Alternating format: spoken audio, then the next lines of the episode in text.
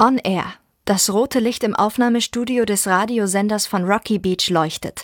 Die drei Fragezeichen sind live auf Sendung und kein anderer als der berühmte Star-Moderator Kevin Anderson führt mit witzigen Sprüchen durchs Programm. Justus, Peter und Bob berichten begeistert von ihrer Detektivarbeit, bis sich plötzlich ein anonymer Anrufer in die Sendung schaltet und mit verstellter Stimme eine tödliche Drohung ausspricht. Ein Fall für die drei Detektive?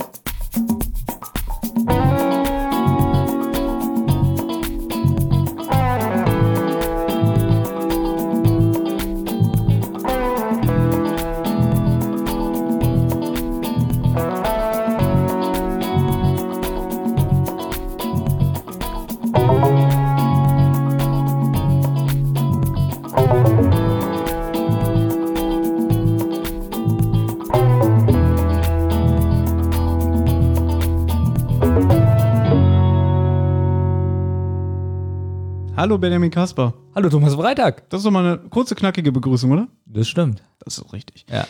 Und herzlich willkommen zu einer neuen Folge Die Zentrale. Und zwar Folge Nummer. Weiß ich nicht. Ich auch nicht. Das ist schrecklich, dass man das nicht weiß. Ja, weil wir auch jetzt von unserem Veröffentlichungs- und Aufnahmezeitraum so ein bisschen hin und her schieben. Theoretisch, warte mal, müsste es jetzt so Folge 33 sein. Ich glaube ja, ihr seht es natürlich in der Anzeige. Wir wissen es selber nicht. Wir lassen uns überraschen. Wir nehmen immer einfach auf und dann überlegen wir so, ach, das können wir dann machen und das und Ja. das und das. Wie geht's dir? Sehr gut. Ich hatte ja Geburtstag und ich habe von dir ein wunderbares Geschenk bekommen. Ja, ich glaube, das ist eigentlich auch für die Hörer von Rotz und äh, Quatsch. Was sind wir hier? Die Zentrale. äh, die Zentrale ganz interessant, ähm, denn die Stalker unter euch Mhm. Können erfahren, wie Thomas und ich so eigentlich zu diesem Projekt hier so gekommen sind. Das ist richtig. Es war auch die Überlegung, also das ist ein insgesamt vierstündiges Podcast-Format, ist aber sehr kurzweilig. Da habe ich mir den Olli dazu geholt, weil ich hatte jetzt überlegt, ob ich es alleine aufnehme und so die letzten 25 Jahre unserer erfolgreichen Karriere so ein bisschen in der Revue passieren lasse. Aber es wäre langweilig gewesen, wenn nur ich erzählt hätte, weil es sollte ja eine Überraschung für dich sein. Du hattest Geburtstag. Ja. Ja, und wir haben es, glaube ich, auch schon öfter äh, hier erwähnt, wie langweilig wir es finden, wenn jemand alleine einen Podcast machen. Dass das Podcasts sind, die machen wir aus, da zertreten wir das Empfangsgerät. ja, weil wir das ganz schrecklich finden, wenn einer alleine vor dem Mikrofon sitzt. Aber ich habe mir dann den Olli dazu geholt. Ja, und ein bisschen mit dem, weil er gehört ja auch dazu. Ja, aber du hast ja eine Stunde alleine aufgenommen. Das müssen wir auch dazu sagen. Und das hast du wirklich sehr gut gemacht. Das ist nett, vielen Dank. Das hast du wirklich äh, sehr gut gemacht. So gut jetzt auch nicht. Jetzt, ich sehe gerade deinen angeberischen Blick. Nee, aber ich es war wollte schon gerade gut. sagen, wenn ich keinen störenden Nervfaktor neben mir habe, am anderen Ende des Mikrofons, Dann dann ist es viel entspannter für mich. Weißt du? Gehe von aus, ich weiß, wie du meinst. Ja. Ja, und wenn ihr Lust habt, liebe Leute, ich, will, ich weiß, dass ihr keine Lust auf Rotz und Wasser habt. aber unser anderer Podcast, Rotz und Wasser, wie gesagt, eine kleine Sonderfolge. 25 Jahre Benjamin und Thomas. Von den Anfängen bei dir zu Hause noch, äh, wo du noch bei deiner Mama gewohnt hast, wie wir in deinem viel zu kleinen Zimmer damals die ganze Nachbarschaft zusammengeschrien haben, unsere ersten Lieder aufgenommen haben, bis hin zu diesem Format. Ich finde, eigentlich fühlt es sich auch fast genauso an. Ja, deswegen, Ähm, wirklich jetzt, ich glaube, dass die zentrale Hörer, die vorher nichts mit Rotz und Wasser anfangen können, weil die Themen zu langweilig sind oder so, ich glaube, das könnten sie interessant finden. Genau. Einfach mal, wenn ihr über die Menschen, die hinter diesem Projekt stehen, ein bisschen was erfahren wollt, hört doch rein in die Rotz- und Wasser-Folge. Wir würden uns sehr freuen, auch über Kommentare, über Klicks und das Wichtigste, Geld. Darüber freuen wir uns immer. Ist dir schon mal aufgefallen, wie oft man diesen Gag macht? Äh, das Wichtigste ist für uns Geld, wie oft man diesen Witz macht? Ja, äh, und in jedem Witz steckt ja auch so ein bisschen Wahrheit. Bei dem zum Beispiel würde ich sagen, nicht nur ein bisschen, sondern, Sondern 95 Prozent. ja, genau. Ja. Nein, aber wie Äh, gesagt, um es nochmal zu wiederholen, es gibt diese Folge, hört doch mal rein, ihr erfahrt ein bisschen mehr über uns. Aber das soll es auch schon gewesen sein an eigener Reklame, außer vielleicht nochmal die Erwähnung, es wurde uns ans Herz gelegt, wir haben uns auch mal ein bisschen beraten lassen, so von anderen Leuten, dass es wichtig ist, auch darauf hinzuweisen, wie ihr uns unterstützen könnt. Geht doch auf unsere Patreon-Seite, Rotz und Wasser präsentiert die Zentrale, heißt es jetzt, ne? Ja, aber ihr könnt das ganz leicht finden. Ihr geht auf Google. ja. Es gibt auch Leute, die Google boykottieren. Gut, dann geht ihr eben auf, wie heißt es jetzt hier bei äh, äh, Microsoft Mount Everest? Lycos. Was ist der Mount Everest? Das heißt nicht mehr Internet Explorer. Ah. Das hat einen anderen Namen. Na, ist ja egal. Und ihr gebt da entweder ein, die Zentrale und einfach dahinter Patreon in die Suchmaschine. Kommt als erstes die Zentrale, Patreon. Oder ihr gebt ein Rotz und Wasser mit einem und oder wie auch immer. Und ihr kommt auf Patreon, Rotz und Wasser. Und das ist beides die gleiche Seite. Ja. Das heißt, wir und ihr, ihr könnt nur gewinnen. Ja. Weil ihr landet definitiv bei uns. Und wenn Genau. ihr möchtet, dass es dieses Podcast-Projekt in Zukunft noch weiterhin gibt und wir uns auch verbessern von den technischen Standpunkten her und so, könnt ihr uns gerne ein kleines Trinkgeld dalassen. Und dann gibt es auch ab und zu mal für die Hörer, ähm, äh, die uns auf Patreon unterstützen, kleine Sonderfolgen. Deswegen, Thomas, weißt du, was wichtig ist? Dass wir in unseren Tonaufnahmen Fehler einbauen, dass mal eine Sendung ganz schlecht klingt und so, damit die uns ja auch unterstützen wollen. Also, wenn Also wir jetzt sagen, wenn wir jetzt sagen, wir brauchen Geld für neue Technik und wir klingen perfekt, dann denken die doch ja für was eigentlich? Ja, ich habe ehrlich gesagt auch gar nicht mehr so Lust auf Vorgeplänkel heute, weil es ist schon wieder recht spät. weil es ist wirklich schon extrem spät. Wir Ja. wollten eigentlich schon vor drei Stunden Ja, anfangen. das stimmt allerdings. Aber ich muss auch dazu sagen, ich genieße ja auch diese Zeit hier mit dir. Ich auch. Ja? Ich kann mir nichts Besseres vorstellen, wirklich. Ja. Ja. Komm, wir, wir kommen jetzt einfach wirklich mal zum Pro Genau. Pro Programmpunkt heute. Ich glaube, so schnell waren wir noch nie. ja, finde ich auch. Aber das ist auch gut so, weil mir fällt auch gar nichts ein, Leute. nee, ich mache das ja gerne, Ich auch. Das ist das schönste Hobby der Welt. oder? Ja. Ja, wir setzen heute unseren Zyklus fort, den Story Arc um eine gewisse Clarissa Franklin, die im Drei-Fragezeichen-Kosmos eine etwas größere Rolle spielt. Wir haben vor einigen Wochen die Folge Stimmen aus dem Nichts veröffentlicht, äh, wo sie das erste Mal auftaucht und Ja. die zweite Folge, in der sie auftaucht, wird heute besprochen. Diese Folge trägt den Titel Äh, Rufmord. Danke. Fast vergessen. Mhm. Ursprünglich war ja der Plan, dass wir das in unserer Dreierkonstellation besprechen, weil es mir, mir persönlich wichtig war, die adäquate Meinung von Benjamin, aber auch als von Olli zu erfahren. Genau, wir wollten die eigentlich immer zu dritt aufnehmen. Weil es was Besonderes genau. ist. Und Olli hat ja geschrieben vorhin, wir dürfen ihn beleidigen. Ja, weil er hat gebettelt. Ihm geht so dreckig gesundheitlich, dass er heute mal nicht dabei sein möchte. Und das ist jetzt der Preis, den er bezahlt, dass wir wirklich den Freifahrtschein für heute haben. Wir können Olli beleidigen, er nimmt uns nicht übel. Dafür hat er sich einen freien Sonntag rausgehandelt. Finde ich ehrlich gesagt auch eine Unverschämtheit von ihm. Ich auch, Ja? weil ganz ehrlich, liebe Hörer, was gibt es Wichtigeres als Rufmord zu besprechen? Generell, jede zentrale Ja. Folge. Also jede Folge über die drei Fragezeichen ist es wert, besprochen zu werden. Und normalerweise stehen die Leute hier unten Schlange, um einmal bei die Zentrale mitzumachen, um so eine tolle drei Fragezeichen-Folge zu besprechen. Und Olli versucht immer rauszuhandeln, nicht dabei zu sein. Sagen wir mal so, hätte er noch drei Stunden zu leben. Ja. Nee, ich finde, dann müsste er auch noch dabei sein. Hätte Ja. er nur noch eine halbe Stunde zu leben, da könnte man mit ihm diskutieren. Okay, Wieso? Da kann man noch eine Kurzgeschichte besprechen. eigentlich schon. Oder? Eigentlich gibt es gar keinen Grund, zu Hause zu bleiben. Genau. Ja. Aber wir sind ja nette Chefs. Ja. Wobei kann man auch nicht mehr sagen, wir sind ja jetzt eine GBR, jeder ist ja gleichberechtigt, auch ein bisschen ekelhaft, aber es geht halt nicht anders. Also müsst, müsst ihr, liebe Leute, leider heute nur mit uns vorlieb nehmen. Ja. Aber Früher hätten die sich gefreut, die Hörer, aber mittlerweile sagen sie ja, die Folgen zu dritt sind am besten. ja, und Was? Sind, das finde ich auch. Nee, eigentlich, ich habe immer persönlich gesagt, ich finde Folgen von uns zu dritt am lustigsten, aber auch am anstrengendsten. Ja, aber das hat sich auch geändert mit dem am lustigsten. Stimmt. Sie sind eigentlich nur noch anstrengend. Nur noch anstrengend und belastend. Aber für die Hörer anscheinend nicht. Ja. Erstaunlich. So, kommen wir doch gleich mal zu den allgemeinen Informationen.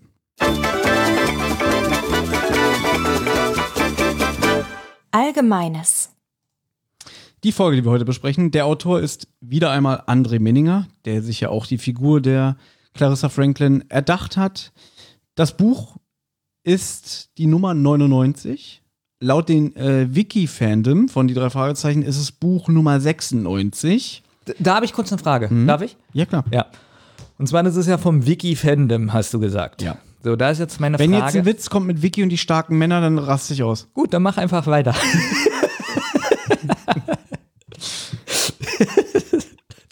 Das Buch ist im Kosmos Verlag im Februar 2001 erschienen. Das Hörspiel trägt die Nummer 99 und erschien am 10.09.2001.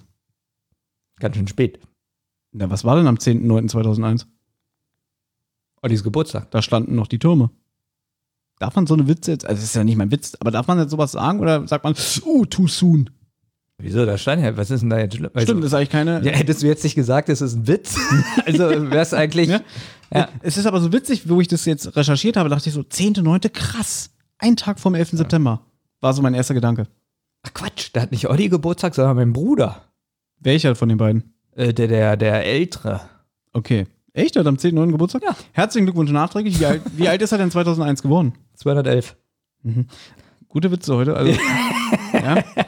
Ähm, ein kleiner Fun-Fact dazu. Okay. Das Hörspiel Rufmord wurde am 6.9.2001 im Radio gesendet, auf dem Sender 1 Live. Der präsentierte das Hörspiel in der Sendung Lauschangriff. Laut Abmoderation entstand die Produktion von BMG Areola Miller in Kooperation mit dem WDR, was wohl vor allem in Thomas Buchs Gastrolle zum Ausdruck kam. In den Einlegern der Rufmord-Tonträger ist vom WDR jedenfalls nichts zu lesen. Die Radiofassung ist 65 Minuten lang. Das Hörspiel selber geht aber 76 Minuten. Was ist da geschnitten? Naja, hier steht, um die Laufzeit zu verringern, wurden aber nicht nur Dialoge gekürzt, auch die Geschwindigkeit des Hörspiels wurde manipuliert, sprich angehoben, also so schneller abgespielt.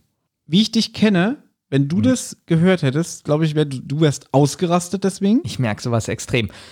Zum Beispiel bei ähm, Eine schrecklich nette Familie, bei den DVDs, kann ich mir fast nicht angucken, weil das teilweise zu schn schnell abgespielt wird. Die haben hoffentlich keinen Scheiß mit meinem Dodge gemacht. Die machen keinen Scheiß mit deinem Dodge, ey. Das sind Profis hier. Mr. Bunty, ich weiß nicht, wie ich es Ihnen sagen soll, aber wir können Ihr Auto nicht finden. Das heißt, ihr findet mein Auto nicht. Ich hab's reinfahren sehen. Ich auch, aber es kam nicht mehr raus. Das macht dann 95, bitte. Da gibt es aber eine Erklärung von. Das ist übrigens bei den Alf-DVDs auch so. Ja, ich weiß, warum Weil das, das, so früher ist. Das hat irgendwie was, langsam abgespielt Genau. wurde und diese PAL-Version und so alles Ja. dann wieder mehr Bilder pro Sekunde haben und dann muss man den Ton pitchen, damit der wieder synchron auf den Lippen liegt. Ja, es ist genauso bei ähm, Kinoverwertung auf DVDs. Nee, auf Blu-Rays ist es. Nee, warte mal. Ah, Mist. Ich als Auskenner verwechsel das jetzt alles. Jedenfalls äh, ist es da auch so, dass die Stimmen alle höher sind, weil es einen Tick schneller abgespielt Mhm. wird. Ja, spannend war.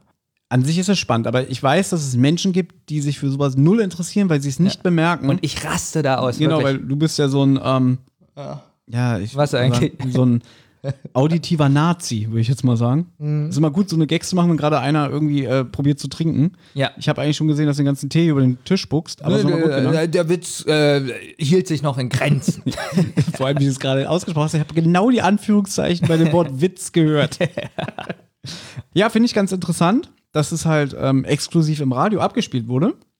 Ähm, diese Info habe ich übrigens von rockybeach.com. Was mir, oh, Wollen- wir- wollen da wir- gibt es ja mein Lieblingsforum. Ja, das haben wir schon tausendmal erwähnt. Lassen wir es heute einfach mal weg. Ähm, ich hätte aber noch eine Frage. War das, ähm, wer, also, wer hat wem da bezahlt?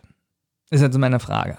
Ich weiß nicht, was du meinst. Also, war das jetzt eher Werbung für die drei Fragezeichenmacher oder ist es eher Werbung gewesen für Radio 1? Für beide, würde ich sagen. Vielleicht können wir mal kurz auf den Lebenslauf von Thomas Bug eingehen. Du bist ja jetzt nicht so der akribische Fernsehkonsument. Überhaupt nicht. Ne? Du hast ja mal erzählt, du hast irgendwie zehn Jahre kein Fernsehen geguckt, aus, außer äh, Richter Alexander Holt. Ja? Wenn ihr diese Geschichte hören wollt, hört euch doch unsere Rotz- und Wasser-Folge Privatfernsehen Teil 2 an. Da wird ausführlich über Richter Alexander Holt gesprochen und wie sehr Benjamin das gefeiert hat. Ihr hört auch gerade an dem sympathischen Lachen im Hintergrund, dass er das wirklich ernst meint. Und die Gastrolle von dem Radiomoderator Kevin Anderson, der in diesem Hörspiel auftaucht, Ja. ist ein gewisser Thomas Bug. Sagt dir der Name was? Oder hast du die Stimme vielleicht erkannt? Sagen wir, so- also Thomas sagt mir was der Name und Bug vom Schiff, aber der Name zusammen sagt mir nichts. Der war gar nicht so schlecht Ja, mit dem Schiff. gut. Natürlich, wir sind ja hier so Copy und Paste der Podcast. Wir lesen ja einfach mal nur langweilig die Wikipedia-Artikel vor, damit Leute sagen können, "Nö, das kann ich auch. Genau. Ähm, jedenfalls bei seinem Wikipedia-Artikel steht, dass er nach einem Volontariat beim, bei S RSH in Kiel die folgenden Stationen abwanderte. Enjoy in Hamburg, das war 2004, HR3 in Frankfurt, FFH in Bad Vilbel und, oh, der war sogar mal bei Radio 1 in Berlin-Potsdam. Das wusste ich nicht. Aber ich muss auch sagen, dass mich der Mensch generell nicht so sehr interessiert. Der ist am 13. Mai 1970 in Speyer geboren. Dann war es, dann war es ja gerade, wenn er dich überhaupt nicht interessiert, dann war das ja gerade wunderbar geschauspielert von dir. So, oh, das wusste ich ja gar nicht. Aber worauf ich hinaus kon äh, konnte, worauf ich hinaus wollte, Ja. ich kenne ihn Er war nämlich in, der, in den ersten beiden Staffeln von der Erfolgs-RTL-Sendung Deutschland sucht den Superstar Juror. Ernsthaft? Ja. Hast du jemals in deinem Leben Deutschland sucht den Superstar gesehen? Deutschland sucht den Superstar. Ist das hier mit Dieter Bohlen? Ja. Ähm, nee, ja, welches von den beiden? Es ist die Sing-Sendung. Das ist die reinere Singsendung. Ich weiß, es gibt noch das Supertalent, da Ah, wird teilweise genau, auch gesungen oder andere Sachen gemacht, ne? Aber er war halt damals da Juror und ich weiß, das, also was mich halt stutzig gemacht hat, die erste Staffel war, glaube ich, 2003. Ja. Und ich dachte immer, weil ich das Hörspiel von Rufmord erst relativ spät in meinem Leben gehört habe, dass die ihn erst nach seinen Auftritten bei Deutschland sucht den Superstar zu drei Fragezeichen geholt haben. Aber da das Hörspiel ja von 2001 ist, kann das ja nicht sein. Ah, jetzt weiß ich, wer das ist. Ja, Ich sehe mir gerade ein Bild an. Da ist er, oder? das ist er. Das ist er. Ich kann mich an dieses Gesicht erinnern. Ähm, ich fand es schrecklich. Ja. Nein, das äh, Gesicht oder? Nein, das Gesicht. Nein, das Ich ist wollte gerade den Ja. Witz machen von einer Skala von 1 bis 10. Ja. Welcher, welche Wertung gibst du seinem Also Gesicht? sagen wir mal so, er kommt jetzt zu mir an und sagt, Benjamin, willst du mein Freund werden? Ich würde jetzt in dieses Gesicht gucken. Also ich würde mit zwei Punkten, also von 102.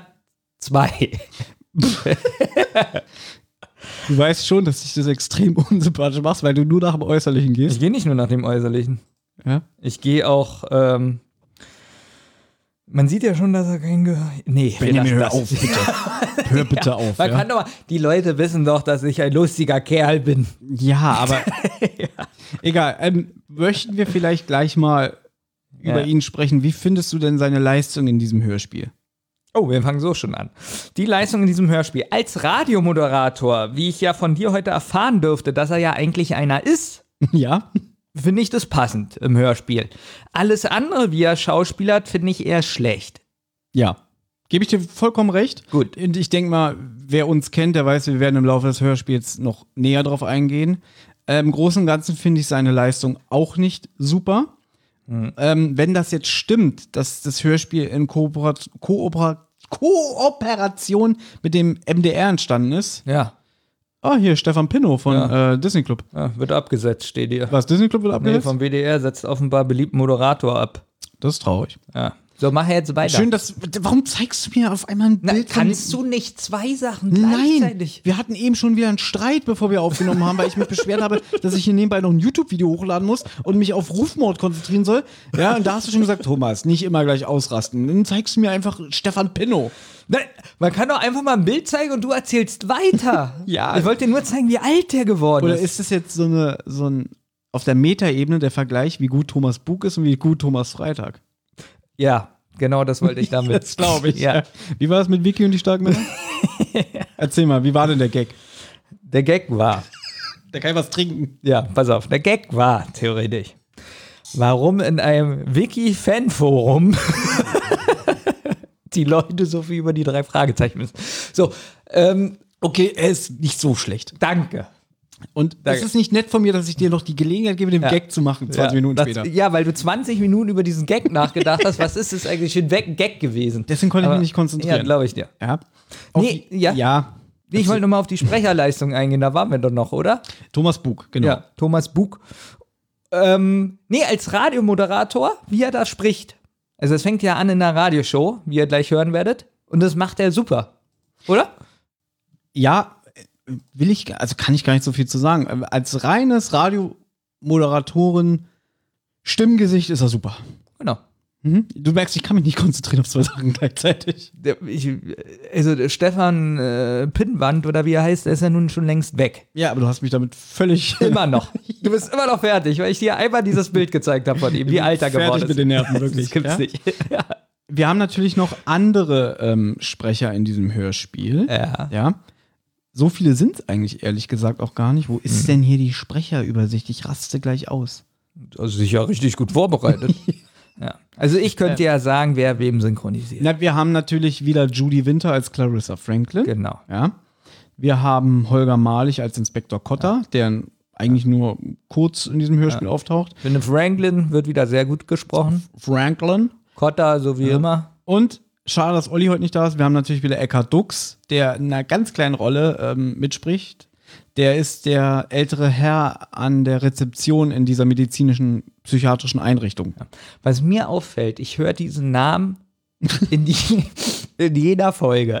Das kann doch nicht wahr sein. Aber jetzt wieder Ja. die Frage, du bist ja ein sehr vergesslicher Mensch. Ja, Woher kennen wir denn Eckart Dux? na, aus den drei Fragezeichen-Folgen. Schade. Ja. Weil jetzt wäre wieder von Olli gekommen, der hat den Jerry Stiller bei King of Queens gesprochen und eine Folge bei Die deswegen. Immer Jerry Stiller, immer das Gleiche. Aber jetzt bin Olli. ich sehr enttäuscht. Du hast gerade selber gesagt, so, ich höre den Namen jede Folge hier. und Ja, ich hätte drauf kommen können. Ja. Punktabzug? Ja. Wollen wir uns mal selber Punkte geben? Wollen wir jetzt schon, wollen wir jetzt mal aufschreiben, wie viele Punkte wir dem anderen geben?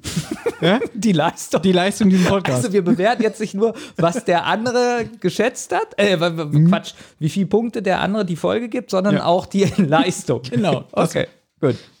Das war es eigentlich auch schon an Sprechern. Auf die eine oder andere Leistung werden wir natürlich noch im weiteren Was Verlauf. ist denn mit der Thekenfrau? Ja, wollte ich gerade sagen, auf Wie die eine oder denn? andere Leistung werden wir natürlich in diesem Hörspiel noch eingehen. Warte, ich gucke, wie sie heißt.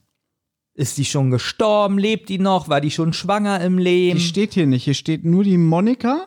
Das Ja. ist die, die Bob in den Garten führt zu äh, Clarissa. Ach, die steht da, aber die an der Theke, die tausendmal mehr Text hat. Oh, Rezeptionistin der Klinik. Na, I- siehst du. Ines Sawatzki. Ja. Ja. Ja, wie alt? hat Steht sie hier Kinder? nicht. Steht hier nicht. Wie viele Männer hatte sie schon? Hat sie lange oder kurze Haare? Verstehe ich nicht. Das sind alles Infos, die hochinteressant sind. Finde ich nicht. Ja. So. Wie findest du bisher meine Leistung? Super, wirklich. ja. Kommen wir jetzt zum. Ich habe gar nicht die MC rausgeholt. Du musst mal kurz weiter Oh nein. Na, ich kenne ja das, ich sehe ja das Cover hier. Achso, ja. Ja. Also, kommen wir zum Cover. Ja.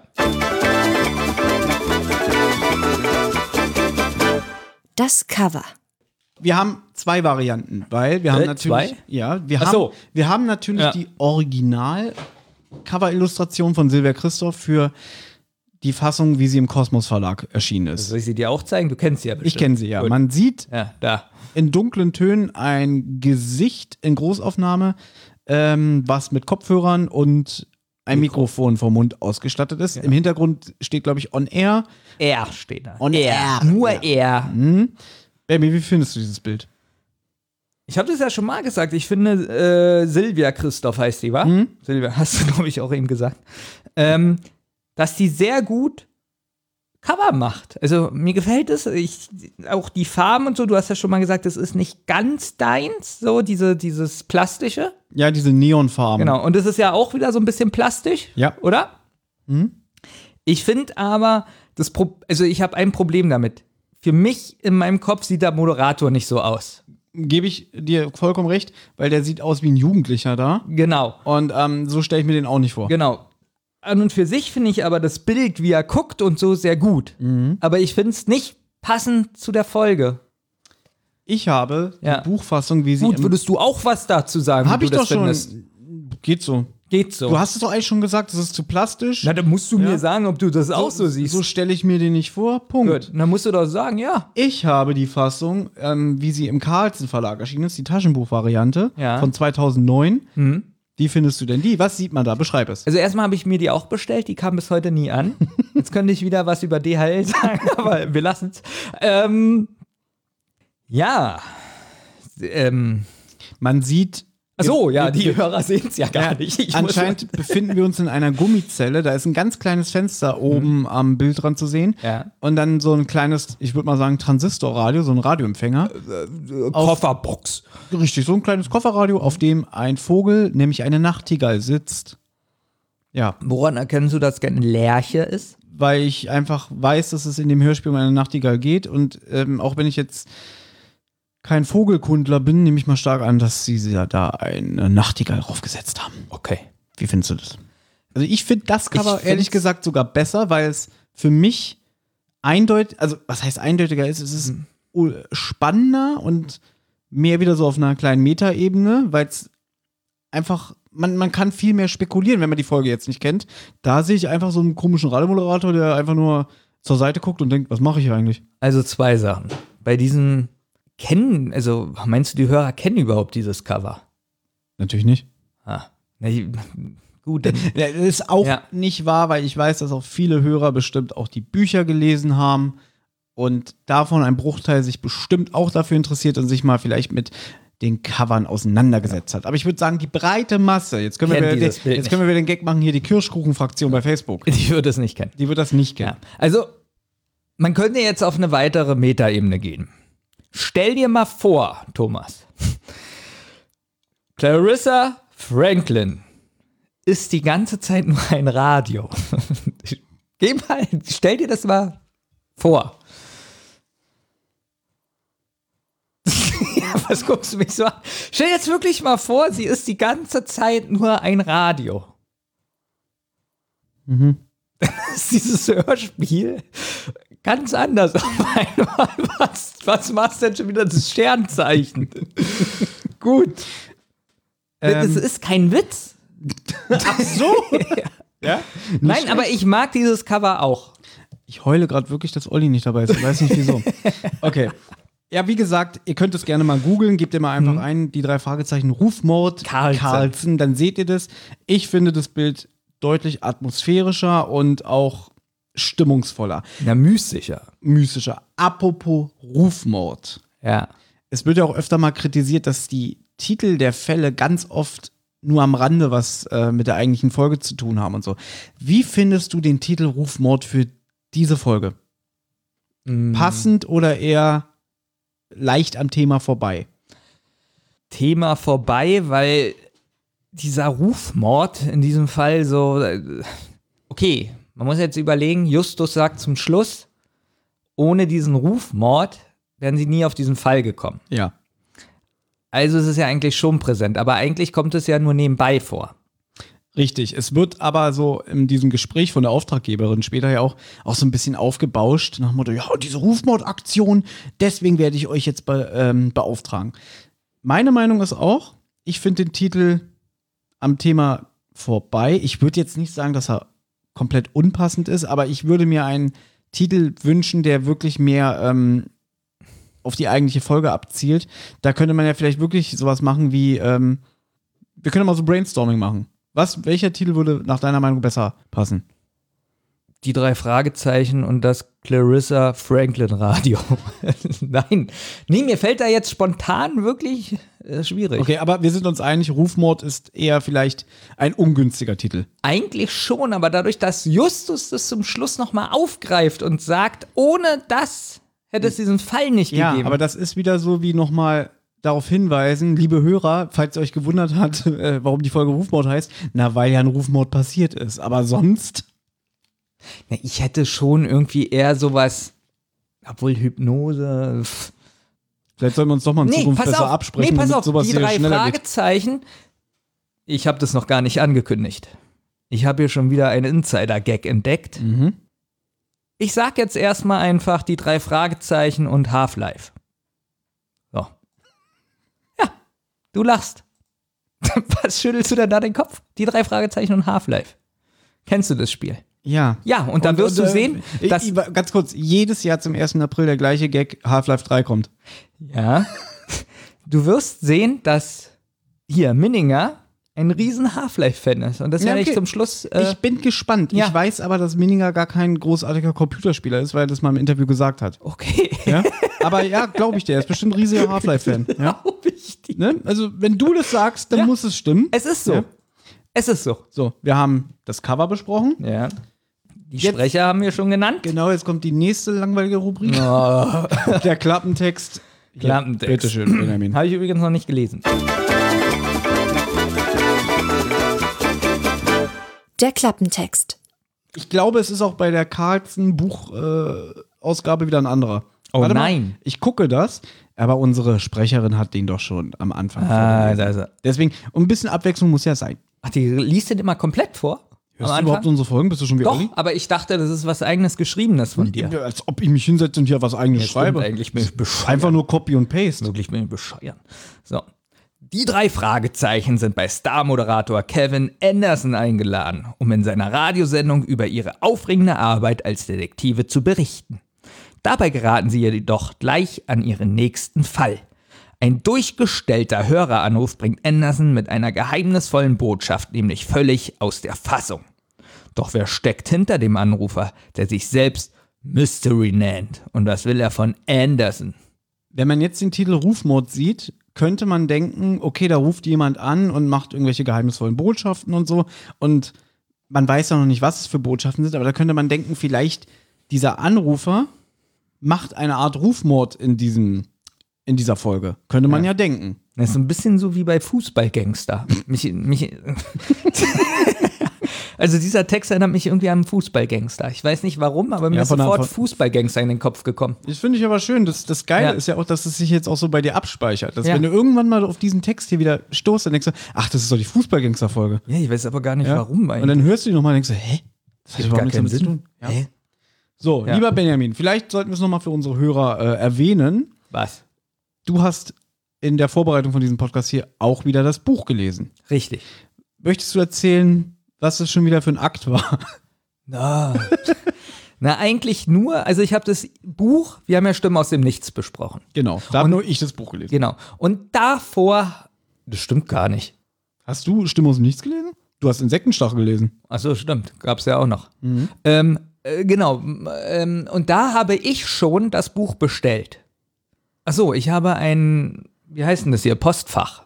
Ja. Nicht Postfach, sondern hier, wie heißt denn das hier? Die Abholstation. Ja, ich weiß. äh, Ja, wie nennt man die denn? Das ist doch so ein Postfach, was man bei so einer DL-Abholstation Genau, einrichten kann. genau.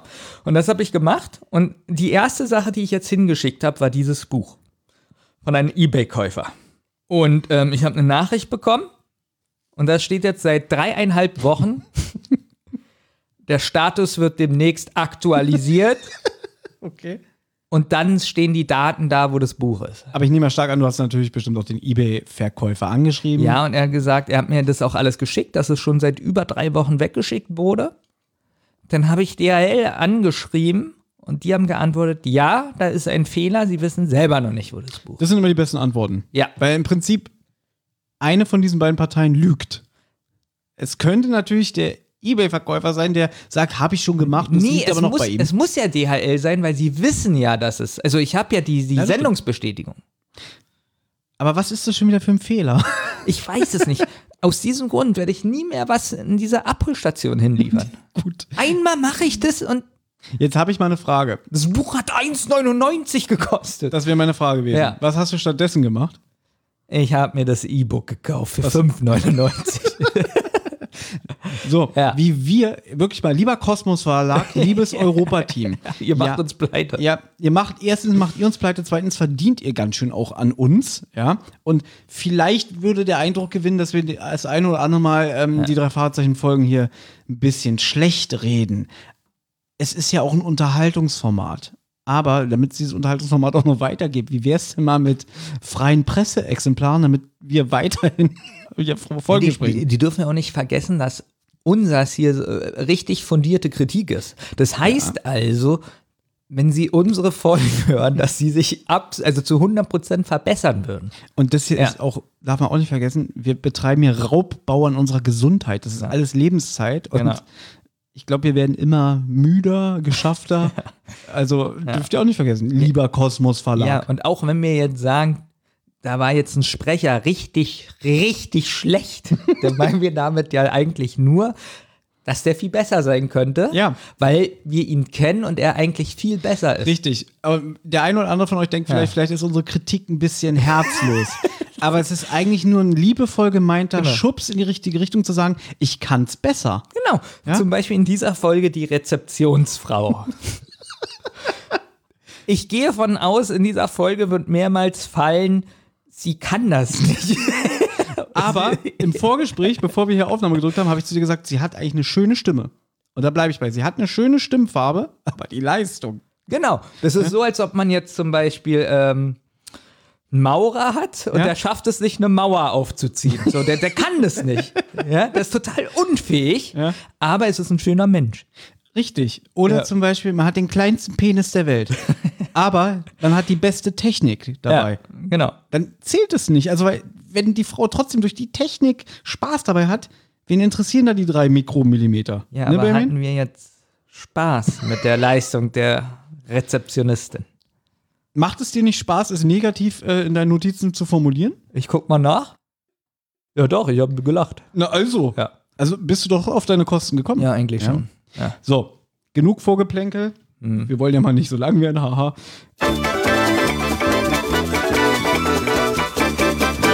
Die Folgenbesprechung. Wir machen jetzt mal ein Quiz. Ja. Was glaubst du, wie habe ich 10er 1 genannt? Radioshow. On air. Gut, fast. Es war gar nicht so weit weg, Ja. oder? Ich habe aufgeschrieben. Jazzige Musik, also so fängt das Hörspiel an. Man hört coole Swing-Musik, ist es bei mir. Okay. Dann kündigt eine Off-Stimme die Radioshow Primetime an mit dem Moderator Kevin Anderson. Und dieser Kevin Anderson, der begrüßt die Zuhörer mit schnellen und flapsigen Worten. Im Buch wird gesagt, es ist 23.10 Uhr. Das Thema der Sendung lautet Geheimnisse aller Art und dazu begrüßt er seine Studiogäste, die drei Fragezeichen. So, Benjamin, du bist dran. Ja, ich fand witzig erstmal, wie er die Hörer begrüßt für seine Show. Denn er sagt, ähm, er grüßt sie, egal wo sie gerade sind, aus der Badewanne, aus dem verschwitzten Bett oder aus der Klapsmühle. Eigentlich schon mal ein Spoiler, ne? Das ist ein kleiner Spoiler. Ich finde aber, ohne dieses zu wissen, finde ich es eigentlich eine lustige Begrüßung von so einem Radiomoderator. Kommen wir wieder mal auf seine Leistung als Sprecher. ja? Was er jetzt schon. Ich finde ganz schlecht, dass er sagt, herrlich. Das steht sogar im Buch. Herrlich, ja. Ich finde es so, so, das ist so Formatradio, was er macht. Würden Sie im Format Radio Klapsmühle sagen? Ja, wenn es witzig ist. Was hat früher Dirty Danny gesagt? Okay, Dirty Danny. Gut, Dirty Danny ist aus einem äh, Hip-Hop-Radiosender damals, Dance, Hip-Hop-Radiosender Kiss FM gewesen aus Berlin. Und die war schon sehr speziell. Und die hätte das wahrscheinlich gesagt. Da gebe ich dir recht. Danke. Aber hätte das zum Beispiel auch gesagt, ähm, kennst du noch 100,6? Ja. Du meinst den Radiosender, wo dann der Besitzer irgendwie bei Nacht und Nebel mit dem ganzen Geld abgehauen ist und äh, die dann da eine Razzia und so gemacht haben, die Polizisten? Irgendwie der, ja? War der nicht, war der nicht auch irgendwie Chef, äh, irgendwie Redakteur bei der BZ oder so? War das nicht auch der denn später bei, wie hieß der nicht, Gaffon? Ja. Das war doch der von TV Berlin, oder? ja. Der, Ja. der Rabari rausgeschmissen hat. Ja, kann ja nicht der. wahr sein. Georg Gaffron. Äh, War ich gar nicht so schlecht. Ja. Ah. So, der lebt noch. Mhm. Am 1. Oktober 2003 übernahm Georg Gaffron die Geschäftsführung der Axel Springer Medienservice GmbH Berlin. Ich bin so schlau. Alles, alles langweilig, was wir erzählen. Ja. Aber ich will das doch nur gucken. Gaffron schied wegen seiner Nebentätigkeit für die Medienunternehmer Leo Kirch bei der Axel Springer Medienservice GmbH, GmbH am 30. April 2004 aus. Genau. Gaffron hatte seinem offiziellen Ar- Arbeitgeber angeblich eine Nebeneinnahme verschwiegen. Die Insolvenzverwalter der Kirchgruppe führen laut Süddeutscher Zeitung vom 20. März 2004 in ihrem Bericht ans, Amtger am- ans Amtsgericht München unter Sondervorgängen auf, dass Gaffron 600.000 Euro von Leo Kirch für Beratungsleistung erhalten habe. Ist doch alles nicht schlimm, finde ich. Ja? Nö. Na, er schrieb jedenfalls äh, Kolumnen in der BZ und in der Bild-Zeitung, also auch gleich die besten Zeitungen. Ja, aber guck mal, das meine ich so. Wir haben ja Probleme mit unserer GBR. und ich sehe uns schon, und ich sehe uns schon im Gefängnis. So, der macht sowas Hm? und ich wette, der ist jetzt immer noch der glücklichste Mensch der Welt. Wollen wir wetten? Aber jetzt schweifen wir wieder extrem ab. Wie Genau. sind wir darauf gekommen? Weil du findest, dass es Formatradio ist, was der Ja. hier macht. Genau. So, Genau, also die drei Detektive sind in der Sendung. Es ist eine Call-In-Show, wo Zuschauer anrufen können. Hier können wir gleich mal ähm, auf einen Unterschied zum Buch eingehen. Und zwar ähm, kommt es gleich, gleich wird noch ein bisschen was davor erzählt, ähm, dass eine Anruferin, beziehungsweise zwei anrufen in dem Buch, im, äh, im Hörspiel. Im Buch ist es aber so, und da wollte ich dich fragen, dass die erste Anruferin eine Mrs. Agawam ist. Agawam ist. Und da wollte ich dich fragen, ist es aus irgendeinem Fall oder weil die Detektive die ja kennen? Okay, bevor ich diese Frage Ja. beantworte, der kündigt ja jetzt die drei Fragezeichen. Genau, an als mach ganz so- Ja? äh, Genau. genau, ich Äh, ja. Dann stellen sich die Detektive vor. Justus, habe ich mir aufgeschrieben, wirkt leicht schüchtern und auch vor allem wieder albern. Ich bin ganz schön nervös. Ja. Findest du das realistisch? Nein, passt Justus? überhaupt nicht Gar zu Justus. nicht, oder? Weil Justus immer so oft selbstbewusst ist und auch so eine Coolness an den Tag legt. Und hier ist er so, hihi, ich Ja. bin so albern. er sagt ja, er war noch nie im Live-Radio. ja, finde ich, passt nicht zu ihm. Ähm, es passt einiges nicht. Im Buch steht auch, dass die Radiosendung, das finde ich ganz schön krass, 10 Millionen Hörer hat. Finde ich auch krass. 10 Millionen. Das heißt aber, dann müsste sie ja wirklich nicht nur in Kalifornien äh, zu empfangen sein, sondern sagen wir mal in den ganzen USA. Oder sagen wir mal im ganzen West Coast-Teil. Genau. Im Hörspiel ist es so, dadurch, dass nur zwei Anrufe sind und sowas, dass, dass es einem vorkommt, so das ist nur so ein kleines Radioformat. Genau, und im Buch, du hast es schon gesagt, Ja. ist es ja bevor gleich, ähm, wir können es ja schon mal sagen, Tante Mathilda Ja. ruft an. Sie ist auch gleich die erste Anruferin, das ist eigentlich total witzig. Ja. Und dann kommt schon diese Mystery, die eine größere Rolle in, diesem, in diesem Hörspiel führt. Aber da haben wir zumindest noch die ähm, Mrs. Agawam und noch ein elfjähriges Mädchen namens Conny. Die total begeistert ist von Ja. den drei Fragezeichen und ein richtiges Fangirl ist. Und sie sagt, dass die drei Fragezeichen auch so ziemlich bekannt sind. Und da wollte ich dich jetzt mal fragen. Ich glaube, diese Frage habe ich dir ja schon mal gestellt. Wie bekannt sind eigentlich die drei Fragezeichen oder in ihrer Schule oder so? Und da hast du gesagt, na ja, schon so ein bisschen. So in den Klassen oder so. Irgendwie hast du mir so eine Antwort das gegeben. wird aber zu wenig thematisiert. Das hast du, glaube ich, auch schon mal gesagt, dass es für dich nie irgendwie so rüberkam, dass sie auch normal äh, mit Gleichaltrigen agieren oder dass die irgendwie andere Freunde haben und bewundert werden oder so, ne? Genau, und im Buch ist es ja so, finde ich, dass die schon sehr bekannt sind. Also Ja. wirklich sehr bekannt sind. Und am Ende des Falls, da, weil das ja 10 Millionen Hörer sind und ähm, der Moderator ein weltbekannter, fast äh, der größte Moderator ist, ähm, da wird auch gesagt, nach diesem Fall hier seid ihr noch berühmter. Okay, Jetzt, ja. Man, man darf aber vielleicht nicht vergessen, wieder, wie alt die Folge schon ist. Sie ist ja, Ja. von 2001. Das heißt, wieder zu einer Zeit entstanden, wo Radio vielleicht noch eine größere Rolle gespielt hat als heutzutage, Ja. im, im, wo es so viele Internetplattformen und so gibt, ja, oder andere Kanäle, auf denen man sowas verfolgen kann. Ich finde 10 Millionen auch zu hoch gegriffen, aber vielleicht kommt jetzt irgendeiner von unserer Hörer und sagt, nee, Jungs, es gab wirklich so eine Radioformate. Will ich ja noch nicht mal bestreiten. Aber ganz ehrlich, Darum geht es mir gar nicht, sondern ich meine eher, ich wusste nicht, dass die drei Fragezeichen laut dem Buch oder Hörspiel so berühmt sind. Ja, du darfst ja nicht vergessen, es ist schon Folge 99. Ja. Und sie sind auch schon ein bisschen überregional bekannt, würde ich jetzt sagen. Du darfst nicht vergessen. Wer war der große Mentor? Wer hat immer ein Buch geschrieben über die drei Fragezeichen? Ähm, der Totenkopf aus, ähm, Alfred Hitchcock, Albert Also. Hitfield ah, haben Sekundärliteratur über die drei Fragezeichen äh, veröffentlicht. Sekundärliteratur ist falsch. Es wurde ja immer das Protokoll von Bob zu einem Buch verarbeitet. Also, die werden schon bekannt sein. kam mir nie so, kam nie so rüber für mich. Find, ich finde es aber auch irgendwie, ich meine, gut, ich kenne die Folge jetzt schon so lange und ich weiß ja, wie sich die drei Fahrzeichen entwickeln. Das ist, glaube ich, hier so mit das erste Mal, dass es so rüberkommt, als wären die voll bekannt. Der Kevin Anderson, nachdem sich ja die Detektive auch vorstellen, Peter sagt ja auch irgendwie, äh, ich bin auch ein bisschen nervös, es ist das erste Mal, dass ich ein Live-Interview mache. Bob wirkt relativ entspannt. ich bin übrigens Bob Andrews. Ja, worauf wollte ich jetzt hinaus? Dass die schon so ein bisschen wie alte Hasen auch wirken. Ja, aber es gab ja nun tausend weitere Fälle. Ja. Und äh, dass nie jemand sagt, ach, euch kenne ich doch. Weil Anderson sagt ja, es ist jetzt die einmalige Gelegenheit bei 10 Millionen Zuhörer, dass ihr recht äh, eure Werbetrommel, Werbetrommel rühren könnt für euer Unternehmen. Dann sagt aber Peter, naja, an Aufträgen mangelt es uns aber nicht. Davon haben wir genügend. Dann so, hihi, Bob kichert, ne? Ja, ich finde alle so, wie die so kichern, so Mhm. Irgendwie ist das ja auch sympathisch, wie die so ein bisschen so kichi. Aber ich frage mich immer, ob das so zu dem passt. Also gerade zu Justus. Zu Justus kein Ja. Mhm. bisschen. Ich finde Peter ist sogar noch der coolste von seiner Art her. Und Bob ist auch so, der macht auch später so ein, wenn die wieder anmoderiert werden, yeah.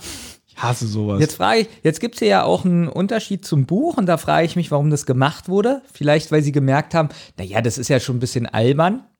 Ähm, zwar ist es im Buch so, dass der Anderson die Visitenkarte, weil die Leute mögen ja immer, wenn die Visitenkarte vorkommt, äh, die hat er schon in seinen Unterlagen. Und er blättert in seinen Unterlagen und sagt dann so, ah, hier ist die Visitenkarte und liest die vor. Im Hörspiel ist es so, dass äh, Peter, glaube ich, sagt so, komm, wir geben ihnen unsere Visitenkarte. So, die sind so richtig Ja, so fast. peinlich berührt. Bob so. sagt, hier ist übrigens unsere obligatorische Visitenkarte. Ja. Und dann sagt Peter so, ja, die kann man natürlich nicht sehen im Radio. Ja, aber sie muss vorgelesen werden. Ja, aber sie sind so. ja, sind sie. Das ist auch noch sympathisch. Warum das jetzt im Hörspiel geändert wird. Manchmal kann ja auch sein, dass André Meninger, als er sein eigenes Buch nochmal fürs Hörspielskript überarbeitet hat, gesagt hat, das äh, mache ich nochmal neu. Das wirkt vielleicht für die Radiosendung ein bisschen ambivalenter, als wie er es im Buch geschrieben hat. Vielleicht haben die auch im Studio gesagt, manchmal sagen auch die Schauspieler irgendwie, wäre das nicht cooler, wenn wir die Karte ihm überreichen, anstatt dass er, dass er die findet. Kann ja alles sein. Denn es passt ja dafür, dass sie peinlich berührt sind. Ob wir Mhm. das jetzt gut finden oder nicht, aber das untermauert es ja nochmal. Ähm, Und jetzt ja. würde die Stelle kommen, um es zu beantworten, Mrs. Agatha Agawam ruft ja im Buch an. Genau, wer Und ist das? Justus freut sich ja, Mensch, dass wir sie hören. Diese Dame kennen wir aus dem Fall Der verschwundene Schatz, Hörspiel Nummer 22. Hast du gerade gefurzt? Nee. Im Buch waren zwei weitere Anrufer zuvor in der Leitung. Miss Agatha Agawam aus Der verschwundene Schatz und Connie Mabel, ein elfjähriges Mädchen, das heimlich die Sendung hört, da ihre Eltern es bestimmt nicht toll fänden, wenn sie wüssten, dass Connie so spät noch auf ist. Ähm, bei Miss Agatha Agawam finde ich das eigentlich schön, dass mal wieder so ein Bezug auf den alten Fall genommen wird. Und hier offenbart sich ja auch schon so ein bisschen, wie eklig der Anderson ist, weil ihm das alles zu lang dauert. Die Detektive freuen sich, dass die in der Leitung ist. Die will so ein bisschen erzählen, ja, ich habe die Detektive damals beauftragt, weil ich von Gnomen heimgesucht wurde und so. Und da fragt er, der Anderson ja, glaube ich, auch noch so nach, wie von Gnomen, das müssen sie erklären. Und das dauert ihm aber alles zu lange. Dann macht er so, ja, schneller, schneller, schneller. So rufen nur andere Leute an. Was allerdings im Buch auch teilweise besser ist, denn im Hörspiel ist er mir zu lieb. Aber da kommen wir später noch drauf Da, da zu. gebe ich ja auch recht, im Hörspiel ist er eigentlich fast ein bisschen wie ein Waschlappen. Ja. Und im Buch ist er oft viel aggressiver. Es gibt extreme Unterschiede, ist mir diesmal auch aufgefallen. Ähm, weil wir hatten uns schon mal drüber unterhalten, hast du gesagt, so ein Buch ist ganz viel anders. Und ich so, nee. Und da habe ich ja gestern noch ein bisschen weitergelesen und dachte, okay, Benjamin hat recht. Da ist relativ viel umgestellt und verschoben worden. Oder auch mal so der eine oder andere interessante Nebensatz mehr.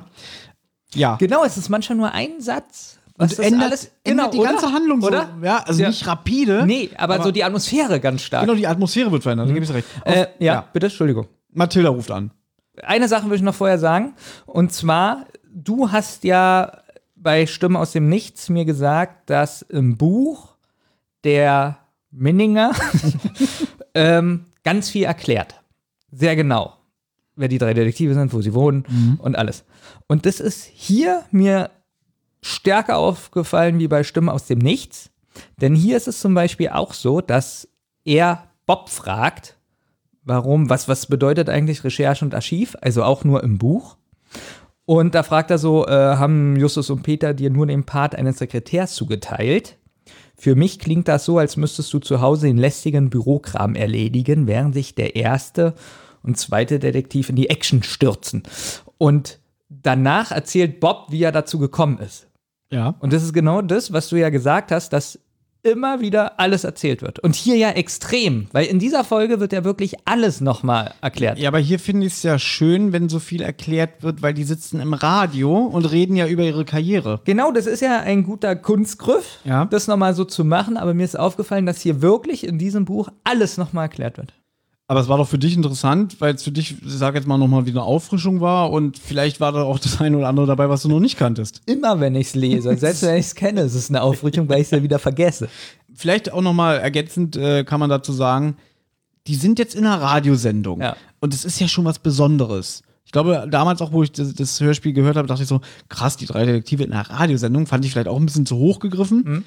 Aber jetzt beim, beim Notizen machen so, dachte ich so, dieser Ausflug in die Radiosendung ist im Hörspiel relativ kurz. Also ist so relativ langweilig umgesetzt, weil es geht viel zu schnell vorbei. Genau, ich. geht viel zu schnell vorbei. Es gibt später Szenen, da finde ich, die hätten einen Tick gekürzt werden können und Mhm. dafür die Radiosender länger machen können. Denn das nächste ist, äh, also er guckt sich die Visitenkarte an, der Anderson im Buch, und sagt, was bedeuten die drei Fragezeichen? Man könnte meinen, ihr hättet Zweifel an euren eigenen Fähigkeiten. Und Das- dann werden auch nochmal die Fragezeichen. Ja, das ist aber auch so ein äh, obligatorischer Kunstgriff aus den alten Folgen. Da kommt es ja öfter mal vor. Später ja fast gar nicht mehr, weil da sind sie ja schon bekannter oder die Autoren lassen das weg. Aber m- muss ich auch sagen, mir hat die Primetime, wo die drei Detektive zu Gast sind, im Buch deutlich besser gefallen, weil allein dieses Gespräch, so die Gedanken, die Justus hat, wenn er den so bei der Arbeit, Arbeit beobachtet und alles, ne? Ja. Und es kommen noch ein paar Unterschiede. Jedenfalls, Tante Mathilda ruft an. Genau. Und die ist gar nicht begeistert über das Treiben ihres Neffen und seinen Freunden. Man sollte den Jungen das Detektivspielen endlich ausreden, dass sie sich ja ständig in Gefahren befinden. Und ob jetzt nicht vielleicht mal Mr. Anderson äh, das übernehmen könnte. Schließlich türmt sich ja die Arbeit auf dem Schrottplatz und sie braucht Helfer. Und dann äh, schneidet er ihr unwürschtes Wort ab. Wobei immer noch freundlich. Im Buch finde ich es ekliger. Ja, im Buch Ja. ist es wirklich eklig. Ich sag ja, im Radio ist er, äh, im Radio, im Hörspiel ist er zu freundlich. Und hier sagt er einfach so, ich glaube, sie predigen tauben Ohren, Miss. Äh, schließlich lege ja den Jungen mehr die geistige Arbeit als die körperliche. äh, er wünscht ihr noch einen, einen schönen Abend und schmeißt er sie einfach ähm, aus der Leitung. Man, man merkt auch, wie fassungslos sie ist. Und die Detektive lachen sich kaputt. Die finde ich super. Ja? Bob sagt dann noch, ach Gott, die Arme. Und ich glaube, im Buch sagen sie sowas wie, sie waren unsere Rettung. Ja, ja, okay. Genau. Und jetzt sagt der Moderator, was ich gut fand, dass ein Musikstück gespielt wird. Irgendein Musikstück aus den 70ern. Und es wird wirklich mal gespielt. Benjamin, Ja. wie 70er-lastig fandest du dieses Musikstück? Sehr. Ehrlich? Ja. Für mich klingt es viel zu modern.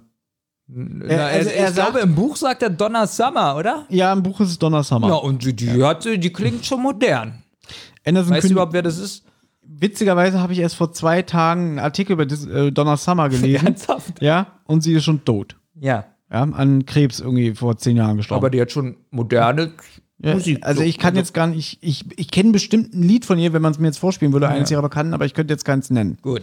Ja. Dieser Disco-Knaller jedenfalls, der soll auch richtig in die Beine gehen. Und ich habe mir aufgeschrieben, statt 70er-Jahre-Musik hören wir Hausmusik.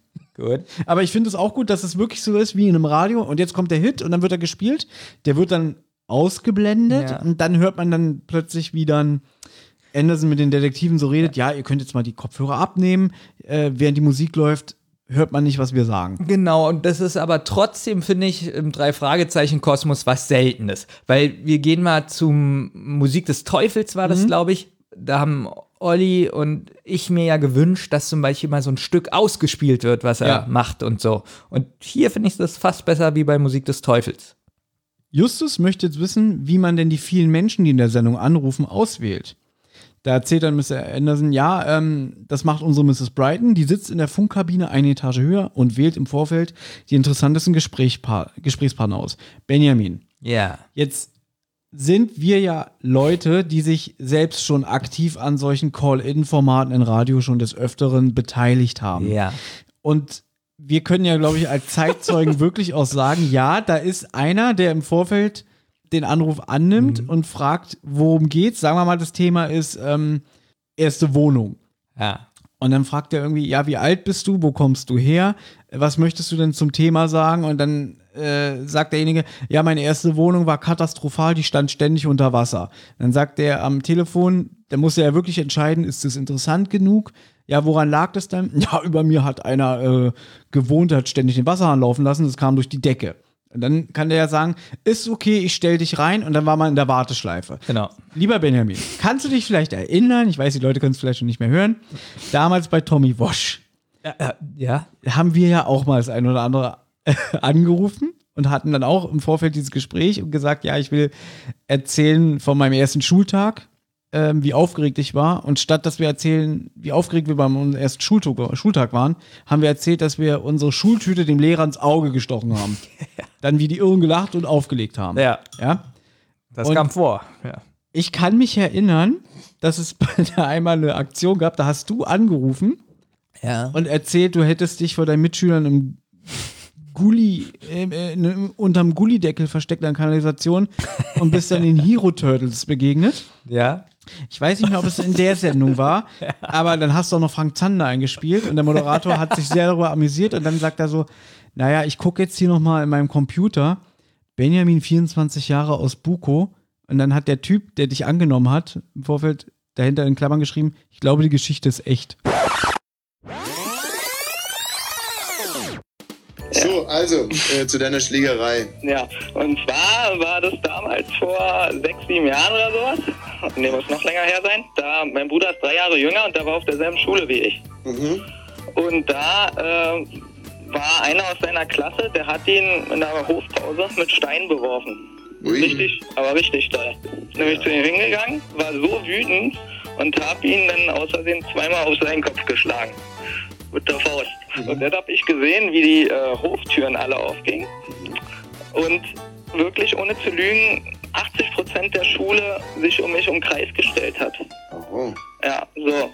Dann kam der kleine Typ in die Mitte, der meinen Bruder mit einem Stein beworfen hat und hat mich getreten und alles so. Hat mich sehr wehgetan. Nur wenn ich so an die ausgewichen bin und zur Weit Seite gelaufen bin, da haben mich alle, die da standen, sofort im Rücken getreten und geschubst und geschlagen und alles. Weil die dachten, du hättest den äh, Kleinen da irgendwie böse und ungerecht behandelt. Genau, so. Und ich, weil ich mich nicht gegen die ganzen Leute wehren kann, hab da wirklich eine Lücke gesucht, bin rausgerannt aus der Schule und die mir alle hinterher. Mhm. So, Glück gehabt, dass ich ziemlich schnell war. So in der Gasse rein, hab mich da versteckt. So, und dann höre ich auf einmal leise, wie jemand den Gullideckel aufmacht. Und ich denke so, was ist denn jetzt los? Da kommt der Master Splinter raus und die Hero Turtles! Faszinierend. Dass, Also, dass, dass es sowas wirklich gibt? Wenn, das gibt's doch gar nicht. Ich dachte, sowas gibt's nur im Fernsehen. Wirklich. Und der beste Witz ist, da stand Frank Zander daneben und hat dann noch das Lied gesungen, ja. Jetzt wird's. und das fehlt ja noch war in dem Moment. Also, Also, ja. jetzt das hier. Ja, lass mal hören.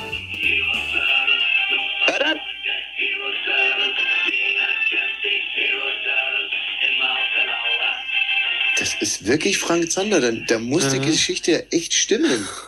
Lustig ist auch, äh, was hier auf dem Monitor steht, Benjamin 22 Poco, in Klammern echt, denke ich. Denken ist Glückssache.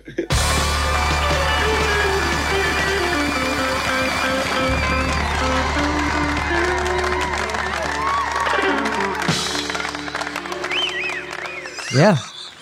Also mit wenig schauspielerischen. also, Das war so witzig, weil du hast den Typen so überzeugt von deiner Geschichte, dass er, weil die, die wussten ja schon, wer da so anruft und Telefonstreiche macht oder Mist erzählt, dass die schon so ein bisschen genauer auch aufgepasst haben, dass der Moderator schon im Vorfeld wusste, ja, hier ist wieder ein Spinner, dass das ja gleich vorgewarnt war und bei dir schreibt er, ja, die Geschichte ist bestimmt echt. na, ich habe denen natürlich was anderes erzählt. Ach. Ja. Ähm, jedenfalls werden die Anrufer schon im Vorfeld ähm, akribisch ausgesiebt. Und dann hört man plötzlich eine weibliche Stimme aus der Regie ertönen. Es würde weiter mit der Sendung gehen. Benjamin, was, bin- was ja. meinst du, wer das war? Wer da sagt, wir machen weiter, Kevin? Mrs. Brighton. Nein, es ist ja die Regie. Im Buch ist es übrigens ein Mann. Ne? Das kommt ja gleich, das werden wir auch noch erzählen. Aber hier haben wir halt eine weibliche Stimme, wo man weiß, okay, das muss die Regisseurin sein. Wer war das denn? Curting. Das war Frau Körting, die sich, nehme ich mal stark an, vom Sound her wirklich aus ihrer Regiekabine gemeldet hat. Finde ich schön, finde ich witzig. Ja. Habe ich auch gleich erkannt, wie du merkst. Ja, Ja. weil ähm, bestimmt haben sie wirklich fieberhaft überlegt, wie schaffen wir das, hier in unserem Tonstudio, wo wir die Hörspiele aufnehmen, eine Radioatmosphäre zu machen. Ja, denn eine Abhöratmosphäre schaffen sie nicht. Aber dazu später. Oh, ich freue mich schon. Ja. Ähm, ja, sie sagt, es geht weiter und jetzt fand ich gut, dass die Detektive die Kopfhörer wieder aufsetzen, obwohl sie auch, also du sagst ja manchmal, sie werden ja manchmal ein bisschen dumm dargestellt. Wie weiß, findest du, dass sie, sie die Kopfhörer aufsetzen? Au, aua, ah, Ja, und irgendeiner macht noch und so. Ja, finde ich extrem. Äh, mein Lieblingswort overacted. Ah ja, warte. aua, aua. Nein, nein, nein, mein Fuß. Nein, mach den doch nicht so breit irgendwie. Ja, und hier sind wir wieder mit der Primetime. ja, Aber naja, na ja, aber das ist ja so ein Geplänkel, was ich ja liebe. Weiß ich. Also Ja. nehme ich mal stark an, da hast du jetzt schon mal einen dicken, fetten Pluspunkt hinter die Folge Genau, gesetzt. genau, das Ja? war schon mal super so. Die Kopfhörer aufsetzen und dafür 30 Sekunden. Au, au, ah, nein. Na, so lang geht's nicht. Okay, es geht, glaube ich, nur zwei Sekunden und man hört einmal Aua, aber, Aber ich weiß, du hast das 15 Mal zurückgespult, dass du auf 30 Sekunden gekommen bist. Ja? So. Anderson moderiert weiter und kündigt den nächsten Anruf an der Leitung an. Es folgt ein düsterer Soundeffekt und eine unheimliche männliche Stimme ertönt. Ich bin es wieder. Mystery. Es war die Nachtigall, nicht die Lerche. Das ist übrigens ein Shakespeare-Zitat aus Romeo und Julia. Der hast du es jemals gelesen? ich habe noch nie irgendwas, glaube ich, äh, gesehen oder gehört, was mit Romeo und Julia so in dem Sinne zu tun hat. Also ich kenne das Theaterstück nicht und so. Ich kenne natürlich die Thematik, weil sie wurde ja oft genug ähm, verbraten und verfilmt, obwohl ich auch noch nie diesen Romeo und Juliet-Film mit ähm, Leonardo DiCaprio gesehen habe. Zum Beispiel. Übrigens ist es dir vielleicht aufgefallen, dass der Satz hier vertauscht ist. Im Buch lautet nämlich die Botschaft 13, 14, 7, 8 und wieder ist ein Joke vollbracht. Diese Botschaft kommt auch noch vor, aber sie wurden hier vertauscht. Echt? Ja, ist mir Ja, aufgefallen. so interessant. Der Anrufer legt auf und Bob, das wird Benjamin auch geliebt haben, nehme ich mal stark an, Bob bemerkt trocken und empört, ein Spaßvogel, dessen Humor das Verfallsdatum schon lange überschritten hat. Ja, das ist immer wieder mein Bob. Ja. Überhaupt, die Folge, die Folge ist ja noch gar nicht so, so, also. äh, 2001. Sie, sie ist ja, ja. War ja aber, gerade. Ähm, wir haben ja eine Kurzgeschichte besprochen. Wurde die schon gesendet, wenn das hier jetzt? Zu diesem Zeitpunkt ja. Ja. Ähm, und da habe ich ja gesagt, Bob klingt schon wieder so wie so ein, mein Lieblingsbob. In dieser Folge übrigens auch. Er redet schon wieder ganz oft wie ein, einfach so wie so ein Erwachsener ohne Mühe, so. Würdest Wir sind eigentlich jetzt schon in der Ära angekommen, wo sich eigentlich die Stimmen der Detektive nicht mehr großartig verändern. Ja, aber Und sich auch so die Typen, die Charakterisierung relativ gesetzt hat. Ja, aber du hast doch wirklich, ich kann es dir immer wieder sagen, du denkst so, Peter ist vielleicht so 17, Justus ist 17 und Bob ist 48. Oder? Findest du die Stimme wirklich so alt? Ja, Ja? extrem. Aber er klingt doch eigentlich relativ durch sein Schauspiel jung geblieben. Nie, ihm noch älter. Ich glaube, er schauspielert gar nicht. Also ganz ehrlich, gerade in aktuellen Hörspielen, ich finde, dass der Sprecher von Justus inzwischen wirklich schon deutlich älter klingt, weil der auch so eine dunklere Stimme bekommen hat. du willst mir doch nicht sagen, Bob klingt wie ein Jugendlicher. Also findest du, dass zum Beispiel Oliver Rohrbeck immer noch klingt wie Sio Huxtable? so auf alle Fälle jünger als Andreas Fröhlich. Nee. Also, wenn du mir sagst, dass. Also, du sagst, Oliver Rohrbeck hört sich jünger an, Nein, ich finde, dass äh, älter in an. Genau. aktuellen Hörspielen finde ich, dass die Stimmfarbe von Oliver Rohrbeck älter klingt als die von, äh, wie heißt Andreas Fröhlich. So, gut. Der Anrufer legt auf. Wie war die Botschaft nochmal, Berlin? Äh, hui, Lerche. Äh, es war die Nachtigall, nicht die Lerche. Mr. Anderson wirkt komplett durcheinander, verhaspelt sich und sucht in seinen Unterlagen nach dem roten Faden seiner Moderation. Genau, er probiert dann noch so ein bisschen abzulenken. Er sagt, äh, dadurch merkt man, dass die Sendung live ist. Das macht er später. Hm? Das macht er äh, später, wenn sie in der Zentrale sitzen und die Sendung hören. Aber wieder Unterschied Sicher? zum Buch. Ja, ganz sicher. Im Buch bringt er nämlich zuerst keinen Ton heraus. Das Kapitel heißt sogar zugeschnürte Kehle, sodass Justus einspringt und seine Stimme nachahmt. Ja, fand ich gut. Mhm. Denn da merkt man so richtig, dass. Also irgendwas stimmt jetzt ganz und gar nicht. Mhm. Und im Buch, äh, im Hörspiel ist es für mich nur so, dass er einfach nur aus dem Konzept gekommen ist. Und im Ja. Buch ist es viel krasser. Überhaupt nicht schlimm. Also, dass er Ja. auch sich dadurch so aus dem Konzept bringen lässt, ist jetzt auch ein bisschen merkwürdig. Hat natürlich was mit der Folge zu tun. Aber nicht so krass. Nicht so krass, oder? So, und im Buch ist es ja wirklich so, er ist ja wirklich am Ende. Er ist, ja, okay, er fängt. Ja, denn jetzt kommt was, also, pass auf, ich möchte gerne, wie es im Hörspiel ist, kurz zu Ende bringen. Finde Ja, ich nämlich na- sehr gut. Die Primetime-Musik, die wir am Anfang gehört haben, die die Radiosendung quasi einleitet, ertönt jetzt wieder als Ausblendung für diese Szene und ist aber ein gleichzeitiger Szenenübergang für die nächste Show mit äh, Kevin Anderson, weil jetzt kommt kurz der Erzähler und der sagt, dass sich die drei Fragezeichen nach der Sendung sehr über den Moderator gewundert haben. Am nächsten Abend sitzen sie, sitzen sie in ihrer Zentrale und hören sich gemeinsam die nächste Sendung an. Und du hast halt quasi die Melodie von der Primetime am Ende von der Sendung mit den drei Fragezeichen und jetzt fängt gleich die nächste Folge an. Das fand ich sehr gut. Das finde ich auch sehr gut. Ähm, Was aber ja. fehlt, ist die komplette Passage aus dem Buch, wie Mr. Anderson nach der Sendung wütend nach nebenan in die Regiekabine geht und ausrastet.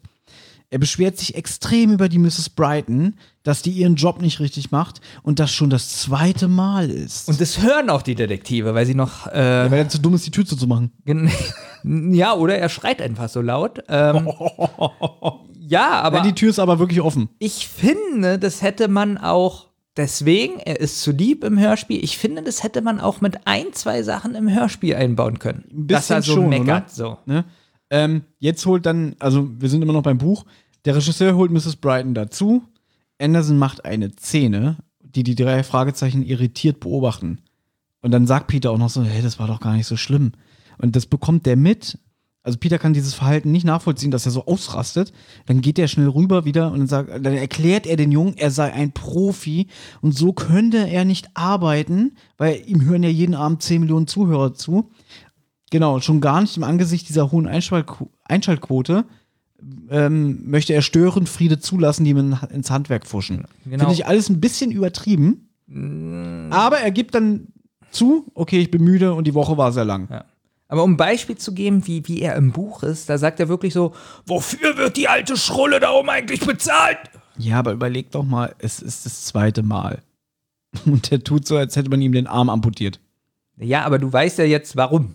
Ich weiß warum, aber ich finde es, okay, er ist in dem, ich kenne das selber von mir, wenn man manchmal impulsiv Ich ist. wollte doch gerade sagen, Ja. das ist doch eigentlich. eigentlich Ich kenne es er- von mir, wenn du manchmal impulsiv bist, dann willst du auch gar nicht in dem Moment vernünftig sein. Du willst es irgendwie nur rausschreien und dann kommt plötzlich äh, die Gedanke, okay, Ja. vielleicht hättest du einfach nur dreimal durchatmen Also müssen. ich finde, ja? der könnte Kevin Thomas Anderson Freitag halten. heißt er ja auch. Ja. Das weiß nur keiner.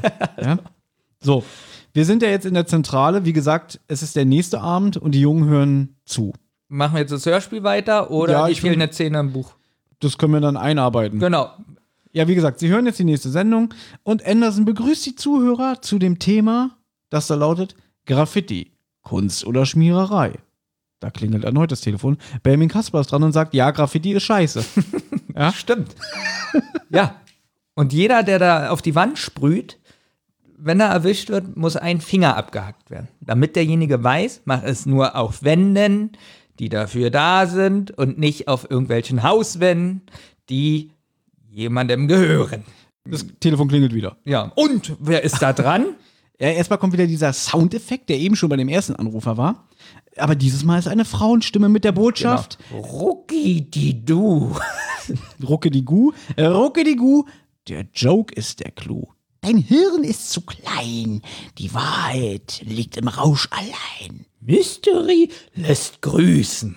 Das war ein Aschenputtel-Zitat. Du bist ja sehr belesen, wie wir schon das öfter hier mal vorge ähm, ähm, gemerkt haben. Ja. Hast du schon mal das Märchen Aschenputtel gelesen? Ganz bestimmt, ne? Bestimmt mit fünf oder so. Habe ich schon gelesen. Das Problem ist, ich würde gerne mal die Urfassung lesen. Alles, was wir lesen, ist ja immer nur so nacherzählt von Gebrüder Grimm. Nacherzählt. Ist es überhaupt Gebrüder Grimm? Es ist Äh, Gebrüder. Grimm, ist richtig, aber habe ich auch mal gelesen, dass die sind ja einfach damals auch nur von Dorf zu Dorf gezogen Genau. und haben sich diese Geschichten erzählen lassen und sie waren die ersten, die die eigentlich zusammengefasst haben. Ja. Das Problem ist, dass die Geschichten immer einfacher wären und immer gewaltfreier und sowas. Und ich würde gerne mal die Urfassung lesen. Dieses Zitat, also das, was Mystery sagt, ist ja wie gesagt aus Aschenputtel und im Original dauert es, äh, dauert es, heißt es, rucke die Guck, rucke die Guck, Blut ist im Schuck und Schuck heißt Schuh. Also ist bestimmt so ein ganz altdeutscher Begriff. Der Schuck ist zu klein, die rechte Braut sitzt noch daheim. Siehst du, ich kann dir mindestens, ich habe ja mehrere Bücher davon, drei Bücher geben, wo das nicht mehr so drinne steht. Glaube ich dir. Da steht Schuh. Mhm. Überhaupt auch diese ganzen alten Märchen, ich glaube, die waren auch in den Urfassungen deutlich brutaler. Hier in dem Buch zum Rufmord steht ja auch, dass, weil der Schuh ja zu klein ist und die böse Stiefmutter will ja die, ihre echten Töchter an Genau. den Prinzen. Hat Und die, die eine, genau, schneidet sich den Zeh ab und die andere die Ferse. Ja. Märchen sind ja schon ewig in der Kritik. Mhm. Und ich arbeite ja im Kindergarten und da sollen ja Märchen am besten ganz verbannt werden. Und die Sachen, die wir noch haben, die sind sowas von zensiert, da wird nicht der Wolf irgendwo reingeschmissen oder verbrannt oder sowas, sondern der geht dann eingeschüchtert nach Hause. Ja. Der Wolf, das, Lamm, Hutz! Ja.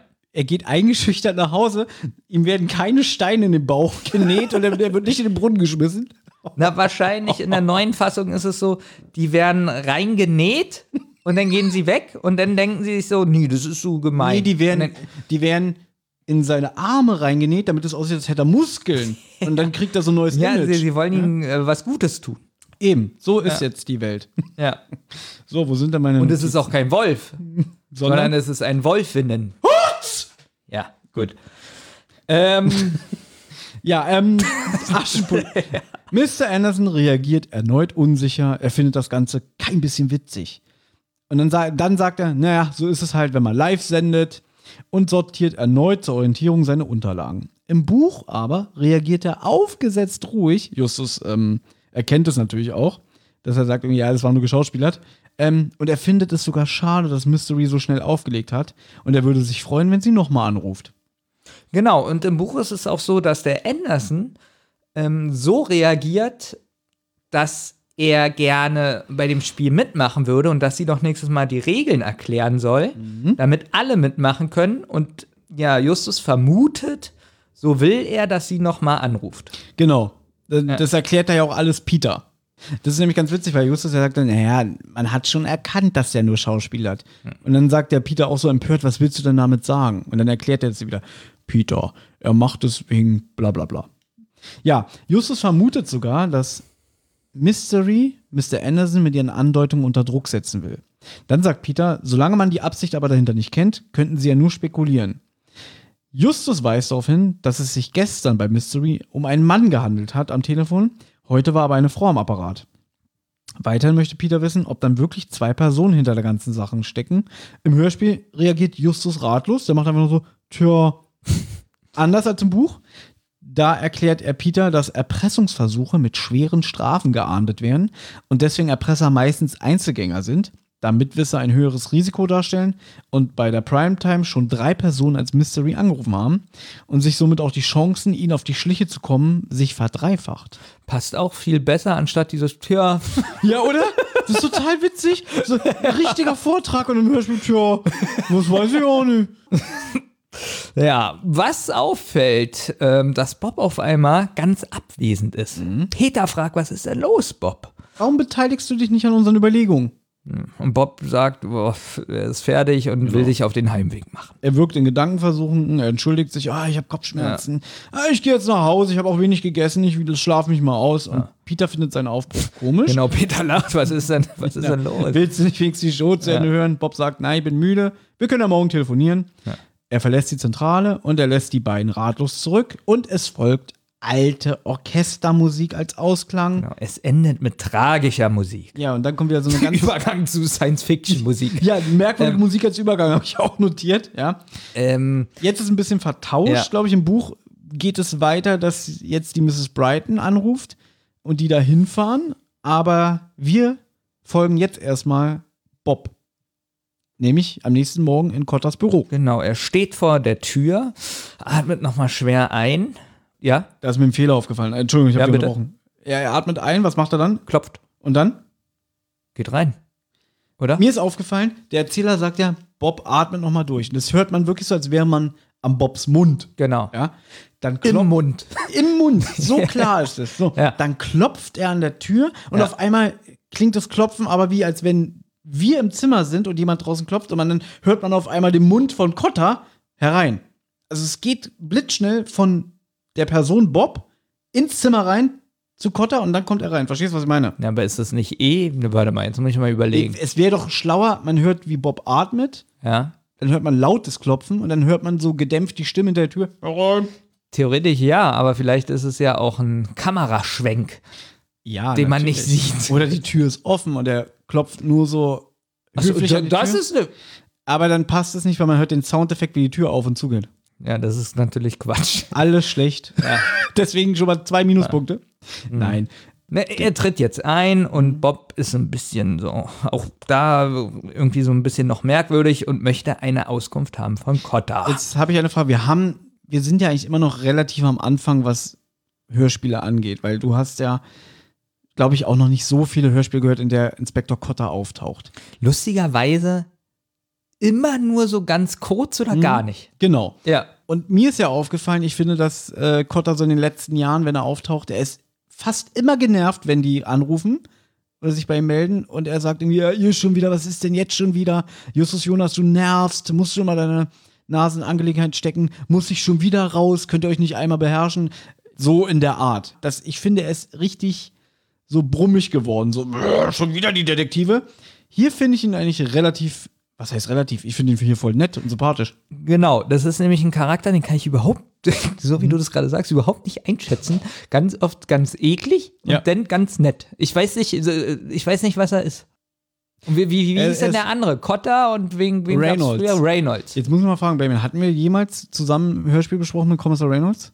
Irgendwoher, oder habe ich Bücher gelesen von Reynolds? Wahrscheinlich. Ich kann mich gerade nicht erinnern, ob wir schon uns schon mal über den Reynolds-Sprecher unterhalten haben. Bestimmt. Aber ich weiß Den es nicht mehr. Sprecher weiß ich nicht. Auf alle Fälle hatte ich den in den Büchern. Und da wollte ich dich Ja. jetzt noch mal fragen, was ist der Unterschied von den beiden Also der Unterschied ist, dass Reynolds eigentlich sehr anderen Namen? einen anderen Namen hat, aber ansonsten Cotter ist mit Maske. Nein. Kommissar Reynolds ist quasi der Vorgänger von Inspektor Cotter und der natürlich sehr viel in den alten amerikanischen Fällen auftaucht, also von den amerikanischen Autoren. Und als dann die deutschen Autoren, die deutschsprachigen Autoren angefangen haben, drei Fragezeichen Bücher zu schreiben, ist der in Pension gegangen. Weil es ist ja ein kleiner, beziehungsweise bei den Crime Busters taucht er, glaube ich, nur einmal auf oder so, in so einem Nebensatz. Ich weiß es gar nicht mehr. Ich glaube, bei Automafia macht er mit. Im Buch jedenfalls. Ähm, Hört sich schon Halt, so scheiße es an, sind ja Automafia.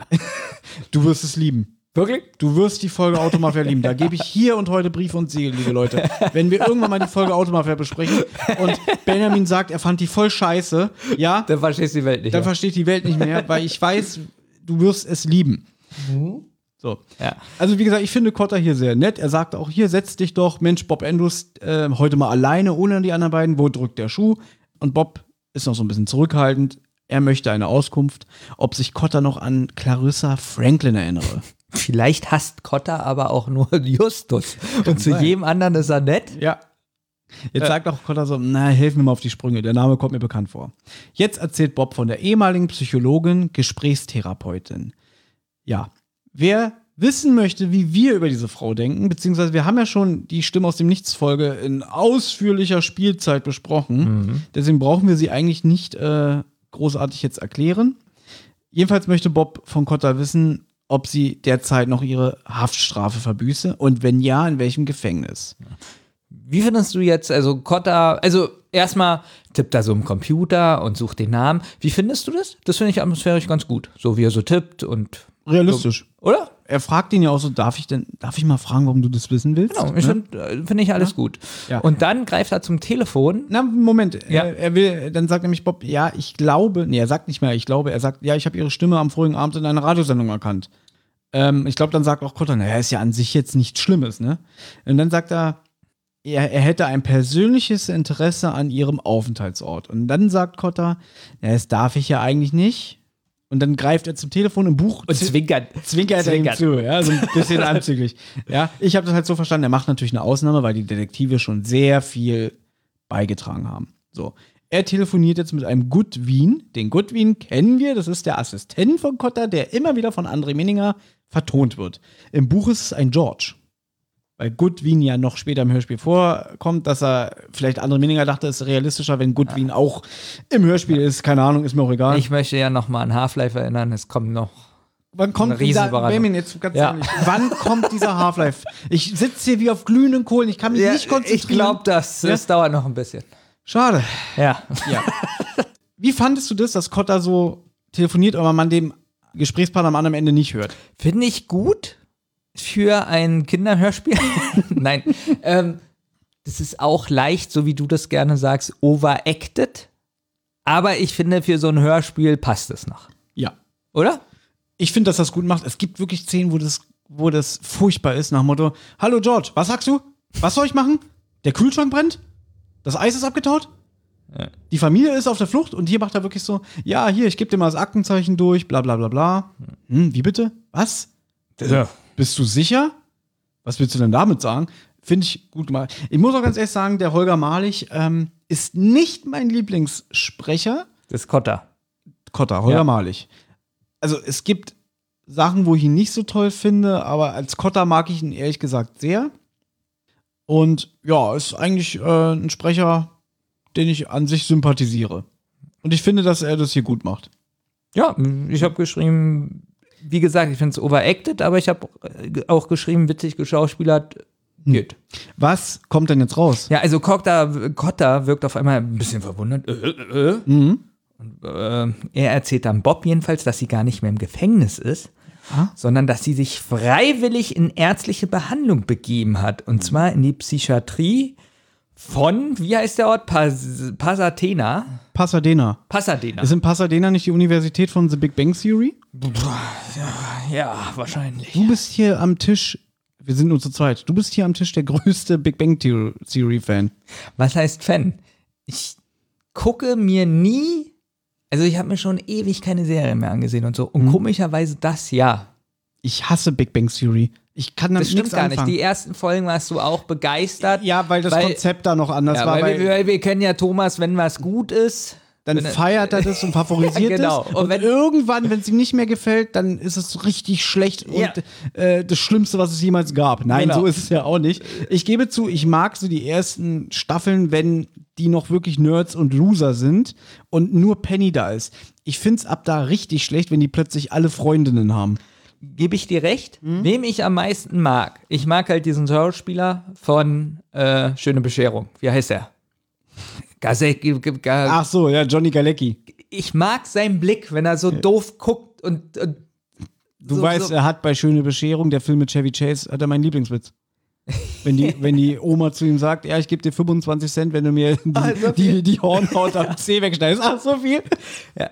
Und ich glaube, ich das, ich finde das ja nicht, also ich gebe jetzt schon mal recht, die ersten, sagen wir mal, also besonders die erste Staffel, die zweite Staffel noch so ein bisschen und irgendwann ist das ganze Nerdige raus und das ist so billige Friends ist schon Und es geht auch grottenschlecht. immer nur um Sex und alles. Ne, hört ihr zu, Friends ist schon Ja, grottenschlecht. wir wissen, dass du Friends scheiße findest. Friends, und so- ich so nehme eine- mal auch stark an, dass du auch How I Met Your Mother scheiße Oh, findest. ist das schlecht.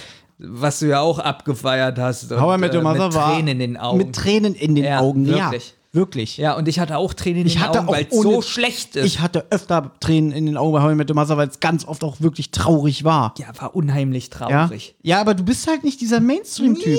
Und ja, du, lässt- bist es, gib es zu. Ja, es ist, es ist, Fakt her, ist es eine Mainstream-Serie, aber Ja. sie ist gut erzählt, sie ist Nein. gut gemacht. Ja? Nein, ich Und, kann- aber dafür, was noch Mainstream-mäßiger ist, in meinen Was? Augen Big Bang, Ja, das findest du gut. nein. Doch. Ich habe gesagt, ich finde diesen Schauspieler gut. Die Nur ganze den Serie ist witzig. Ja, die ganze Serie Ach, und was schlecht. ist mit Howard? Die Mutter ist auch gut. Ja? Aber ansonsten ist so Friends und was du da aufzählst, das ist so, ja, so Aber Jugend. Was ich sagen möchte, Ja. und ich weiß, da wirst du jetzt auch mir Gut. widersprechen, beziehungsweise du wirst es gar nicht kennen. Wie gesagt, ich mag Big Bang Theory nicht, aber ich mag das Spin-off Young Sheldon. Das gucke ich total gerne. Oh, das habe ich wirklich nicht gesehen. Ja. Gebe ich dir jetzt auch Brief und Siege, wird dir nicht gefallen. Ja, wahrscheinlich noch mehr Friends. Nee, überhaupt Nee. nicht. Aber es ist erstens keine Comedy-Serie mit Lachern, sondern es ist. Teilweise erinnert es mich manchmal so ein bisschen an Malcolm mittendrin, so von der Art her, wie es gedreht ist. Oh, also auch schlecht. Ja, gut. Ja. Wie findest du Malcolm mittendrin schlecht? Habe ich noch nie gesehen. Da siehst du, dann urteil doch nicht, wenn du etwas nicht kennst. ja? Alter. Ja, Akte X ist gut. findet man nirgendwo im Stream, ne? Ähm, es gab es mal bei Maxdome eine Weile. Das gab es auch mal vor ein paar Jahren bei Amazon. Hm? Ja. Und ich habe mir irgendwann mal die alten DVDs gekauft. Grottenschlecht. Hast du alle weggeworfen, weil du guckst ja keine DVDs mehr? Ja, richtig. habe ich unten hingelegt zum Verschenken. Echt? Ja. Krass. Finde ich auch mal nett, wie du eher an fremde Menschen denkst, als mich mal zu fragen, ey Thomas, ich löse mal die DVD sondern auf, möchtest du da was haben? Du guckst es doch eh nicht. Akte X würde ich gucken, wenn ich es irgendwo hätte. Du hast gesagt, so toll ist es ja doch Ist es auch nicht. Dann, Aber ich würde dann schenke ich gucken. das lieber einen Fan. Hm, auf, indem du es in einen offenen Karton unten im Regen vor die Straße vor dein Haus stellst? Ich habe das im Müllraum gestellt. Noch schlimmer. Da Damit- kommen ja dann nur die Leute aus deinem Haus rein. Ja. Da Also- weiß ich ja, das sind ordentlich gepflegte Menschen. Bob ist auch geschockt, Ja.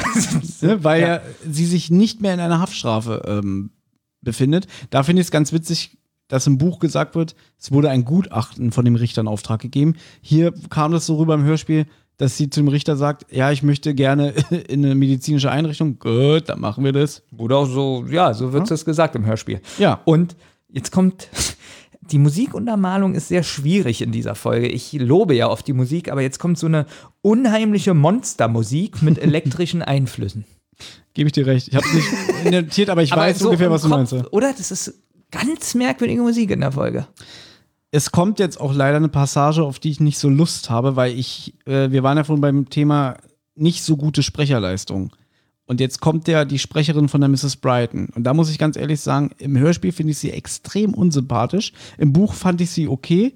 Da, also ganz andere Atmosphäre und da habe ich auch ihre Beweggründe mehr verstanden. Ähm, und Wa- warum immer, und pass auf, es hat sich jetzt so ein bisschen eingegliedert. Immer wenn mir was im Hörspiel nicht gefällt, möchte ich, dass es ein anderer erzählt. Also in Äh. diesem Fall du. Ja, Aber ich würde gerne die, die, die Einleitung machen. Die nächste Szene heißt bei mir ein neuer Fall. In der Zentrale klingelt das Telefon. Justus geht an den Apparat. Es meldet sich eine Mrs. Gloria Brighton, die Justus sofort als die Mitarbeiterin der Primetime erkennt. Mrs. Brighton ist nervös und, und aufgeregt. Sie bittet die Junge um ihre Hilfe als Detektive. Witzig. Du hast fast alles erzählt, was ich zu dieser Szene, weil die Szene geht nicht mal lang. Ja, aber es geht doch jetzt zu ihr in den Garten. Das darfst du gerne erzählen. Ach so, das darf ich dann erzählen. Also erstmal finde ich es interessant. Ich habe in Klammern geschrieben, sehr gute Stimme. Was magst du daran nicht? Okay, ja- pass auf, da muss Ja. ich auch wieder, weil ich wusste das. Ich habe gewusst, wenn ich sage, ich finde die nicht so toll, wirst du sagen, ja, okay, fandest du es nicht toll, weil die Stimme schlecht ist oder weil sie eklig ist? Aber du siehst, ich habe es wirklich hingeschrieben. Nicht, dass du denkst, Ja. ich will dir nur widersprechen. Deswegen, ich will ja auch der Sprecherin nicht zu Unrecht tun. Ich, die Stimme ist ja soweit solide. Man merkt halt, dass es schon jemand ist, der schon öfter wahrscheinlich gesprochen hat. Aber ich finde den Charakter unsympathisch. Genau, das ist nämlich so. Mir, ich glaube nämlich, du magst bestimmte Frauentypen nicht. Du Nee, magst ja auch nee, das, nee, nee, doch, doch, doch. du magst ja auch Peggy Bundy nicht, hast du mir mal gesagt. Ja, aber hast du schon mal Peggy Bundy im Original gehört und im Deutschen? Du, du magst Peggy Bundy nicht? Du magst Ma Dalton nicht von Lucky Luke. Du magst äh, die Oma nicht von Wer ist hier der Boss? Die fand ich super. Äh, äh, und ich mag hier Bertha nicht von ähm, Men, Men, Men, Men, Manly, Men, Men. Wie heißt es? Two and a Half Men. Oh, Two and a Half Men ist auch eine Comedy-Serie, die ich hasse, weil ich finde alle unsympathisch. Ich mag Ellen nicht, ich mag die Bertha nicht. Ich hast du aber auch eine Weile geguckt. Ja, aber auch nur so die ersten zwei Staffeln, ein paar Folgen und da wurde mir das auch zu eklig. Jetzt erzähl doch mal, was jetzt passiert. Ja, also ähm, sie sagt, sie hat einen Auftrag und sie müssen äh, zu ihr fahren. Es ist etwas Schreckliches geschehen. Justus stimmt zu, sagt ihr aber auch, dass Bob vorerst nicht dabei ist. Ist ihr egal. Genau, und jetzt kommt so ein bisschen treibende Elektromusik, die sehr lang gespielt wird. Die finde ich aber okay, die hat was. Ja, sie passt zu dieser Szene, weil es ja was Spannendes ist. Genau, sie, du sagst schon, sie ist treibend und so, so nach Genau. So, oh, wir müssen uns beeilen. Dumm, dumm, dumm, dumm, dumm, dumm, dumm. Ja. Stell mir vor, wie sie so auf Pferden hinreiten. Jetzt kommt der Sprecher. Übrigens ist es in dieser Folge so, was ich ja oft kritisiere, ähm, dass alles gleich ist. Und in dieser Folge ist es wirklich so. Musik, Übergangsmusik, Sprecher. Musik, Übergangsmusik, Sprecher. Und ich weiß, es ist ja der Erzähler, den du nicht so toll findest. Und ich sage ja immer wieder, das ist ja der Matthias Fuchs, den ich persönlich mehr bevorzuge als den Thomas Fritsch. Jetzt haben wir vor ein paar Tagen schon eine Folge aufgenommen. Jetzt hast du ja theoretisch eigentlich den direkten Vergleich. Ich hätte jetzt gesagt, es ist der gleiche wie, äh, derselbe wie aus dieser Kurzgeschichte. Ist er aber nicht. Nein. Nein. okay. Okay. Gut, vergiss die Frage. Ja. Ähm, der aus der Kurzgeschichte, den fand ich besser. Wenn das jetzt deine Frage wäre. Ja gut, hast du schon beantwortet. Gut. Mach weiter. Sie begeben sich zu Mrs. Brighton. Genau. Sie erzählt, dass der Chef des Senders sie fristlos entlassen hat. Vielleicht noch kurz als Einwurf, sie wirkt gereizt und unausgeschlafen. Genau. Sie hat am gestrigen Abend wieder Mystery in die Sendung schalten lassen. Bereits das dritte Mal. Kannst du bitte nachmachen, wie sie das sagt? Es war bereits das dritte Mal. Und du fragst, warum ich das schlecht finde. Sie ist total am Ende. Sie ist gekündigt. Ihr Leben ist am Ende. Stell dir mal vor, du kriegst es von deinem Arbeitgeber, dass du gekündigt bist. Sie macht es wie du.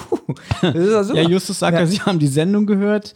Und jetzt fragt er sie, wann war denn der erste Anruf? Genau. Das erste Mal ist es vorgekommen, als sie das Thema Schlafwandeln in der Sendung behandelt hatten. Letzte Woche. Ja. Die Anruferin hat sich als Mrs. Robinson vorgestellt und war dann in der Sendung als Mystery. Und da kommt der Satz 13, 14, 7, 8. Wieder ist ein Joke vollbracht. Ich habe Job aufgeschrieben. Was, Blowjob? Ja, und wieder ist ein Job vollbracht. Jetzt möchte Justus wissen, wie Mr. Anderson damals reagiert hat. Ja, und es war so wie da- das letzte Mal. Sie sagt, danach war er nicht mehr konzentriert und hatte lauter Blackouts. Mhm. Ja, was lasse? Über meine Notizen. Also, seit den Anrufen geht es ihm wohl richtig schlecht. Justus wundert sich und er versteht immer noch nicht, warum sie eigentlich jetzt aber entlassen wurde, weil äh, so wie wir das schon so vorhin schon erzählt haben, kann ja mal passieren, dass jemand durchgestellt wird. Oder? Ja. Ja. Und hier ist so, Ja. die, die Alte muss entlassen Ja. werden. Und auch vor allem, wie er es macht, ne? Ja, also sie erzählt, dass Anderson sie wutentbrannt aufgesucht hat. Und ich finde, ohne, wenn man das Buch jetzt gelesen hat, kann man das sich gar nicht so vorstellen von Anderson, oder? Dass er so sauer war Genau. so. Ja, da, da greift wieder dieses irgendwie, ja, okay, da hat einer von 10 Millionen Zuhörern hat einer angerufen, Genau. der lustig sein will. Genau, wenn man jetzt aber das Buch gelesen hat und weiß, dass er schon in der Sendung so sauer war, Mhm. finde ich passender. Gut, aber wir dürfen ja nicht vergessen, er, die Botschaften, die Mystery von sich gibt, die erkennt er ja. Deswegen könnte man natürlich. vielleicht nur noch mal, weil wir jetzt gerade wieder so, so tun, so als nach Motto, der rastet total aus. Er hat ja wirklich einen Grund. Ja, ich meine nur in der Sendung, wo der erste Anruf war, war er ja nicht so Ja. krass. Das weiß man ja nur im Buch, dass er da auch schon ausgerastet ist. Ja, weil die Stimme zu lieb ist. Genau, und beim zweiten Mal jetzt, wenn man das jetzt nur liest, denkt man so, hä, so krass soll der sein. Aber ja, Ähm, er ist es. Vielleicht könnten wir noch mal sagen, fand ich auch ganz interessant, weil dieses ganze Gespräch, was jetzt im Hörspiel ähm, vorkommt, ist im Buch zweigeteilt. Denn wir erfahren jetzt Informationen. Als die Detektive damals nach der Radiosendung nach Hause gefahren sind, fährt Peter aus Versehen Mrs. Brighton an. Er findet den Weg nicht und äh, es steht da, dass sein Scheibenwischer sehr schlecht ist und deswegen die Scheiben verschmiert Genau. sind beim Wischen. Und, deswegen da sieht er sie nicht. sie einfach mal. Genau, Ja. und um Wiedergutleistung zu machen, weil im Buch ist es so, dass es schon ein bisschen heftiger regnet und dann ist auch ihre Tasche nass und so. Und dann sagt Justus einfach, können wir sie nach Hause fahren? Weißt du, was ich ein bisschen glaube, warum das im Hörspiel nicht gemacht wurde?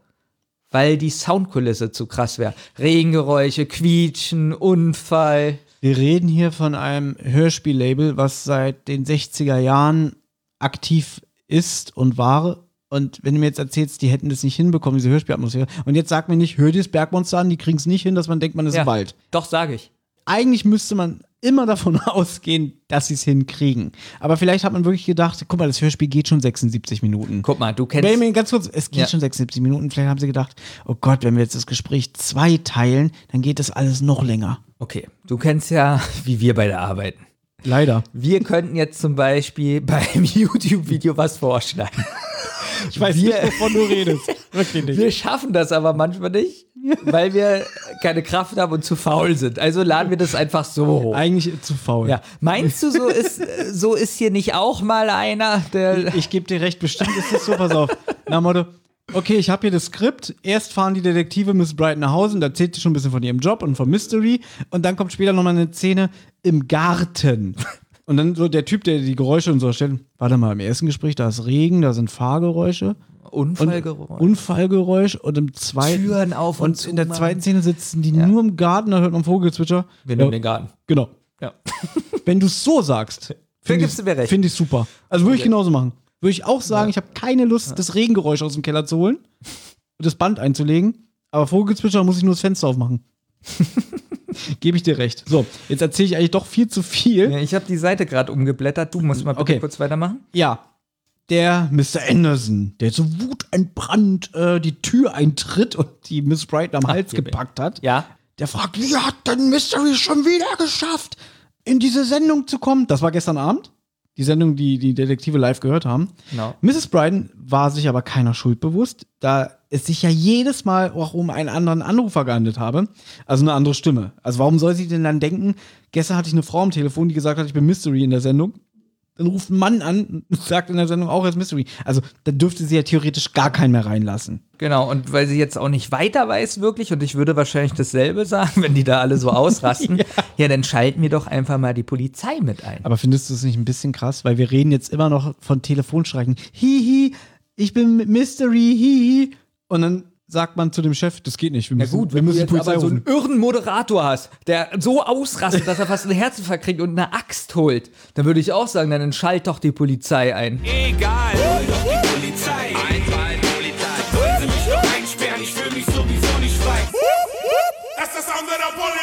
Was ist wichtiger, dass ich sterbe, zerhackt werde oder dass ich die Polizei rufe? Ich würde so, auch den Vorschlag machen. Ja, jedenfalls hatte sie Anderson dann unmittelbar gesagt, äh, sie fände die Sache merkwürdig und man müsse mit Hilfe einer Fangschaltung Mystery auf die Spur kommen. Und da klappt ihn auf einmal die Kinnlade Genau, herunter. war sprachlos. Hat sich aber ganz schnell wieder gefangen und dann hat er sie angeraunzt. "Äh, Das ist meine Angelegenheit. Mischen Sie sich nicht ein. Genau, und Ja. weil sie jetzt merkt, so an dem ist kein Rankommen, hat sie sich an die Chefetage Aber gewandt. ja? kommt im Buch auch ein bisschen mehr raus, weil Ich man, weiß. man merkt im Buch ganz doll, dass sie ihn überhaupt nicht mag. Merkt man hier natürlich auch, aber auch um ihn eins auszuwischen, denkt sie sich, nee, dann gehe ich jetzt zum Chef, weil sie ja merkt, das will er nicht mit der Polizei. Ja, dann gehe ich jetzt zum Chef und äh, bereite meinen Vorschlag unter. Witzig finde ich allerdings noch, so mache ich es immer. ich weiß, Ja. weil im Buch ist es auch noch so, da hat Mr. Anderson gesehen, wie sie in Peters Auto gestiegen ist und die Jungs sie ja dann nach Hause gefahren haben und da hat er auch wissen wollen, warum sind sie da eingestiegen? Die Jungs, die sind nicht ganz in Ordnung, passen sie auf, die sind gefährlich. Fehlt auch im Hörspiel. Ja, dann muss ja im Hörspiel fehlen, denn sie waren ja nicht im Auto. Ja. Sie war ja nicht im Auto. Aber das war wirklich mal jetzt in diesem Sinne, ähm, manchmal ist das Buch so, sind jetzt so die Nebeninformationen nicht so spannend. Hier finde ich das alles relativ spannend. Jetzt gehe ich mal in diese Batman-Rolle. Warum hat man das nicht eingearbeitet? Aber ja, wir wissen, wir waren zu faul, in den Keller zu gehen, das Tonband mit dem Regengeräusch rauszuholen. Deswegen. Nein, sonst gehen wir ja auch gar nicht so sehr auf das Buch ein, aber hier am Anfang sind schon extrem viele Erinnerungen. Genau. Ja. Ja, Mrs. Bryden war dann beim Senderchef, hat ihm diesen Vorschlag mit der Fangschaltung unterbreitet und dann hat der zu ihr gesagt, ja, ich werde mal drüber nachdenken. Und dann hat er sie so ganz beiläufig gefragt, ah, haben Sie eigentlich meine Armbanduhr gesehen? Jetzt fängt sie an, schlecht zu heulen im Spiel. Wie traurig das? Ich habe geschrieben, fängt jetzt gut geschauspielert an zu weinen. Also, was ist da los? Hast du nicht mal gesagt, der Podcast ist langweilig, wenn wir uns immer einig sind? Da muss Reibereien rein, da muss ähm, völlig gegensätzliche Meinung, sonst denken die Hörer, es ist langweilig. Ja, aber da, also da gibt es ja nur eine Wahrheit. Ja. Und zwar die von Olli. Man könnte jetzt Olli sagen, hör dir das mal an und sag uns mal deine Meinung, er würde, er würde uns einen Vogel zeigen. Also nichts, wo er mitmacht, ähm, würde er freiwillig irgendwas hören oder nachlesen. Anderson Ja. stößt jetzt dazu und hätte jetzt Mrs. Brighton mitfühlend gefragt, ob sie immer noch unter dieser traurigen Angewohnheit leiden würde. Sie, sie wusste zuerst gar nicht, was er eigentlich will. Mhm. Was, was meint er denn damit? Und dann sagt er auf einmal, Ich finde es schön, du sagst es auch wirklich Ja. mit der Stimme, wie du es zu ihm sagen würdest. So, Ja. "Ja, was willst du denn von mir? finde ich gut. ja. Weißt du noch, als du 200 Euro aus meinem Jackett im Büro stehlen wolltest? Da hat sie geantwortet, wir sind in Amerika. ja. Das war ein Dollar. Du sagtest damals, also danke Thomas. ja. Du sagtest damals, dass du als Kleptoma, äh, dass du an Kleptomanie leidest. Sie fängt jetzt noch stärker an zu schluchzen. Was fängt jetzt sicher noch schlechter an zu Ja, schauspielern. genau. Der krankhaften Angewohnheit zu stehlen. Ja, du hast halt noch nie richtig geweint und getrauert, sondern nur so oberflächlich. Deswegen, ja, deswegen kennst du sowas nicht. Ja, stimmt, ich bin ja ein Stein. Ja, das stimmt. Ja, sie sagt dann, ich wollte natürlich sofort meine Unschuld beweisen. Dann hat sie ihre Handtasche rausgeholt, geöffnet, war die Uhr drin. Hast du aber toll gesagt gerade. Richtig emotionsvoll. Ja, aber dann regt sie sich zu Recht auf, die hätte wohl Anderson ihr untergejubelt. Und der Chef, richtig großzügig, der gab ihr fünf Minuten Zeit, ihre Sachen zu packen, äh, das Gebäude zu verlassen. Aber aufgrund ihrer langen Firmenzugehörigkeit wollte er von einer Anzeige absehen. Ich glaube, im Hörspiel sind es sogar nur 20 Jahre, im Buch sind es 30 Jahre. Ja, im Buch, äh, genau. Sie spricht von, na Thomas? Sie bekommen. ja, doch, ja, weil jetzt wird's spannend, denn sie, spricht von Rufmord! Rufmord. Mit dieser Aktion, dieser Rufmordaktion, also das ist ja so frech und dreist, ist es ja auch, um Gottes Willen, ne? Sieht sie sich jetzt halt gezwungen, die drei Detektive zu beauftragen. Und jetzt ist leider, leider wieder Peter ein bisschen dämlich und fragt, was ist denn Rufmord? Aber Justus erklärt das. Genau, Es äh, sei üble Nachrede. Ja, Mrs. Brighton sagt gehässig, dass es Zeit wird, dass die Fans von Mr. Andersons frechen Sprüchen genug haben und dass die Einschaltquoten wieder zurück in den Keller sinken sollten. Denn die Sendung war eigentlich mal ein ganz großer Flop. Und Justus wundert sich auch, äh, die Primetime war ein Misserfolg? Ein Flop. Vor einem Jahr startete die Show, aber schon nach wenigen Minuten schalteten die meisten Zuhörer ab, da Mr. Anderson in seiner Moderation hölzern wirkte und sein Stil sterbenslangweilig war. Nach der zehnten Sendung allerdings änderte äh, Mr. Anderson seinen Stil und performt, performte von nun an mit flapsigen Sprüchen und kontroversen Themen, die andere Moderatoren nicht einmal mit der, Würstchenzange. heißt es nicht eigentlich Kneifzange? Deswegen lachen ja die Detektive so. die lachen kurz. Mrs. Bryden beauftragt die Detektive damit, Kevin Andersons Machenschaften aufzudecken und was sich genau hinter den Anrufen von Mystery verbirgt. Als Justus fragt, ob Mr. Anderson eine Freundin oder einen Freund hätte, beziehungsweise eine Vertrauensperson hat, da antwortet Mrs. Bryden eklig, ja, dieser Mann hat sicherlich keine Freunde, das kann ich mir nicht vorstellen. Der interessiert sich doch nur für sich selbst. Übrigens, im Buch und im Hörspiel äh, fand ich ziemlich aktuell für 2001, Ja. dass auch gefragt wird, ob er einen Freund hat. Was aber ja noch nicht mal auf seine Partnerwahl direkt äh, ansprechen muss, und es kann einfach sein, dass er einen besten Freund hat. Ich glaube, das wurde auf die Partnerwahl. Äh, Aber da muss ich, echt, da muss ich jetzt echt sagen, dass es mir relativ egal ist. Jetzt nicht, weil mich dieses Thema nicht interessiert, sondern weil ich nicht so gedacht habe. Ne, ich finde es aber gut, dass, es, äh, dass man das denken könnte und dass es Könnte nur man. so unterschwellig, finde ich gut. Auf jeden Fall äh, in der Anfangszeit, wo die Show noch schlecht rief, da hätte er wohl äh, öfter mal mit seinem Bruder nach der Show telefoniert. Aber ähm, der hat ja jetzt so eine Star-Allüren entwickelt durch den Erfolg seiner Primetime. Findet sie richtig widerlich. Und im Buch wird auch gesagt, dass er durch seine ähm, Berühmtheit auch relativ viel zu sagen hat im Sender. Also er hätte wohl schon relativ viele Mitarbeiter rausgeekelt. Genau, da wird nochmal klar gemacht, was das eigentlich für ein Arschloch ist. Richtig. Und Justus sagt, untermalt von irgendwelcher komischen Elektromusik Ich wieder. habe angeberische Ghostbusters-Musik. Finde ich gut. Ja. Und er sagt beschwörend, die drei Fragezeichen haben bisher noch jedes Rätsel gelöst. Finde ich persönlich schlecht, wie er es sagt. Ich Für auch. ein Kinderhörspiel super. Szene Nummer 5. heißt bei mir das Best Hope. Ab jetzt wird das Hörspiel auch wieder besser, finde ich persönlich. Mm, Es kommt jetzt düstere Atmosphäre und der Sprecher sagt, dass Bob auf dem Weg ist zur Klinik Best Hope. Es ist ein dreigeschossiges, verglastes Gebäude mit einem üppig bepflanzten Garten. Und mit einem meterhohen Maschendrahtzaun umgeben. Ja. Und ich finde, dass die Atmosphäre, ich mache jetzt kurz einen Sprung nach vorne, viel zu düster und unheimlich ist. Ähm, es sind Geräusche, als ob, als ob Halloween ist. und man denkt bei dieser Atmosphäre, bei den ganzen Geräuschen und so, es ist irgendwie mitten in der Nacht oder so. Und wie rauskommt, es, äh, gleich rauskommt, ist es aber mitten am Tage. Ich finde, Aber- die Atmosphäre passt überhaupt nicht. Aber finde, ein, Moment, normalerweise bist du doch so jemand, dass äh, aufgrund der Thematik, sage ich jetzt mal, ist es doch aber eigentlich gut, dass die Stimmung so düster umgesetzt wird. Ja, aber nicht mit Ghostbusters-Geräuschen. Okay. Ich finde, äh, ich habe jetzt wirklich das Gefühl, wir schauen Ghostbusters und der Hebel wurde umgelegt und alle Geister fliegen weg. So, so eine Atmosphäre habe ich gerade. Okay. So, und es ist mitten in der Nacht und es fehlt nur noch, dass ein Blitz vor ihm einschlägt. Und was ist aber, paar Szenen später, Dr. Franklin ist im Garten und zupft Radieschen. Aber was ist Also jetzt das- sein Problem, ja. dass ähm, die Stimmung komplett nicht zu der Wirklichkeit passt? Genau. Oder? Es ist einfach viel zu doll gespielt. Also die, Atmosphäre ist viel zu übertrieben. Finde ich nicht. Sehe ich nicht so. Ich würde es jetzt nicht so verteufeln. Gott. Jedenfalls betritt Bob das Gebäude und er stellt sich erstmal an der Anmeldung hinter einen älteren Mann an. Und das ist unser Freund Eckart Dux. Na, weißt du noch, was Eckart Dux so Ja. gemacht hat? Jerry äh, aus Seinfeld. Ja. Genau. Nee, äh, ohne Witz, bei Seinfeld hat er auch mitgespielt. Ja, Nur eine ganz kleine Nebenrolle. Ist aber auch egal. Das kann Olli erzählen. genau. Ja.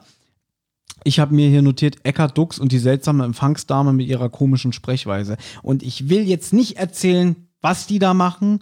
Es ist einfach ein Mann, der seine Tochter sehen will und da gibt es so ein bisschen Missverständnis. Punkt. Die Tochter heißt Patricia Mesway. er fragt, ob, ob er es noch einmal buchstabieren soll, den Namen. Dann merke ich, dass du es witzig fandest. Sie sagt ganz schlecht gesprochen. Ich sag dir, warum ich es witzig finde. Du sagst ja gerade, dass du es auslassen willst. Er ist da, regt sich auf, will den Namen und weiß ich nicht, soll das nochmal ähm, buchstabieren und so. Und ja, sie fragt sagt- sie nicht sogar irgendwie, sind sie sicher, dass sie so heißt? Ja, Genau. das ist ja meine Tochter, ich heiße genauso. Genau. Und dann ist so witzig, dass sie dann sagt, ganz schlecht gesprochen, hier ist die Karte schon. Ja, ich finde, also, wie gesagt, das habe ich ja schon äh, im, in unserem Eingangsgeplänkel gesagt, dass ich Ja. die Stimme schön finde, die Stimmfarbe. ja. Das Schauspiel ist, ich würde noch nicht mal sagen grenzwertig, aber so, so langweilig und immer dersel dieselbe Emotion drin. Und wirklich wie so eine, weißt du, wie sie klingt? Kennst du auch im Supermarkt, wenn plötzlich so eine über die Lautsprecher Werbung kommt für irgendein Produkt, was äh, gerade die Woche im Angebot ist. Ja, das ist ja auch nicht schlimm für so eine Rezeptionistin. Die reden ja wahrscheinlich so ein bisschen so. Aber sie betont alles merkwürdig. Ja, auf, auf viel zu fröhlich. Naja. Ich Naja, kann ja später- nichts da- später ich nicht, Kann ja nichts da, ich kann ja nichts dafür, dass du ähm, Jetzt bin ich gespannt, was für eine Beleidigung kommt. in deinem Beruf nie fröhlich bist. Ich bin zum Beispiel immer fröhlich auf der Arbeit. Und ähm, es gibt, glaube ich, keinen Tag, wo ich nicht fröhlich bin auf Ich der bin Arbeit. Oft fröhlich auf der Arbeit, Ja? aber meistens Nicht. in dem Moment nicht, wenn ein Kunde kommt, was von mir will. So, jedenfalls, der Herr verlässt jetzt den Empfangstresen und Bob stellt sich an, trägt sein Anliegen vor, dass er eine Patientin besuchen will. Im Buch wird übrigens gesagt, dass er vorher angerufen hat, ob das ja, okay ist. Und schon mit ihr nett gesprochen hat. Richtig, die, weil, ah, sie sind der junge Mann, der angerufen hat. Kommt hier im Hörspiel wieder überhaupt nicht rüber und hier ist auch ein Fehler. Er sagt, er will eine Patientin besuchen. Er sagt aber nicht den Namen. Ist mir, habe ich mir wirklich notiert. Plötzlich treten aber ein paar Männer rein, die sich anmelden und sagen, ja, wir bringen die gereinigten Kittel aus der Wäscherei. Und dann sagt sie auch, ah ja, Sie können den Personaleingang benutzen. Immer geradeaus, Zimmer 17. Ich finde den Dialekt lustig, wie der Typ das sagt. Okay, Ähm, pass auf. Ich habe überlegt, ob ich mir das aufschreibe. Jetzt kenne ich ja die drei Fragezeichen. Und wirklich, ich, ich wollte es nicht aufschreiben. Da dachte ich, es ist doch bestimmt wieder wichtig, dass jemand da Kittel bringt. Sehr gut, Benjamin. Und es Ja. ist wie immer so, es ist, es kann nicht mal was Wie, weißt du, was wir mal machen müssten? Wir Ja. müssten mal wirklich so die zehn Gebote ein, des Aufbaus einer drei Fragezeichen Folge Ja, wirklich. machen. Und das oberste Gebot ist wirklich in einer drei Alles Fragezeichen hat- hat alles Relevanz, Ja. was erwähnt wird. Wie schön wäre das gewesen, wenn einfach wirklich jemand Kittel vorbeibringt. Punkt. Darf ich jetzt noch mal dran erinnern, bei unserer letzten gemeinsamen Besprechung Ja. für die Geisterinsel, wie sehr du dich aufgeregt hast, dass der Sam einfach verschwindet und nie wieder auftaucht? Und jetzt sagst du wieder so, wie schön wäre das, wenn das nichts mit der Folge zu tun hätte und der Sam verschwindet einfach am Ende. Das ist überhaupt kein Vergleich. Doch. Nicht ansatzweise Ja? funktioniert dieser Vergleich. Nee, das wieso? musst du mir mal erklären. weil, weil Sam. das eine ist, ja ein ne- Hauptcharakter, der weg ist. Das andere. Sam ist kein Hauptcharakter. Sam ist einfach nur eine Nebenfigur, die dafür verantwortlich ist, dass die Detektive auf der Hand bei der Geisterinsel ausgesetzt werden und dann verschwindet der einfach. also du willst mir sagen, dass der Sam so viel Sprechrolle und Charakterrolle hat wie hier dieser geht's Kittelträger. darum, dass du und Olli hier jedes Mal rumheulen, wie schön es mal wäre, wenn sowas wirklich gemacht wird. Sagen wir mal, jemand taucht auf, trägt sogar ein bisschen was zur Handlung bei. Nein, Und verschwindet nicht, dann. Nicht, trägt nichts Ich zur weiß ja, was du meinst. Es geht darum, wie im richtigen Leben ist es ja auch so. Ich stelle mich irgendwo an und die Frau ist kurz abgelenkt, weil der Putzmann sagt, oh, ich brauche mal den Schlüssel für den Lagerraum. Ja, ich bin gleich wieder da. Oder weiß Ja? ich nicht, man hört auf einmal einen Schrei, oh, ich bin gestolpert in den Kaktus reingefallen. Irgendwie, und das hat nichts mit der Folge zu tun. Ich bin gestolpert in die Lava gefallen. Zum Beispiel. Ja. Was mir aber aufgefallen ist, Ja. jetzt widmet sich die Empfangsdame wieder Bob. Sucht in ihrer Kartei und dann findet sie, was sie sucht und sagt, da haben wir sie, Franklin Clarissa. Im Hörspiel kommt es mir jetzt so vor, ich weiß nicht, dass er vorher angerufen hat, hat er ja auch nicht. Er hat nicht den Namen gesagt und sie weiß sofort, wen er sucht. Fand ich, ist ein Fehler. Es Ja, wird ein Fehler sein, ist mir nicht aufgefallen. Aber wirst du recht haben. habe ich mir mit 40 Ausrufezeichen hier vermerkt, Fehler. Nein, habe ich nicht. Guck mal, ich habe dick geschrieben, damit du mir das auch glaubst. Hier, wo der Typ die Kittel bringt, hat das nicht mit dem Fall zu tun? Fragezeichen. Und es hat. Ja. Es ist so traurig. Sie fragt jedenfalls auch Bob, ob denn die Patientin, die er sehen will, von seinem Besuch wisse. Und er sagt, nee, es soll eine Überraschung sein. Da habe ich erst gedacht, da merkt man, dass ich die Folge schon lange nicht mehr gehört habe, da sagt sie, oh, dann warten Sie mal kurz und dann telefoniert sie. Und dann dachte ich so, jetzt kommt vielleicht irgendwie, sie muss erst die Erlaubnis vom Chef holen oder so. Stattdessen hört man dann so, Monika, hier ist ein Mann, der möchte Clarissa Franklin sehen. Ist sie auf ihrem Zimmer? Und dann sagt die Monika, die ich übrigens viel schöner in ihrer Darbietung finde, nee, die sei im Garten, ich komme und ich führe den Besucher dahin. Ja, und dann sagt auch die Dame am Empfang, dann warten Sie kurz. Sie können sich ja in der Zwischenzeit vom Sicherheitspersonal durchchecken lassen und hinterlassen Sie Ihren Ausweis hier an der Anmeldung. Genau, und da habe ich jetzt in Klammern gesch- geschrieben, passt kein bisschen zusammen mit der Atmosphäre, die vor zwei Minuten war. Ich habe mir notiert, jetzt kommt die Musik aus dem Hörspiel Todesflug, die ich sehr gut finde, wenn die da immer äh, in der Wüste sind oder so. Er wird zu Clarissa Franklin geführt. In den Garten. Sie kniet vor einem Beet und zupft Radieschen. Ja, Monika spricht sie an, dass sie Besuch habe. Ja. Franklin ist überrascht, dass sie Besuch bekommt und die Schwester entfernt sich. Und da fand ich eine Sache im Buch deutlich besser, weil es so mehrdeutig war. Im Hörspiel sagt sie, sie haben Besuch, sie dreht sich um, dann macht sie so, äh, äh, äh, äh, und dann fragt die Monika, sie sagt dann, ist alles okay? Und sie, äh, ich war auf Besuch nicht überrascht. Und im Buch dreht sie sich um, sieht Bob und schließt so die Augen. Und das ist total mehrdeutig, weil einerseits, ja, wir wissen, ist kein Spoiler, ihr kennt die Folge alle, sie hat ja was damit zu tun. Aber man könnte jetzt denken, klar, sie hat damals bei Stimme aus dem Nichts, wurde sie äh, mit den drei Detektiven konfrontiert, die sie ins Gefängnis gebracht haben. Sie hat ja schon eine bisschen persönlichere Bindung zu Bob und sie sieht ihn und denkt vielleicht, oh nein, nicht der. Dass der mich hier so sehen muss, ne?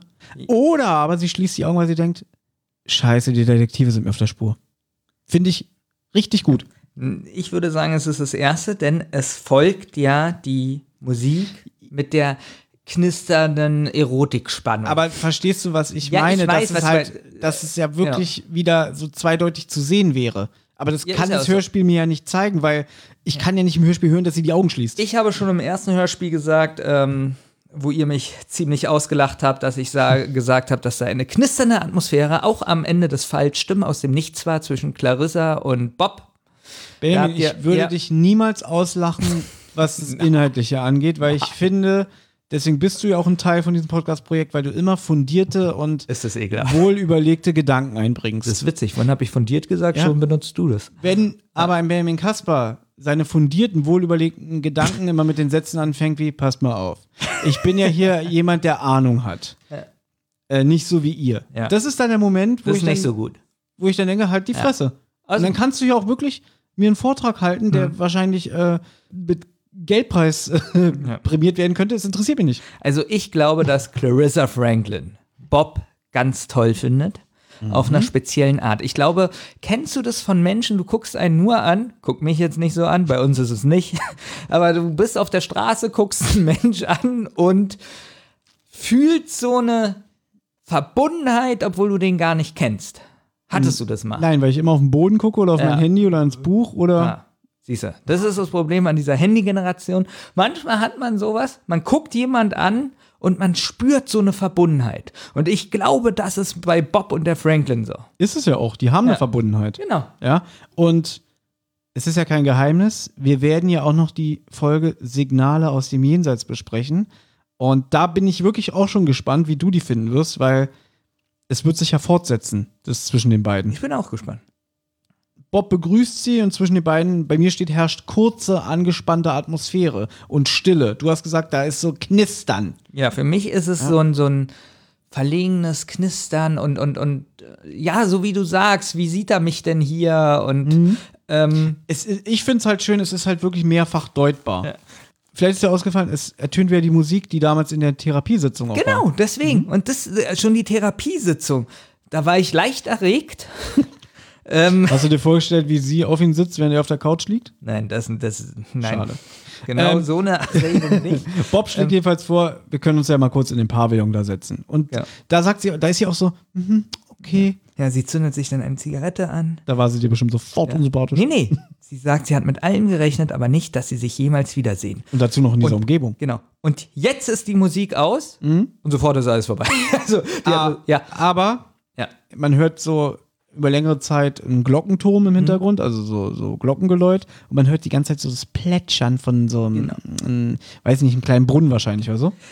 Es geht jetzt weiter, dass gesagt wird, dass Bob sie anstarrt. Und jetzt, ähm, und sie selbst ist verunsichert. Jetzt möchte ich mal kurz zeigen, wie toll das Buch sein kann.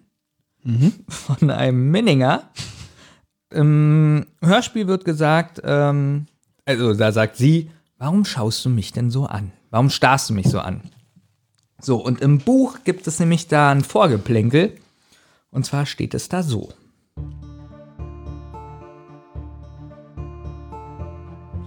Er saß der Psychologin gegenüber und musterte ihr Äußeres. Seit ihrer letzten Begegnung hatte sie sich verändert.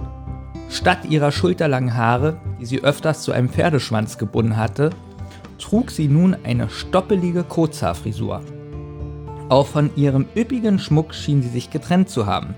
Die goldenen Ohrringe, die Halskette mit dem glitzernden Anhänger, der silberne Armreif und die unzähligen Ringe an den Fingern gehörten nicht mehr zu ihrem Outfit. Die größte Veränderung war jedoch, dass ihr blasses Gesicht völlig ungeschminkt war. Bob hätte sich nie träumen lassen, dass sich mit Hilfe von Make-up, Puder und Lippenstift ein völlig anderer Typ, typ kreieren ließ. Wie sie nun in ihrer viel zu weiten Latzhose vor ihm saß, machte sie beinahe einen jungenhaften Eindruck auf ihn. Von ihrer früheren Eleganz war nichts mehr zu sehen. Und dann kam das von ihr, warum starrst du mich so an? Ich konnte eben nicht richtig lesen. Ich habe so ein Stück Schokolade hier liegen und ich hatte immer mehr Wasser im Mund. Ja. Ähm, ich weiß aber, worauf du hinaus willst. Du fandst es bestimmt ganz toll, dass da so ein bisschen Typenbeschreibung ist. Oder generell wahrscheinlich, wie Bob sie sieht. Also, das ist ja auch gut, weil im Hörspiel wirkt es wieder so wie, dass er so unbeholfen sie anstarrt. Und hier wird ja erklärt, warum er sie anstarrt. Ich finde, das zeigt Schön, sie ja dass du dir noch ein Stück Schokolade im Mund schiebst. ja? ich finde, das zeigt sie auch als gebrochene Frau. Klar. Und das hatte ich dir vorhin schon gesagt, äh, wo wir uns noch privat über die Folge unterhalten haben, dass ich habe ja Stimmen aus dem Nichts gelesen. Und ja, da wird sie als sehr attraktiv beschrieben, aber dass sie jetzt hier so üppigen Schmuck trägt, hier Halskette, Ringe, Ohrringe und so, das war mir jetzt auch neu. Das Ähm, also das, Pferdeschwanz wird, glaube ich, gesagt im Hörspiel. Wa? das weiß ich nicht mehr. Ich glaube aber nicht, bin ich mir aber jetzt auch unsicher. Aber ähm, so habe ich sie mir auch nicht vorgestellt. Also schon so als attraktive Frau, aber hier wird ja sehr suggeriert, dass sie auch sich darüber bewusst ist und das auch extrem unterstreicht mit dem Make-up und dem Schmuck und so, weißt du? Ja, und du weißt ja auch Haare zum Beispiel. Wie wichtig einer Person Haare sind. Ja, dass sie so eine Stoppelfrisur hat, finde ich krass. Ähm, das deutet ja jetzt vielleicht darauf hin, dass die, Dass sie Läuse hat oder ne, dass die Sauberkeit in dieser Einrichtung wahrscheinlich sehr zu wünschen übrig hat. Genau, dass sie sich die Haare kurz geschnitten hat, wegen den Läusen. Ich glaube eher, sie hat das gemacht, weil sie nicht mit ihr Leben klarkommt. Ja, das kann natürlich auch sein, aber Hört sich- hört sich gut ich an, muss ne? so ein bisschen an Alien 3 denken. Da macht, da, Ripley. Weil Ripley sich Ja. da auch die Haare abrasiert, aber sie macht es, glaube ich, auch unter anderem wegen den Läusen, weil in dieser Einrichtung, wo die da sind, das ist ja irgendwie extrem keimig. Ja, kann beides sein. Spannend. Ja. Also ich habe mir das auch, äh, ich habe mir aufgeschrieben, sie sagt ihm barsch, er soll sie nicht so anstarren. Sie wäre ja schon verunsichert genug und habe eine schlechte Zeit. Er möchte von ihr wissen, warum sie denn nicht im Gefängnis sitzt. Sie blafft ihn an, diese Klinik sei sehr wohl ein Gefängnis.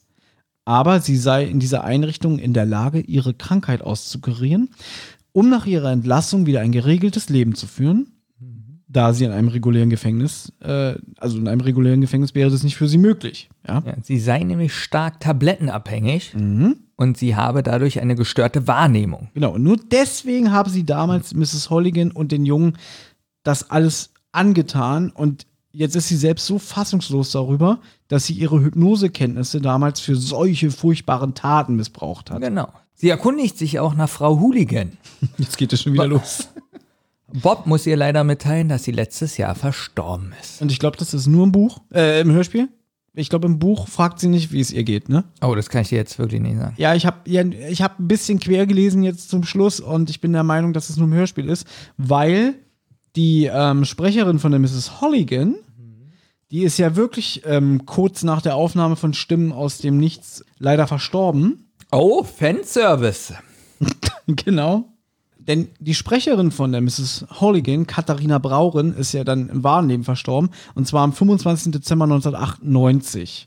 Und ich glaube, Stimme aus dem Nichts ist 97 erschienen. Oh, und da hatte sie ja schon die starke Gebissstimme. Ja.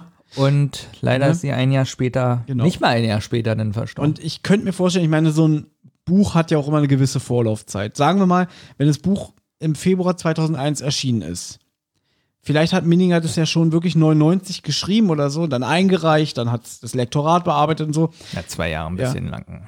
Na, aber so ein Jahr haben die mindestens Vorlauf, würde ich jetzt mal behaupten. Weil, Ach so, kann ja auch sein, dass äh, sein Buch nach hinten angestellt wurde. genau, dass die Ja. vielleicht auch sagen, irgendwie, ähm, Mhm. ja, das veröffentlichen wir später. Und vielleicht hat er, haben sie das ja dann im Hörspiel so bearbeitet, auch, also als er das geschrieben hat, hat sie vielleicht noch gelebt. Ja. Und um sie zu ehren, die Frau Brauren, haben sie es dann noch nachträglich fürs Hörspiel eingeführt. Sehr gut. Sehr Kann, gut. kann sein. Ja. Äh, Ich finde es aber auch gut gemacht, wie sie sagt so, ach, die gute Mrs. Holligan, habt ihr noch Kontakt? Ja, sie ist im letzten Sommer verstorben. ja, man hat das Gefühl, sie macht sich wirklich Gedanken darüber. Aber es ist auch schön, dass es nicht zu krass ausgeweitet wird, sondern wirklich so ganz kurz, er sagt es relativ ernst und sie macht, oh. Genau. Ja. Und jetzt finde ich so, jetzt schwankt sie immer so zwischen freundlich und so ein bisschen schnippig so, weil sie jetzt wissen will, warum er denn da ist. Und er antwortet nicht sofort. Und jetzt, zögert. ja, genau. Und jetzt fragt sie so etwas forscher nach, ob es ihm die Sprache verschlagen hat. Und Bob sagt ganz im Gegenteil. Er will wissen, ob sie Radio hört. Und jetzt gibt es auch einen großen Unterschied zum Buch, weil hier im Hörspiel meines Erachtens sagt sie, ja, aber nur nachts. Ja, wenn überhaupt. Genau. Dann nur später in der Nacht zum, vorm Einschlafen. Warum, fragt sie. Ja, er konfrontiert sie mit der Primetime von Kevin Anderson. Und er sagt, nee, sie sagt, den kenne ich nicht. Und du wirst es vielleicht festgestellt haben, die Atmosphäre im Hintergrund, man hört, glaube ich, jedes erste Mal so ein irres Lachen im Hintergrund. Ja, dieses irre Lachen kommt öfter noch vor. Ja, es sind verschiedene ähm, genau. Sachen und um es für dich vielleicht ganz interessant, das ist wieder ein Klangrecycling. Hm. Die haben einfach aus älteren Hörspielproduktionen so markante Schreie genommen. Ja. Hm? Ach, das ist so bekannt. Das kommt in irgendeinem anderen Europa-Hörspiel vor. okay. Ähm, RockyBeach.com hat es sogar hier aufgelistet, aber findet es doch selber raus, liebe Hörer. Was jetzt nämlich interessant, also was ich interessant finde, im Hörspiel ist es halt so, ja, aber wenn nachts, aber sie kennt äh, diese Folge nicht, wo die Detektive da waren. Ja, weil er sagt irgendwie, ähm, ja, das ist ein erfolgreicher Late-Night-Moderator mit Ja. der Primetime und wir waren ähm, gest vorgestern zu Gast und dann sagt sie auch so, ach, das hätte mich interessiert, aber in dieser Einrichtung ticken die Uhren halt anders und Sachen von außen kriegt sie nicht so mit. Ja, und ich finde es im Buch viel, viel besser, weil da sagt sie nämlich, ich bitte dich zu berücksichtigen, dass ich schon ein paar Jährchen mehr auf dem Buckel habe als du. In meinem Alter gibt es weitaus wichtigere Dinge, als sich mit Hip-Hop-Klängen, Diskotheken besuchen, trivialen Radiosendungen oder triviale Radiosendungen zu beschäftigen. Mir sagt diese Late-Night-Show nichts und von einem Kevin Anderson habe ich auch noch nie etwas gehört. Ja, das ist ja wieder drin. Ja, aber, aber wie findest du, das finde ich viel realistischer. Sie ist eine alte Frau und sagt so. Ja, so äh, alt ist die ja jetzt auch nicht. Die wird doch im Stimme aus dem Nichts relativ jung beschrieben. Die ist, glaube ich, 1944 geboren. Wird bei Stimme aus dem Nichts gesagt. Und wenn das Hörspiel wirklich 1997 spielt, okay, dann ist sie Anfang 40. Na, alleine, weil sie das da sagt mit dem Hip-Hop, Mhm. äh, finde ich, sie- äh, find ich so ein Buch Das ist sympathisch. wie bei South Park. Haben Sie jemals was von der Sklavenbefreiung gehört? Ich höre keinen Hip-Hop. Gibt es noch Fragen, Männer? Ja, Soldat? Haben Sie schon mal was von der Sklavenbefreiung gehört?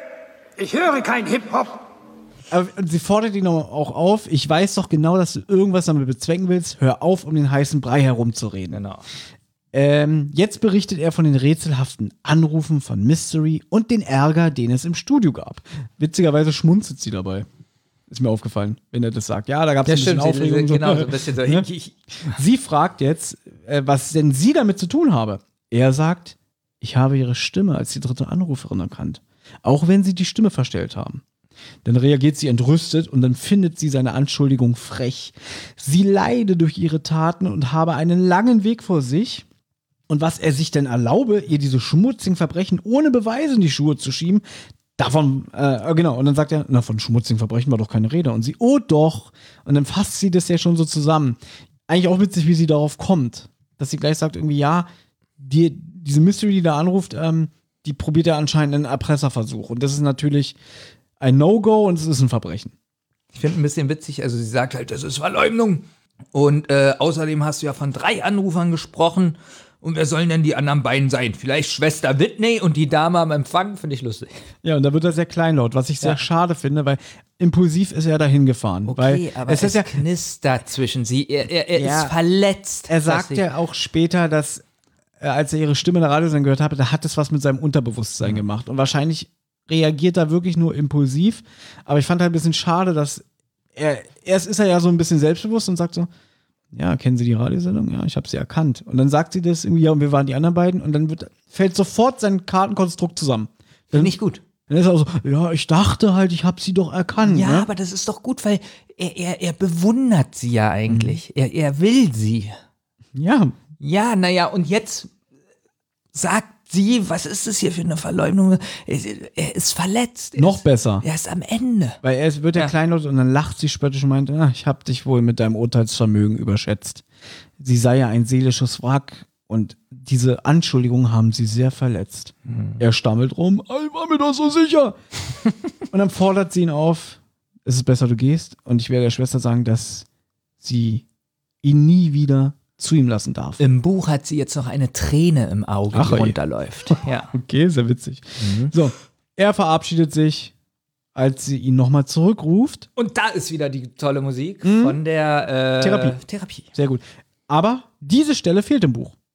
Sie ruft, ach Bob, was ist eigentlich aus Brenda geworden? Wir erinnern uns an Stimmen aus dem Nichts, wo Bob auf ihrer Couch liegt und sagt, ja, da gibt es dieses Mädchen Brenda und ich glaube, ich glaube, sie will mich, aber sie gibt es halt nicht zu, bla bla. Das fehlt im Buch und dann sagt er auch wieder so, ach das, ja, hm. ich glaube, meine Wahrnehmung hat mir damals einen Streich gespielt. Also für Brenda war ich nur Dreck, habe ich mir so aufgeschrieben. Sagt er, glaube ich, auch so. Ja, oder nichts wert. Und dann sagt er, die kann mit dem Buckel runterrutschen. Und dann lacht sie so, hm, eine weise Entscheidung. Irren ist schließlich menschlich. Ja, und du siehst ja, man kann sich immer wieder täuschen. Mhm. Und witzigerweise habe ich auch schon wieder im Forum gelesen, weil es ja im Buch fehlt, haben die Fans damals gefragt, ja, was ist denn jetzt aus der Brenda geworden? Ähm, warum wird das denn nicht erzählt? Und da hat Minninger wohl im Interview gesagt, ja, freut euch auf die, aufs Hörspiel, da wird es gesagt. Und das wird ja hier in so einem kleinen Nebensatz gesagt. Und da haben ganz viele danach gesagt, wie das war's, ist ja frech. Finde ich, Ja, aber findest du es schlimm, jetzt ehrlich? Ich finde das eigentlich gut. Ich persönlich finde es nicht schlimm. Ich finde es gut überhaupt, Also dass es erwähnt genau, wird. der Nebensatz reicht doch, finde ich. Ja. Was soll der jetzt erzählen? Ja, ich habe es doch dreimal probiert oder zehnmal oder So wie es gemacht ist, finde ich es okay. finde ich auch gut. Ja. So. Mit schlechten, der Sprecher jetzt, mit schlechtem Gefühl verlässt Bob den Garten. Er fühlt sich nicht gut, weil er sie so unsensibel behandelt hat. Genau. Seine argwöhnischen Vermutungen hätten sie sehr verletzt. Genau. Und kurz bevor er jetzt die Einrichtung verlassen will, erkennt er einen Mann, den er sofort, erkennt er einen Mann, den er sofort wiedererkennt. Wie findest du diesen Satz? Finde ich super. Untermalt mit UFO-Geräuschen. Steht im Buch nicht auch irgendwie, dass seine Stirn wie ein Presslufthammer pocht? Stimmt. Ja. Denn am Empfangstresen, also Bob geht schnell in Deckung, damit die Person ihn dann nicht sieht, die am Empfangstresen steht. Wer ist es denn? Es ist, es ist, es ist Kevin! Nein! Kevin Anderson! Ah, ich dachte jetzt Kevin Russell. Nein, es ist Kevin Anderson! Okay, wenn Kevin Russell da stehen würde, hätte ich auch Angst. Ja, das stimmt allerdings. Und, Ja. und Kevin Anderson steht fluchend an der Anmeldung. Ja. Wie findest du das? Der Erzähler sagt, dass der Anderson eine heftige Szene macht und er beschimpft die Empfangsdame aufs Übelste und dann hört man wieder diese Stimme. Alte Schabracke, das ist ja unglaublich. Wie schl äh, schlecht. Ich finde schlecht von ihm. Wie er sich, also beide sind hier nicht sehr gut, wie wir gleich wieder hören, weil die Empfangsdame sagt, na, sie ziehen ja ganz schön vom Leder. Soll ich auch mal? Ja, das ist. ja, es- Anderson möchte dringend einen Dr. Freeman sprechen. Der sei aber nicht vor Ort. Ja, und dann wiederholt, das fandst du bestimmt witzig, die Empfangsdame zweimal genau den gleichen verschachtelten Satz. Hast du ihn dir aufgeschrieben? ja du Danke. auch? Nein. Weil dafür habe ich ja dich. Die Frau am Tresen sagt, er kann noch so fluchen. Aber Dr. Freeman ist erst morgen von einem Kongress zurück. Wenn sie könnte, würde sie ihn wie ein Kaninchen aus dem Hut zaubern und auf ein Silbertablett servieren. Er fängt wieder an zu fluchen und die Frau sagt, sie kommt sich vor wie eine CD, die hängen geblieben ist. Und sagt, Dr. Freeman ist erst morgen wieder in einem Kongress. Äh, Quatsch. Oh, jetzt habe ich's versaut, was? Ja, ist egal, wir haben wollte- verstanden. Sie sagt genau das Gleiche. Ja. Und dann sagt, fragt Freeman, gibt's denn hier vielleicht einen Umschlag? Ohne den bin ich aufgeschmissen. Hat mir Freeman den hinterlegt? Sie empfiehlt ihm, am besten morgen Nachmittag wiederzukommen. Also sie sagt eigentlich wirklich immer das Gleiche. Ja, morgen, morgen werden sie mehr erfahren, ne? Ich finde es aber, das finde ich wirklich witzig von ihr, dass sie den Satz genau wortgleich wiederholt. Jetzt fragt er, ob Ich würde da ausrasten, Ich wenn auch, das einer bei mir klar, machen würde. klar. Und dann auch mit ihrer Stimme. Ja. Ich würde ihn auf ein Silbertab Silbertablett servieren, wenn ich könnte. Also ich kann schon verstehen, warum er dann auch so ausrastet. Und dann fragt er, ob er einen Steven sehen könnte. Das sei um diese Uhrzeit unmöglich. Hm. Und dann sagt er, ah, okay, alles klar, morgen Nachmittag, Punkt 16 Uhr stehe ich wieder da. Hm. Richten Sie das Dr. Freeman aus. Vergessen Sie es aber nicht. Genau. Nun ist Bob an der Seite äh, Wie, dran. wie ja. findest du das? Man hörte, dass der das Gebäude verlässt und dann stelle ich mir auch wirklich vor, wie Bob so ganz schüchtern und kopfkratzend dahin kommt. Ja, da bin ich wieder. Ja, und dann sagt sie auch wieder mit einem wunderbaren Schauspiel, das ging ja schnell, aber wen wundert's? Genau. Und ich glaube, wir haben jetzt die Hälfte geschafft. Ja, und jetzt folgt Musik und es kommt der Sprecher Und jetzt kommt was, was mich wieder aufgeregt hat. vom Sprecher. Ich will es ein bisschen zusammenfassen. Es wird jetzt gesagt, dass Bob in der Zentrale seinen Kollegen von seinen Erlebnissen berichtet. Er fasst alles zusammen. Justus schmollt und ist beleidigt, weil er denkt, die Detektive seien doch ein Team und sie hätten keine Geheimnisse voreinander. Da habe ich mir notiert, das muss die fette Sau mit seinem Hang zur Dramatik und Selbstinszenierung gerade sagen. Wie oft ist es, dass Justus sagt, er hat den Fall durchschaut und die anderen sagen, nun sag doch mal, ja, ihr werdet's erleben. Und jetzt flennt er hier rum, weil Bob mal einen Alleingang gemacht hat. Ich habe aufgeschrieben, Justus reagiert richtig und Peter, also irgendwie, irgendwie ist es merkwürdig. Du willst mir doch jetzt nicht sagen, dass du das gut von Justus findest? Natürlich auch so- vom Peter. Der, der versaut fast alles. Peter finde ich ist noch neutral. Nee, Peter sagt auch, ja. Nee, weil, weil Bob sagt nämlich irgendwie, ähm, ja, äh, findet ihr das so schlimm oder so? Und Peter so, ja. Das ist aber immer noch nicht so, wie Justus fast weint. Ja, aber es ist doch richtig.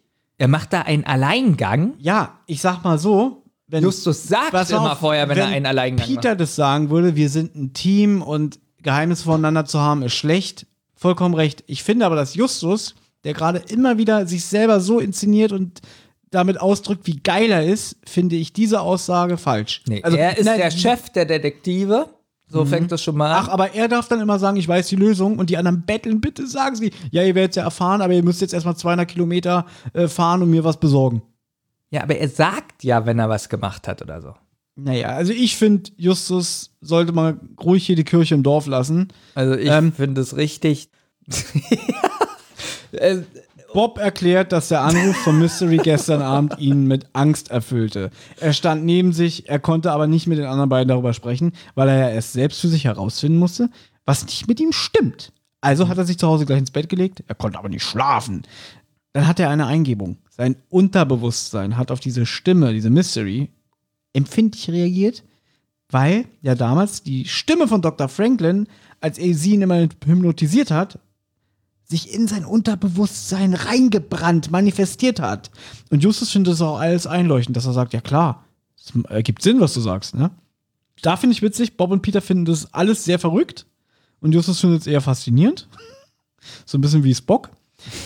Dann fragt Justus sich weiter, welche Verbindung besteht zwischen Kevin Anderson und Clarissa Franklin.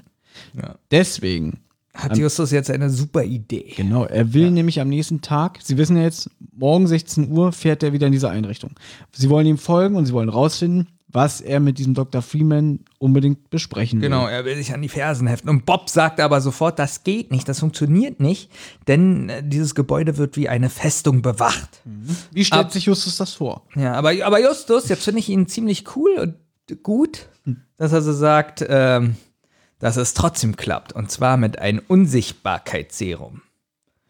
Ja, und die beiden sagen, hä? Ja, wie er das sagt, so, na, mit einem Unsichtbarkeitsserum. Dann kommt er so, äh, und schlechte Musik. Im, Im Buch schwere U-Boot-Musik für circa Was ist denn- zwei Sekunden. Was ist denn schwere? Was, also was ist der Unterschied zwischen schwerer U-Boot-Musik und leichter U-Boot-Musik? Na, so das Boot, äh, filmmäßig und wie das U-Boot gerade runtergeht. Das ist für mich schwere U-Boot-Musik. Und leichte U-Boot-Musik ist, wenn das U-Boot gerade äh, auftaucht. Alles klar. Ähm, im, genau, im Buch ist es ein bisschen so, dass er das so mehr so in ein Rätsel verpackt. Ähm, über Aber die Auflösung kommt ja jetzt relativ fix. Genau, Ja. denn es kommt jetzt eine Science-Fiction-Elektromusik, die sehr lang gespielt wird und der Sprecher sagt, das Unsichtbarkeitsserum war nur eine Wanze, die er seit längerem in einer Dose So, aufbewahrt. jetzt kommt's. Laut Buch ist diese Wanze so groß wie ein Streichholzkopf. Ja. Justus hat sie laut Hörspiel selbst entwickelt. Im Buch wird aber gesagt, dass die Jungen in der Vergangenheit ja auch das eine oder andere Mal selbst abgehört wurden. Und er schmeiße ja nichts weg. Was mir wiederum sagt, alles klar, wahrscheinlich haben die irgendwann mal bei sich eine Wanze gefunden und die hat er behalten. Weiter laut Buch hat er nämlich diesen Funkempfänger von der Wanze aus ein paar Einzelteilen eines alten Transistorradios innerhalb von zwei Stunden zusammengebaut. Ja, das wäre jetzt der Part, wo du sagen wirst, er ist 16 und was ist er bitte für ein Genie? Das noch eher wie. Also, dass jemand so bastelt mit 16, das kann ich mir schon vorstellen. Und man könnte auch diese, diesen Empfänger problemlos mit der Stereoanlage verbinden. Das heißt, er hat wahrscheinlich schon Bluetooth damals erfunden. Ja, ne, das ja. Aber ich muss ja sagen, wenn man sich darauf einlässt, ich, das klingt jetzt wieder schlimmer, als es eigentlich ist, ne? funktioniert es ja auch. Weil ich finde den Plan ja gar nicht so schlecht, dass sie sagen, wir müssen ja irgendwie diese Wanze bei Kevin Anderson anbringen. Und dafür beauftragen die Detektive ihre drei Freundinnen, ich übernehme es für dich, Lys, Liz und Kelly. Liz, Liz und Kelly. Genau. Im Buch machen das nur die zwei. Wir, wir kürzen es mal ein bisschen ab. Im Mhm. Buch ist es so, dass es nur die äh, Liz und Kelly, glaube ich, macht. Genau.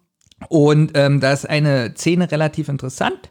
Da ist es nämlich so, dass sie den äh, Moderator besuchen sollen und sich als Fans ausgeben und dann halt irgendwie umarmen oder sonst was und die Wanze anstecken. Richtig. Und im Auto, da sitzen die im Auto alle und ähm, da sagt die Liz, na, sie kann ja den Knopf aufmachen von ihrer Bluse oder so. sagt Kelly. Und Kelly Oder Kelly sagt Kelly es- ist nämlich die Freundin von Peter. Ah, so. Äh, ich kann ja den Knopf aufmachen und dann sagt Peter, nee, nee, nee, nee. und ähm, da habe ich dir schon vorhin gesagt im Vorgespräch, ähm, das ist das erste Mal was Sexuelles, so, dass ich sowas bei den drei Fragezeichen gelesen habe. Erinnerst du dich an die Folge Fußballgangster? Nee. Wo gesagt wird, hol ihn raus? Nee. Das war damals schon eine sexuelle Anspielung. Hol ihn raus. Ja, da wird, ja, hörst du nochmal an. Hör dir die Folge nochmal an. Und wenn dir jetzt kommt, wie, ich werde nie wieder die Folge Fußballgangster hören, dann bist du selber schuld. Ja, wahrscheinlich bin ich selber schuld. Wir kürzen es ab. Die drei oder zwei, je nachdem, schaffen das, die Wanze anzustecken. unbemerkt an sein Jackett. Genau. Und so sitzen wenig später die drei Fragezeichen in ihrer Zentrale vor ihrer Anlage und können live mithören, wie sich Mr. Anderson in die psychiatrische Einrichtung begibt. Ich möchte noch eine Sache kurz sagen. Im Buch ist es so, nachdem die ähm, bei dem Anderson waren und ähm, ihm die Wanze angebracht haben, dann sagen die auch so, so schnell, schnell, schnell, wir müssen ganz schnell in die Zentrale, wir haben wenig Zeit. Und dann sagen die Mädels aber, nee, nee, nee, wir wollen ins Kino, ihr bringt uns da mal schön hin, wir wollen Scream 4 gucken. Ja. Was ja bedeutet, dass das im Jahr 2011 spielt. Denn was kam 2011 ins Kino, Benjamin? Scream. 4. Sehr gut. Finde ich witzig. Ich wollte es erwähnen. Bleiben wir beim Hörspiel um Punkt. se- Vielleicht ist Minninger Ein Hellseher. Zauberer, ja. ja. Gott, warum denke ich doch überhaupt nach? um Punkt 16 Uhr drückt Justus auf den Aufnahmeknopf des Kassettendecks. Denn sie haben ja jetzt, ich habe das äh, Kapitel übrigens Live-Hörspiel genannt und ich möchte es jetzt auch gleich vorab sagen, es ist einerseits das Besonderste an der Folge, dass jetzt alles, was kommt, die drei Detektive in ihrer Zentrale live mithören, ist die größte Stärke, aber auch gleichzeitig die größte Schwäche, weil die Detektive in dem Sinne jetzt nichts ermitteln selber, sondern eigentlich nur zum Zuhören verdammt sind. Finde ich nicht schlimm. Ich finde, diese Szene ist ganz schlecht umgesetzt, denn es wird gesagt, ähm, es hört sich so an, als ob sie live vor Ort wären. Und Genau. Und jetzt kommt das, was wir ja immer wieder gerne sagen. Wir leben ja jetzt im Jahr 2020. Und wir wissen selber, wie schlecht noch manchmal so, wenn wir so einen Podcast hören, wie schlecht die Internetverbindung ist und man den Podcast ausmacht, weil man sagt, kann man nicht hören. Oder dass es zum Beispiel immer noch nicht gute äh, Hologramme gibt. Das hier muss ja wirklich die beste Wanze der Welt sein. Ich weiß nicht, wie weit Pasadena von Rocky Beach entfernt ist. Sagen wir mal so 60 Meilen. Sage ich jetzt einfach mal. Vielleicht auch nur 30, aber ist ja egal. Es muss ja wirklich die leistungsstärkste Wanze, die so groß wie ein Streichholzkopf ist, sein, oder? Ich vermute, dass nicht mehr der Präsident der Vereinigten Staaten so, äh, so ein Gerät besitzt. Aber ich habe ja vorhin gesagt, wenn man sich darauf einlässt, ist es okay. Ja, aber das Hörspiel hat in dem, äh, es hat für mich einen Fehler. Denn durch die Wanze hört man Dr. Freeman sprechen und Anderson. Und der Anderson spricht wirklich genauso, als ob er im, äh, im Zimmer steht. Benjamin, die ist kein- Wanze ist an seinem Jackett Ja. befestigt. Sie ist direkt an ihm dran. Natürlich hört man ihn am besten. Die anderen stehen ja immer so ein bisschen von ihm entfernt. Und du willst mir jetzt sagen, dass Ja. man den Freeman Ja, will so ich. hört, so Das stimmt überhaupt nicht. So krass ist er er nicht. hört sich schon ganz normal an, so wie man jemand über eine Wanze hört. Und der, der Anderson, der hört sich sogar noch besser an, als wenn er real im Raum stehen Ich habe gerade gesagt, es muss die beste Wanze der Welt sein. Ja, aber die beste, also Ist ja auch egal, wir wollen es abkürzen. Nee, ja, aber Entschuldigung, das macht die Atmosphäre kaputt, denn man hört ja auch Blackie und so. Das ist aber ganz witzig, weil du hörst gleichzeitig die Atmosphäre vor Ort, aber auch natürlich die Atmosphäre in der Zentrale. Da ist die ganze Zeit ein Uhrengeticke und natürlich der Papagei. Ja, aber es wäre doch viel schöner, wenn die anderen Geräusche so leicht verzerrt sind, wie es im logischen Fall wäre. Glaube ich dir, ich würde, ganz ehrlich, ich würde es auch besser finden, wenn die ganze Zeit so ein Filter drauf ist, dass man merkt, die Aufnahme ist nicht so gut, aber dass man die alle so glasklar versteht. Alle. Selbst die Franklin, die bestimmt später Ja, warum- fünf Meter von dem entfernt sitzt. Warum hört man die klar und nur Dr. Freeman nicht? Ich habe Dr. Freeman jetzt nicht so schlecht in nicht Erinnerung. schlecht, aber er hört sich an, als ob er durchs Telefon Gut, spricht. Können wir noch mal daran erinnern, Ja. dass mit drei Jahren hast du dir ein Ohrstäbchen durch dein Trommelfell gebohrt. Ja. Vielleicht lag es ja daran. Nein, dadurch kann ich links noch besser hören. Achso. Ja. Ja. wir hören jetzt jedenfalls live mit, was auch die drei Fragezeichen hören. Mr. Anderson trifft wieder auf unsere Lieblingsempfangsdame. Die sagt immer noch nett, ja, der erwarte ihn in seinem Büro und er sagt so, ja, ja. Man hört ein Klopfen, man hört eine Stimme, es ist Dr. Freeman, der bittet den Besucher herein. Genau. Benjamin, du hast dich bestimmt gefreut, weil jetzt kommt wieder einer der bekanntesten Hörspiel-Synchronsprecher. Richtig. Und zwar der Sprecher von Max von Südo. Oder Michael Caine. Wir haben ihn Ja. auch schon öfter im Podcast gehabt. Der hat zum Beispiel auch bei Feuriges Auge eine größere Rolle gehabt. Der Schauspieler, mit dem die zum Beispiel am Ende wegfliegen. Er spricht eh sehr viele Hörspiele. Wenn er bei drei Fragezeichen ist, spricht er meistens immer Bösewichte, was ein bisschen schade ist, äh, weil ganz viele Leute schon gesagt haben: so, oh, das ist ja Jürgen Thormann, der macht da mit, äh, ist bestimmt der Böse am Ende. Also, das ist durch seine tolle Stimme und seine Bereicherung durchs Hörspiel ist es ein Nachteil, weil er meistens immer für böse äh, besetzt wird. Hm. Also es ist Fluch und Segen wieder zugleich. Jetzt tritt Kevin Anderson ein. Freeman sagt, ja, ich bin froh, dass du da bist. Es braue sich Unheil zusammen. Und er nennt Freeman Percy, also kennen sie sich sehr gut. Percy, genau. Ja. Ja. Und, und sie saufen jetzt erst. naja, nicht ganz. Anderson fragt, äh, hast du dir diese Mrs. Jordan vorgenommen? Jetzt kommt gleich der Skandal, den ich schon die ganze Zeit Oh, angekündigt ich freue mich, habe. endlich kommt Half-Life. Ja. ja, pass auf. Erstmal wird sie manchmal Jean genannt und manch- manchmal Gordon. Was, was setzt die Kopfhörer ab? So. Im Buch lese ich immer nur Mrs. Jerkins. Und im Hörspiel steht hier, äh, im, im, im, im Hörspiel auf einmal Gordon. Und wie heißt der Charakter von Half-Life? Commissioner Gordon. Nein, Gordon Freeman. Ganz ehrlich, reiner Zufall. Reiner Zufall. Niemals. Doch. Ich sag dir, Gordon Freeman, in dem Spiel sind ja auch lauter Kittelträger, Ärzte, Wissenschaftler und so. Also erstmal, ich weiß nicht mehr, wie die erste Anruferin hieß. Warum steht im Buch immer Mrs. Jerkins? Und Weiß ich nicht, das habe ich Mrs. nicht gelesen. Gordon. Das habe ich nicht So. gelesen. Und ist es nicht auffällig, dass Gordon die Frau auf einmal heißt und er Freeman? Gordon Freeman, Arztkittelträger. Minninger ist der größte Half-Life-Fan.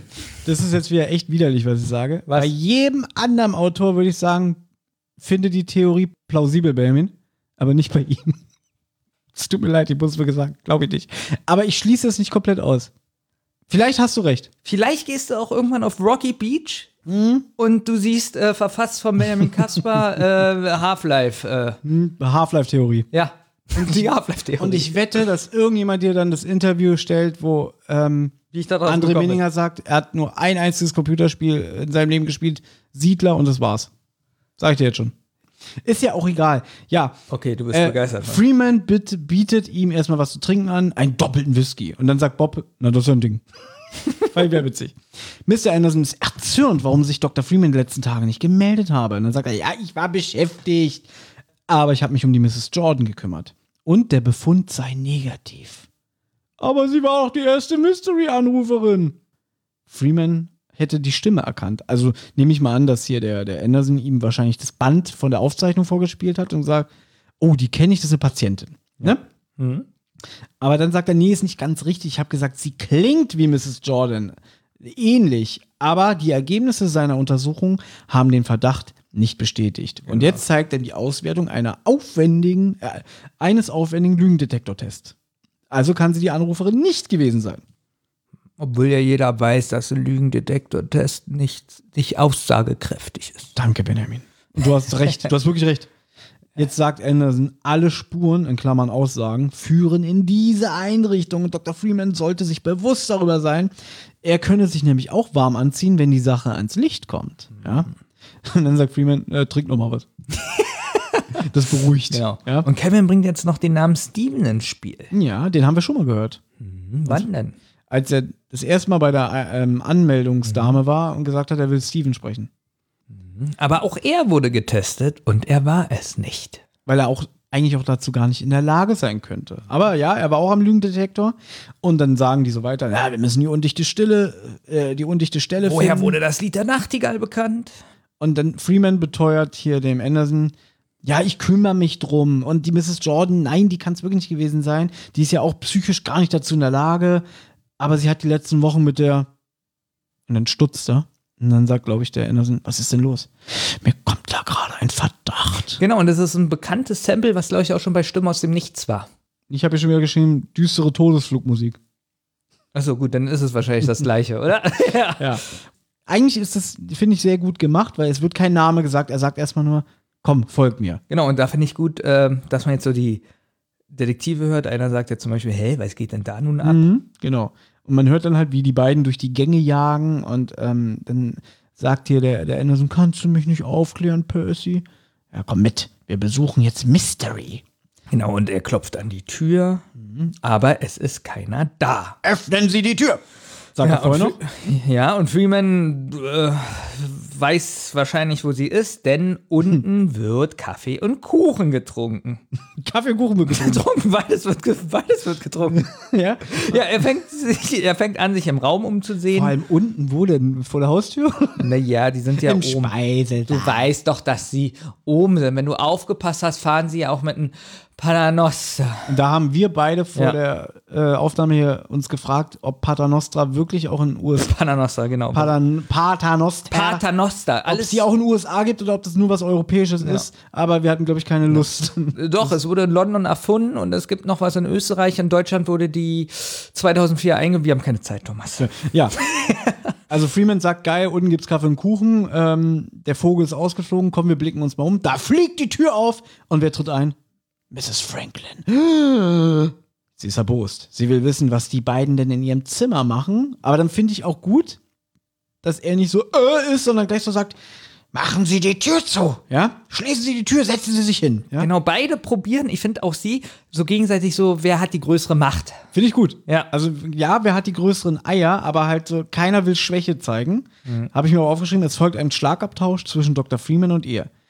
Also man hört ja, glaube ich, wie, das kommt gleich mit der Zigarette, aber er sagt, er habe sich ja nochmal ihre Akte angesehen und dann fasst er auch so kurz ihren Lebenslauf zusammen, was eigentlich seit Stimmen aus dem Nichts passiert ist.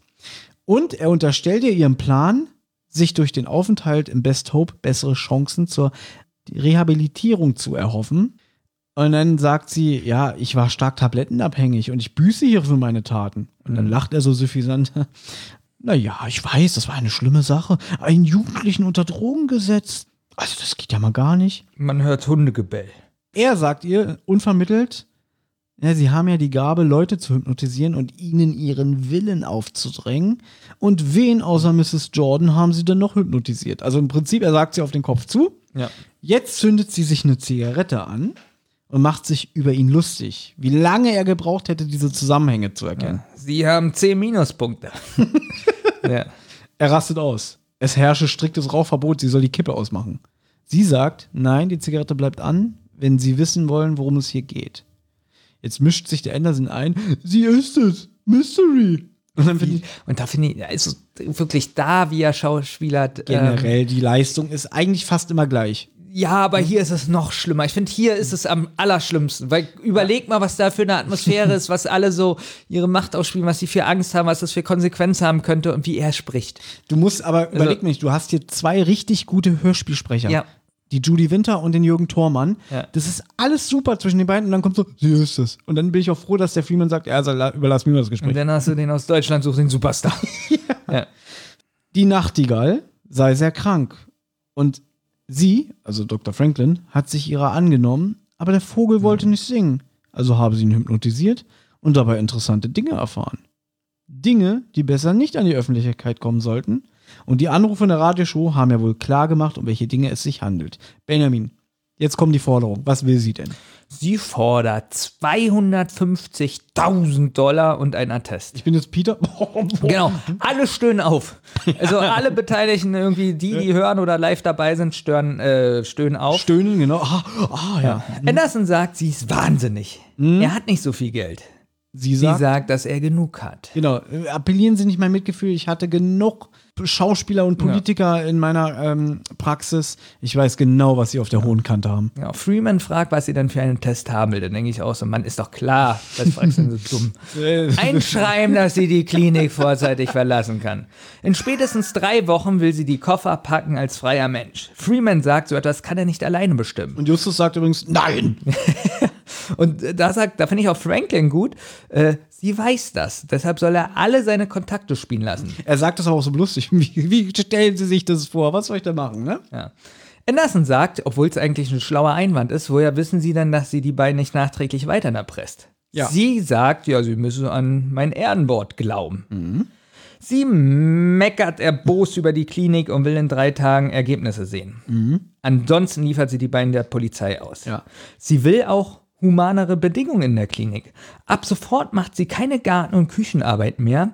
Übrigens, die ganze Zeit, was sie jetzt sagt, Mhm. da lachen alle. So, also, die sind alle amüsiert darüber. Ähm, Justo, äh, Na, besonders jetzt kommt ja eigentlich, äh, der, jetzt schießt sie ja den Vogel ab. Sie, sie sagt ja, der Mittagsschlaf, der soll gestrichen werden und das Personal soll mir mehr Respekt behandeln.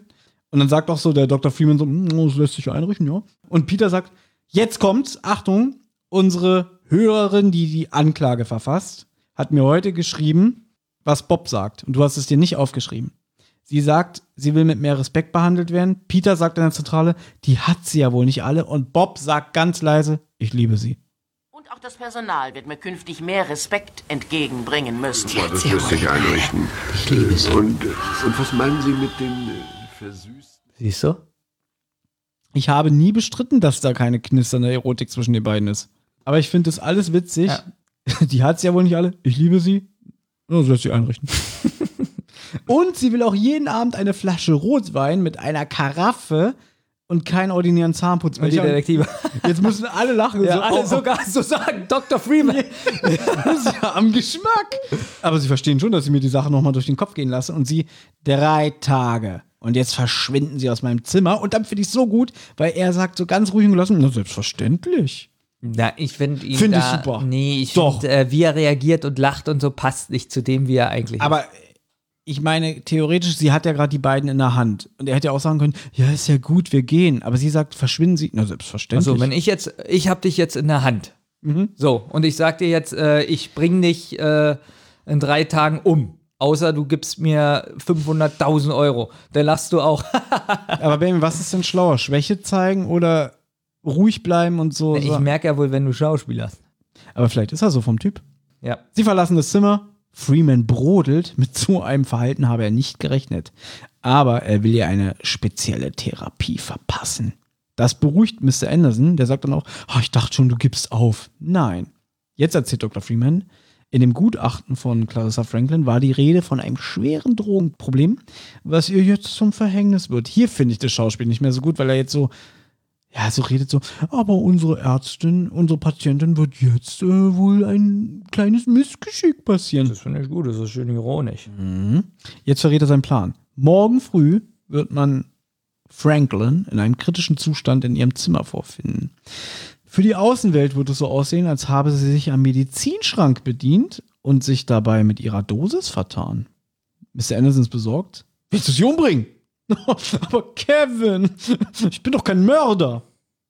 Sie würde am Leben bleiben, aber niemand mehr von ihrem Wissen berichten können. Kevin will unbedingt dabei sein. Freeman lacht und sagt, er kann gerne dabei sein. Vielleicht braucht er auch seine Hilfe. Ab 20.30 Uhr will er den Plan umsetzen. Endstation Zelle 13. Das ist auch ein bisschen überzogen. Endstation Zelle 13. Weil, aber letztlich ist, er sagt auch, hm, ab 8 wird sie ruhiger, dann sind die meisten Mitarbeiter schon gegangen und ich werde alles vorbereiten, Mrs. Franklin in ihr neues Quartier umzu, äh, äh, sie in den Keller umzuquartieren. Zelle 13. Genau, und jetzt kommt passende außerirdische Musik. Jetzt kommt was ganz Langes, weil jetzt kommt lange, düstere Musik, dann kommt ein Satz vom Erzähler und dann kommt wieder Orchestermusik. Es ist, es ist für mich keine düstere Musik, sondern außerirdische Musik und spannende Musik. Ja, denn laut dem Erzähler verabschiedet sich jetzt Mr. Anderson von Dr. Freeman und fährt mit seinem roten Porsche davon. Und dann kommt diese Orchestermusik, die wir Genau. unter anderem aus Der unheimliche Drache kennen. Und jetzt sagt auch der Erzähler weiterhin, äh, dass Justus der Erste ist, der sich aus seiner Erstarrung löst. Dann Und- dreht er den Lautstärkeregler runter von der Anlage. Weil wohl nichts mehr passieren wird. Genau. Weil ich glaube, im Buch wird gesagt, äh, der hört irgendwie klassische Musik im Radio, ne? Kann das sein? Stimmt. Er hört klassische Musik und das ist ja nicht so spannend. So. Äh, Aber Justus fragt jetzt erstmal Bob, du sag mal, wie lange dauert es denn von Rocky Beach nach Pasadena mit dem Auto? mhm. Bob sagt, ja, ich glaube, circa eine halbe Stunde. Im Feierabendverkehr würde ich eher eine Stunde einrechnen. Und Peter sofort, der protestiert, nee, das geht nicht, Justus. Wir müssen Cotta informieren, das ist eine Nummer zu groß für uns. Genau, er stottert auch so ein bisschen, was Mhm. ich gut finde. Ja. Und ähm, Das ist Mord.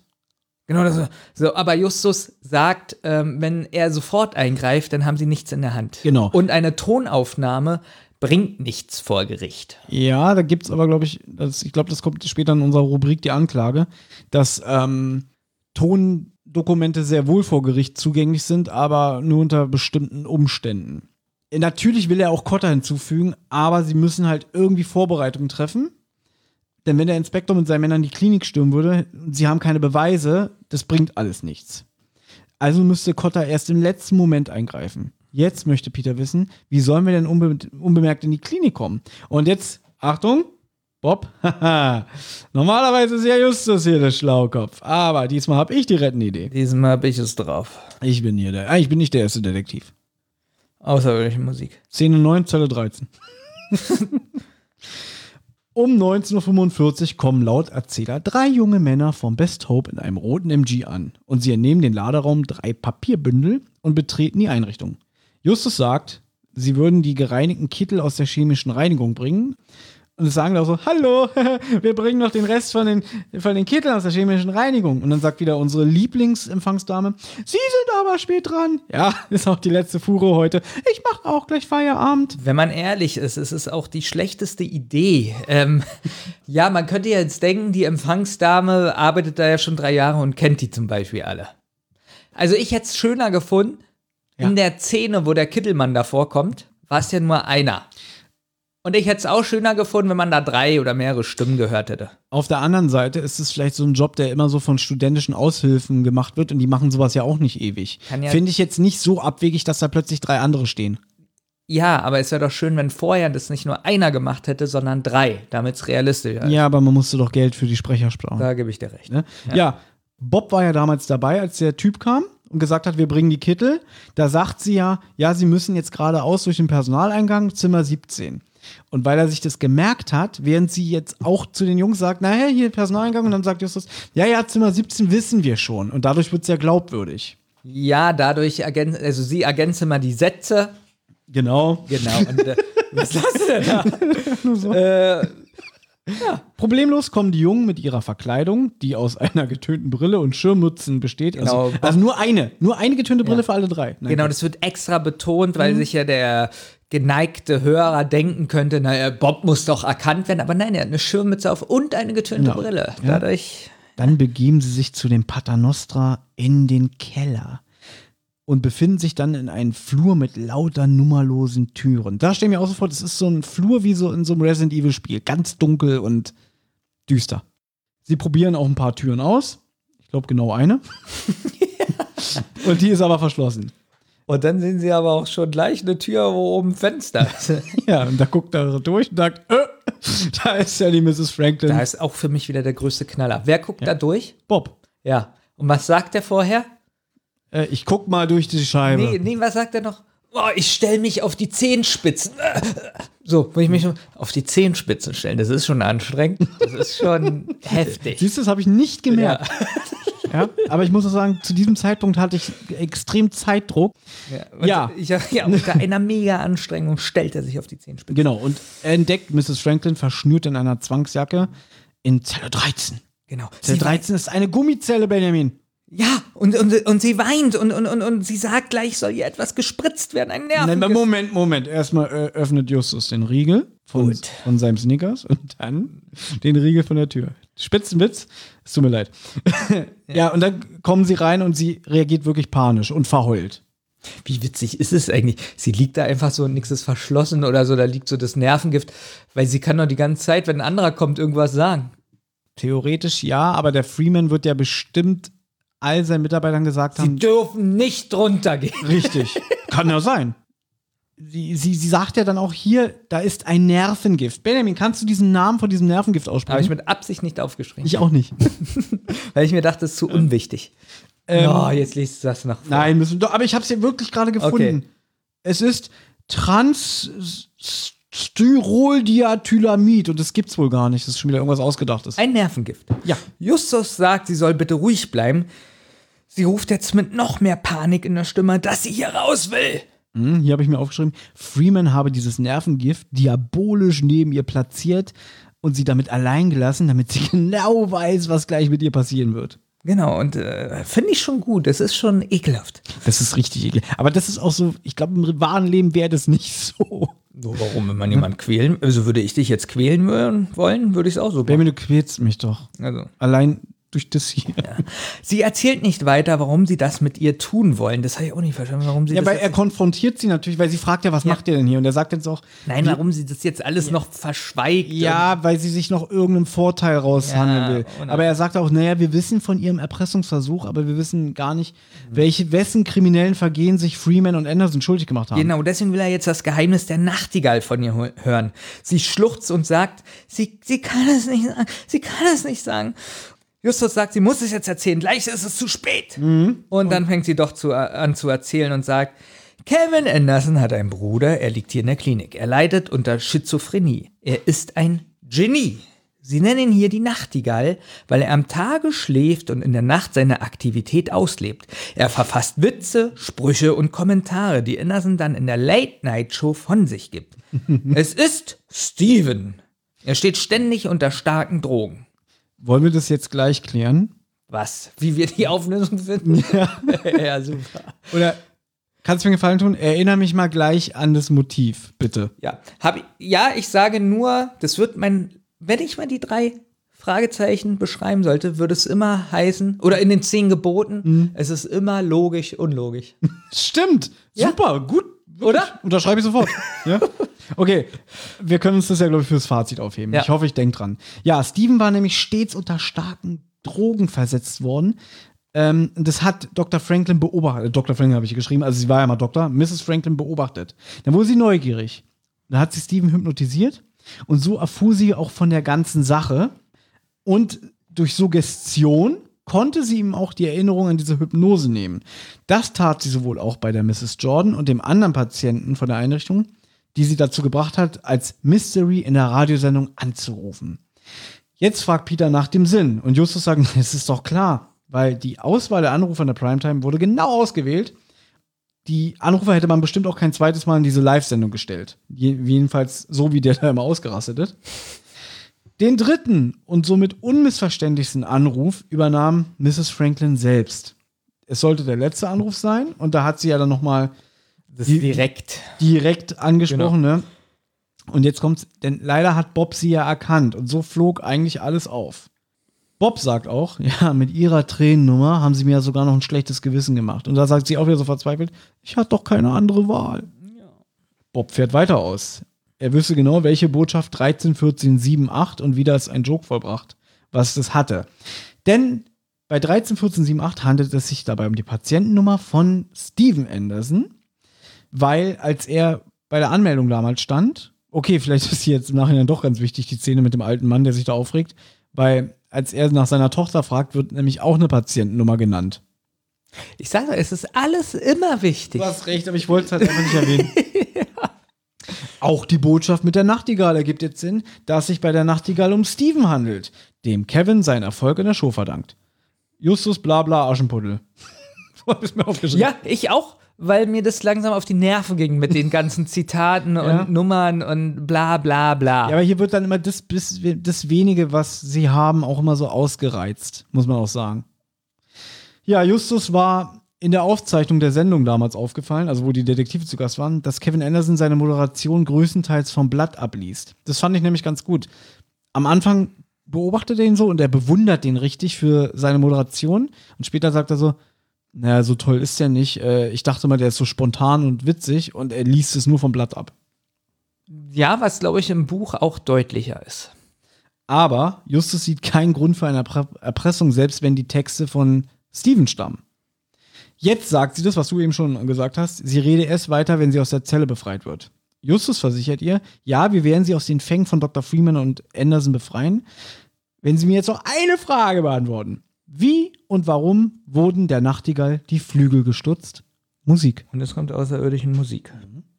Sprecher, es ist bereits 20.38 Uhr, aber beide sind noch vor Ort. Äh, noch nicht vor Ort. Die Tür der Gummizelle wurde wieder verriegelt von den drei Detektiven. Sie selbst haben sich in einer stickigen Kammer versteckt. Sie können den Fahrstuhl beobachten und jetzt steigen die beiden Männer daraus aus. Genau. Und die Detektive stellen sich ihnen in den Weg.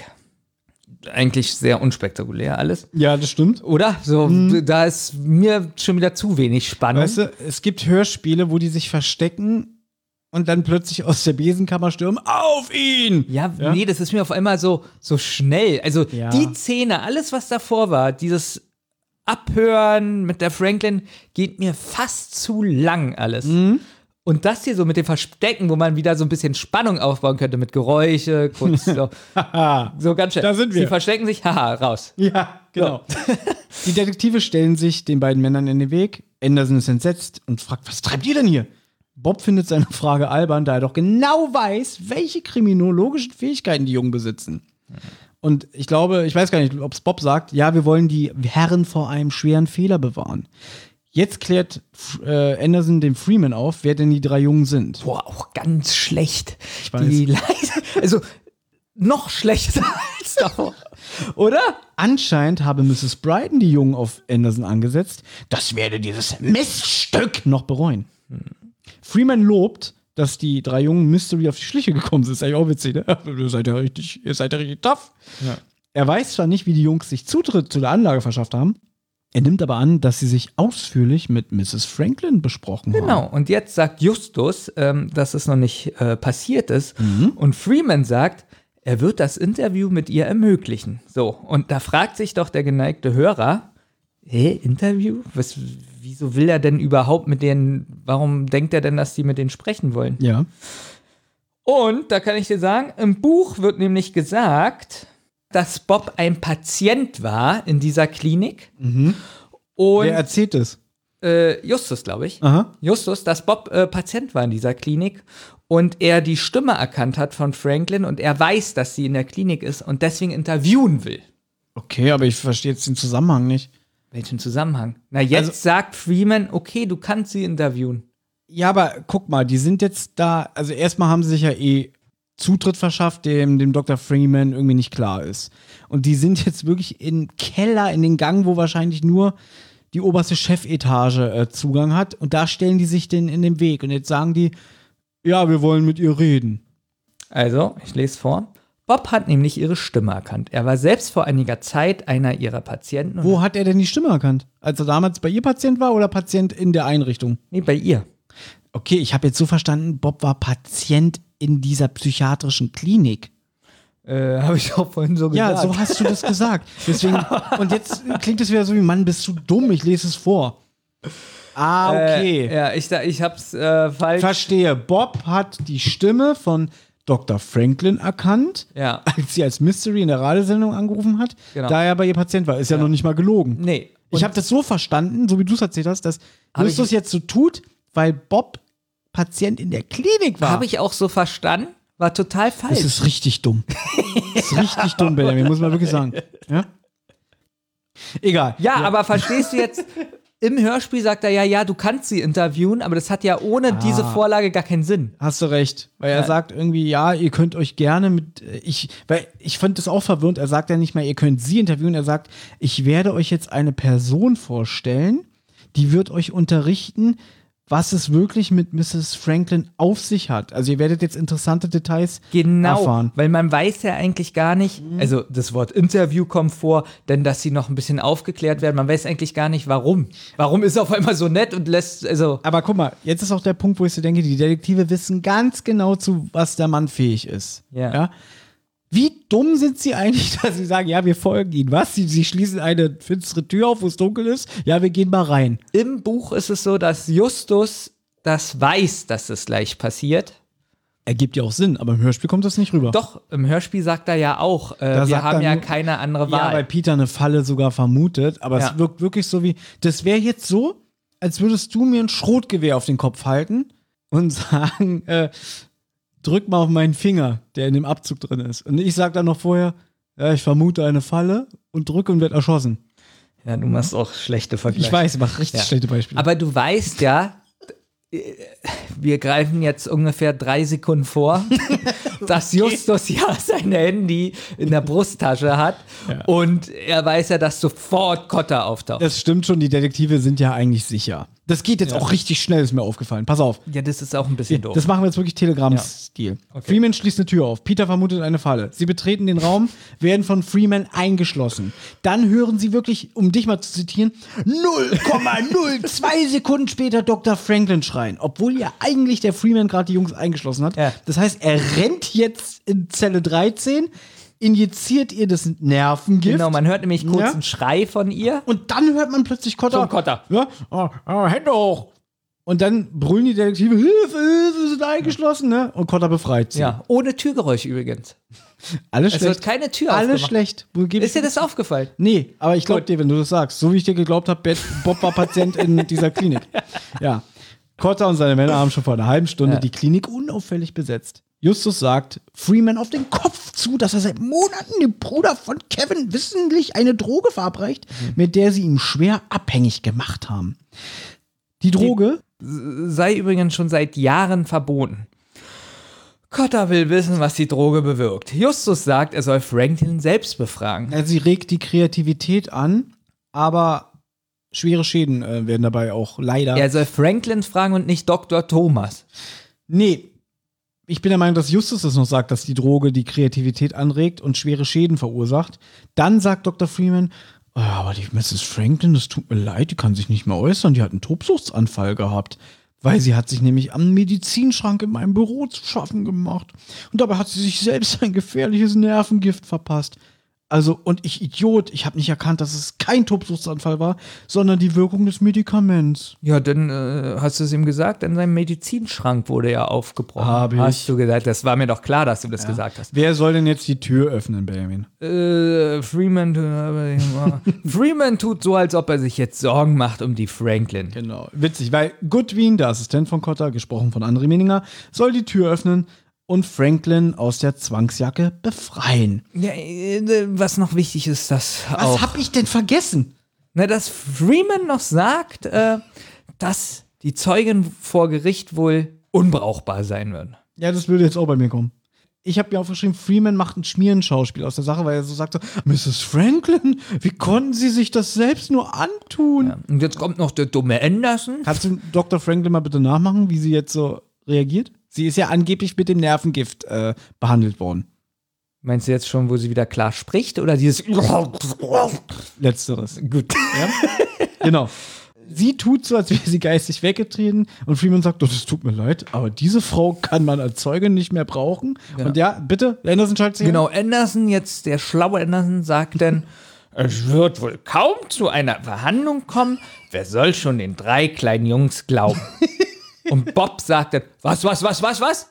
Jungs, um welche Droge handelt es sich denn, die mein Bruder angeblich täglich verabreicht bekommt? Und dann sagt auf einmal Dr. Franklin mit einer normalen, sehr Messerscharfen Stimme. Stimme. Ja, was die Droge macht. Und zwar die inneren Organe zersetzen. Und wenn das Mittel nicht sofort abgesetzt wird, ist Steven innerhalb des nächsten Jahres tot. Und, und Freeman wundert sich auf einmal. Er sagt, ich, ich, ich habe ihn doch Justus ergänzt. Ein harmloses Mittel injiziert. Justus hat es nämlich ausgetauscht. Sehr gut. Die Texte von Steven haben Kevin reich gemacht. Ganz kurz, ich finde übrigens, es ist ein guter Schachzug, um äh, Spannung aufzubauen. Ich finde gut, dass nicht gesagt wurde, dass Justus es ausgetauscht hat. Das ist so ein kleiner Aha-Effekt. Gut, das kann man sich natürlich denken, dass äh, die, also, ne, um Gottes Willen, nicht, dass jetzt denkst, ich kritisiert ist, aber es ist ein Aha-Moment, aber mir war von vornherein klar, die werden doch bestimmt nicht so pokern und das einfach da stehen lassen, sondern dass sie bestimmt wirklich das austauschen oder so. Guck mal, aber dadurch war das doch alles viel spannender. Sie werden hinter die Tür gesperrt, du hörst den Schrei. Ja, es ist natürlich. Ja. Sag doch einmal, dass er ein Genie ist. Nein. Okay, er ist ein Genie. Kommen wir jetzt mal zum Motiv. Pass Oh auf. Benjamin. Okay, Ja, oh. Also, die Texte, die Steven, der Bruder von Kevin, unter diesem Drogenrausch geschrieben hat, die haben Kevin Anderson reich gemacht, weil ja 10 Millionen Amerikaner jeden Abend diese Radioshow hören. 10 ja? Millionen. Ja. Denn Ja. Ich bin müde. Kevin Anderson hat nämlich Dr. Freeman immer schön bestochen mit Geld, Steven das Mittel weiter zu verabreichen. So, Benjamin, ich stelle jetzt eine Frage. Ja. Stell dir mal vor, Harald Schmidt hätte kein Autorenteam gehabt. Ja. Glaubst du, es wäre ein Skandal gewesen, wenn rausgekommen wäre, der macht die Witze gar nicht alleine, sondern seine Redaktion? Riesenskandal. Obwohl, man muss jetzt dazu sagen, ich sage nur äh, Milli Vanilli. Lustigerweise aus heutiger Sicht unvorstellbar und traurig, dass das ein Skandal war, oder? Weil das ist doch ein offenes Geheimnis gewesen. Äh, War das nicht auch schon, wie, wie hieß die hier? Daddy Cool? Wie hießen die? Äh, Bonnie M und so. Bonnie M. Das waren doch auch nur Tänzer. Das waren die, nicht die Sänger. Die und so. Frage ist, war das aber damals schon klar? wenn wir ehrlich sind, diese ganze Milli Vanilli-Scheiße wurde mehr zu einem Skandal aufgebauscht. Auch sowas wie hier äh, Venga Boys. Das waren doch alles nicht die Sänger selber, es waren einfach nur Models und ähm, Schauspieler. Ja, zum Beispiel, was jetzt rausgekommen ist. Hier, am Tag, als Conny Kramer starb. Na, wer war das? Äh, irgendeine Sängerin. Ach, wie heißt sie denn? Ja, siehst du, Die hier auch, äh, Juliane Werding. Ah, okay. Ja, wusstest du, dass, das, dass sie das gar nicht gesungen hat? Nein. Sondern dass es auch nur Playback war? Ich hoffe, die verrottet dafür eine Hölle. Nee, weißt du, wer das war? Äh, wahrscheinlich Kelly Bundy. Roy Black. Witzig. Sie hat mit einer Männerstimme das Lied gesungen oder hat er das geschrieben? Nein, er hat das gesungen. Mhm. Also auch wenn sie live im Studio saß. Ja, ich gebe dir recht, du bist müde. War er immer, Ich gebe dir recht, du bist müde. Nein, da war er immer im Hintergrund und hat es gesungen. Gott, Dankeschön. Ich bin wirklich. Ja. Unglaublich lustig. ähm, nee, aber jetzt nochmal dazu. Wie findest du das? Da ist ein Moderator, der wirklich Ja. grottenschlecht moderiert und keiner findet die Sendung geil. 10 Millionen finde ich Ja? geil. Nein, vorher ja. Ja. nicht. Und dann Ja. denkt er sich so, haha, mein Bruder, der ist ja kreativ. Und wenn man den jetzt unter Drogen setzt, ist er noch kreativer und dann fragt er nicht mal, wofür die Texte sind, die er da schreibt. Ähm, da will er auch nichts dafür haben. Ich frage mich, um auf so einen Fall zu kommen, mit Drogen, jemand drogenabhängig zu machen, weiß ich nicht, ob man da selber was nimmt. Ja, aber ich finde das so lächerlich, das Motiv. Weißt du noch gestern, du weißt es bestimmt nicht mehr, ähm, Nee. ich durfte dich ja nicht spoilern. Du warst, glaube ich, äh, äh, weiß ich nicht mehr, an welchem Punkt du im Buch warst, aber da habe ich dich gefragt, was ist denn deine Vermutung? Und da hast du, glaube ich, sowas geantwortet wie, na, wahrscheinlich steckt da in irgendeinem Skandal und der Anrufer Mystery weiß davon. Äh, Ne? Sie hat ihn mal hypnotisiert und irgendwie ist sowas im Körper drin, wenn sie irgendein Wort sagt, dass er dann Blackout hat. So, und da hat es mir so in den Finger gejuckt, dir das zu sagen. Und da hast du Ja. gesagt, nein, du willst nicht gespoilert werden. Ich fand aber die Vermutung von dir, wie sich der Fall eventuell weiterentwickelt, viel interessanter als die Scheiße hier. Ich auch. Ja? Warst du enttäuscht? Ja. Aber okay, du denkst wahrscheinlich, ah, das wäre so eine typische Drei-Fragezeichen-Auflösung. Richtig.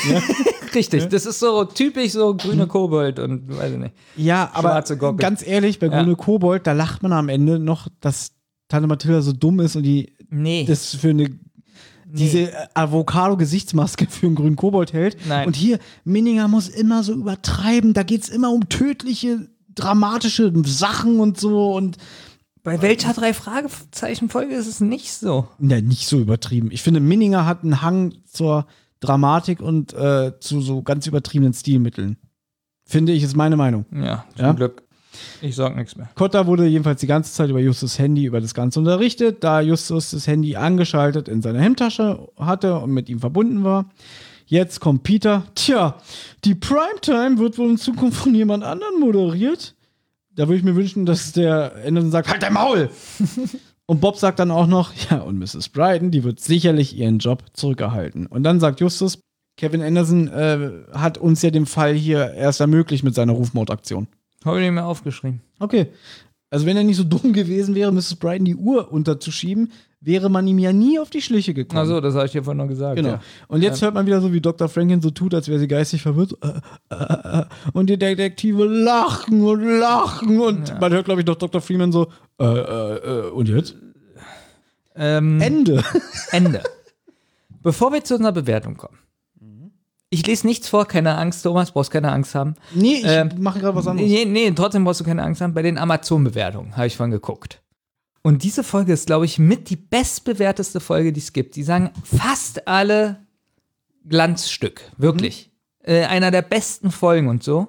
Und ich habe jetzt nur mal die schlechteste rausgesucht, die Ein-Stern-Bewertung.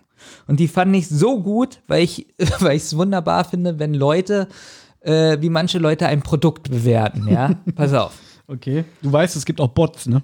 Ja, pass auf. Kann man leider ab der Mitte nicht mehr weiterhören, meine CD ist kaputt. Und deswegen ein Deswegen Stern? ein Stern, ja. Wie magst du sie? Also, Witzig, jetzt hast du meine, mein Fazit weggemacht. genau das hätte ich gesagt. Konntest nicht mehr hören, Akku war alle. Nein. ähm, Okay, das Fazit, ne?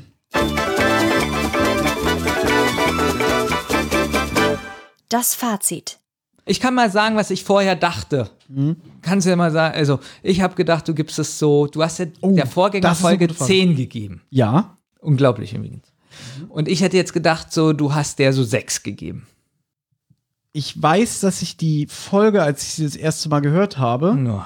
auf einem ähnlichen Niveau damals fand wie die Stimme aus dem Nichts. Also ich fand, dass es. Geh jetzt nach Hause. Was denn? Lass mich doch mal ausreden. Damals, hier 2009, Ja. da habe ich so auf einem ähnlichen Niveau das gesehen und gedacht, dass die Geschichte um Dr. Franklin sehr gut fortgesetzt wurde. Ja. Aus heutiger Sicht finde ich die Geschichte deutlich schwächer und wenn ich sie mit Stimmen aus dem Nichts vergleiche, kommt sie da überhaupt nicht ran. Aber wie geht denn sowas Also ich würde dir? jetzt der, ne, weil ich werde älter, ich werde weiser, ich äh, denke auch so ein bisschen nach, ich reflektiere mich, Ja, sag- mein Geschmack verändert sich vielleicht auch. Ja, aber, Ja, aber wenn ich- ich, jetzt einem Film eine 10 gebe, so die Höchstwertung, Ja. dann gebe ich das ja nicht fünf Jahre später nur noch eine 3. Nee, also ich bin ja konsequent, wie du weißt. Manta Manta gebe ich heute immer noch 10 Punkte. Ja, aber ich hatte noch nie sowas, dass ich einen Film jetzt äh, irgendwas drei Punkte gebe und dann nach drei Jahren, oh, ist ja doch ein Meisterwerk. Oder ich gebe ein Meisterwerk, ich sage, das ist ein Meisterwerk und nach drei Jahren sage ich dann, nee, das ist doch nur unteres Mittelmaß. Hatte ich noch nie. Ja, aber deswegen, Menschen sind ja wandelbar. Ja. Es steht mir frei, über die Folge heute anders zu denken, als was ich vor zehn Jahren gesagt habe. Vielleicht so minimal, dass man Hm? 0,2 Punkte hoch oder runter geht. Ja, in deiner Welt. In meiner Welt sage ich, ich fand die Folge mal in meiner Erinnerung viel besser. Jetzt denke ich so, ich finde sie immer noch okay. Ich muss jetzt auch mal ganz ehrlich sagen, wir haben ja wieder so rumgejammert, äh, acht Stunden Vorbereitung, scheiß Folge. Äh, äh. Ich finde sie sehr kurzweilig.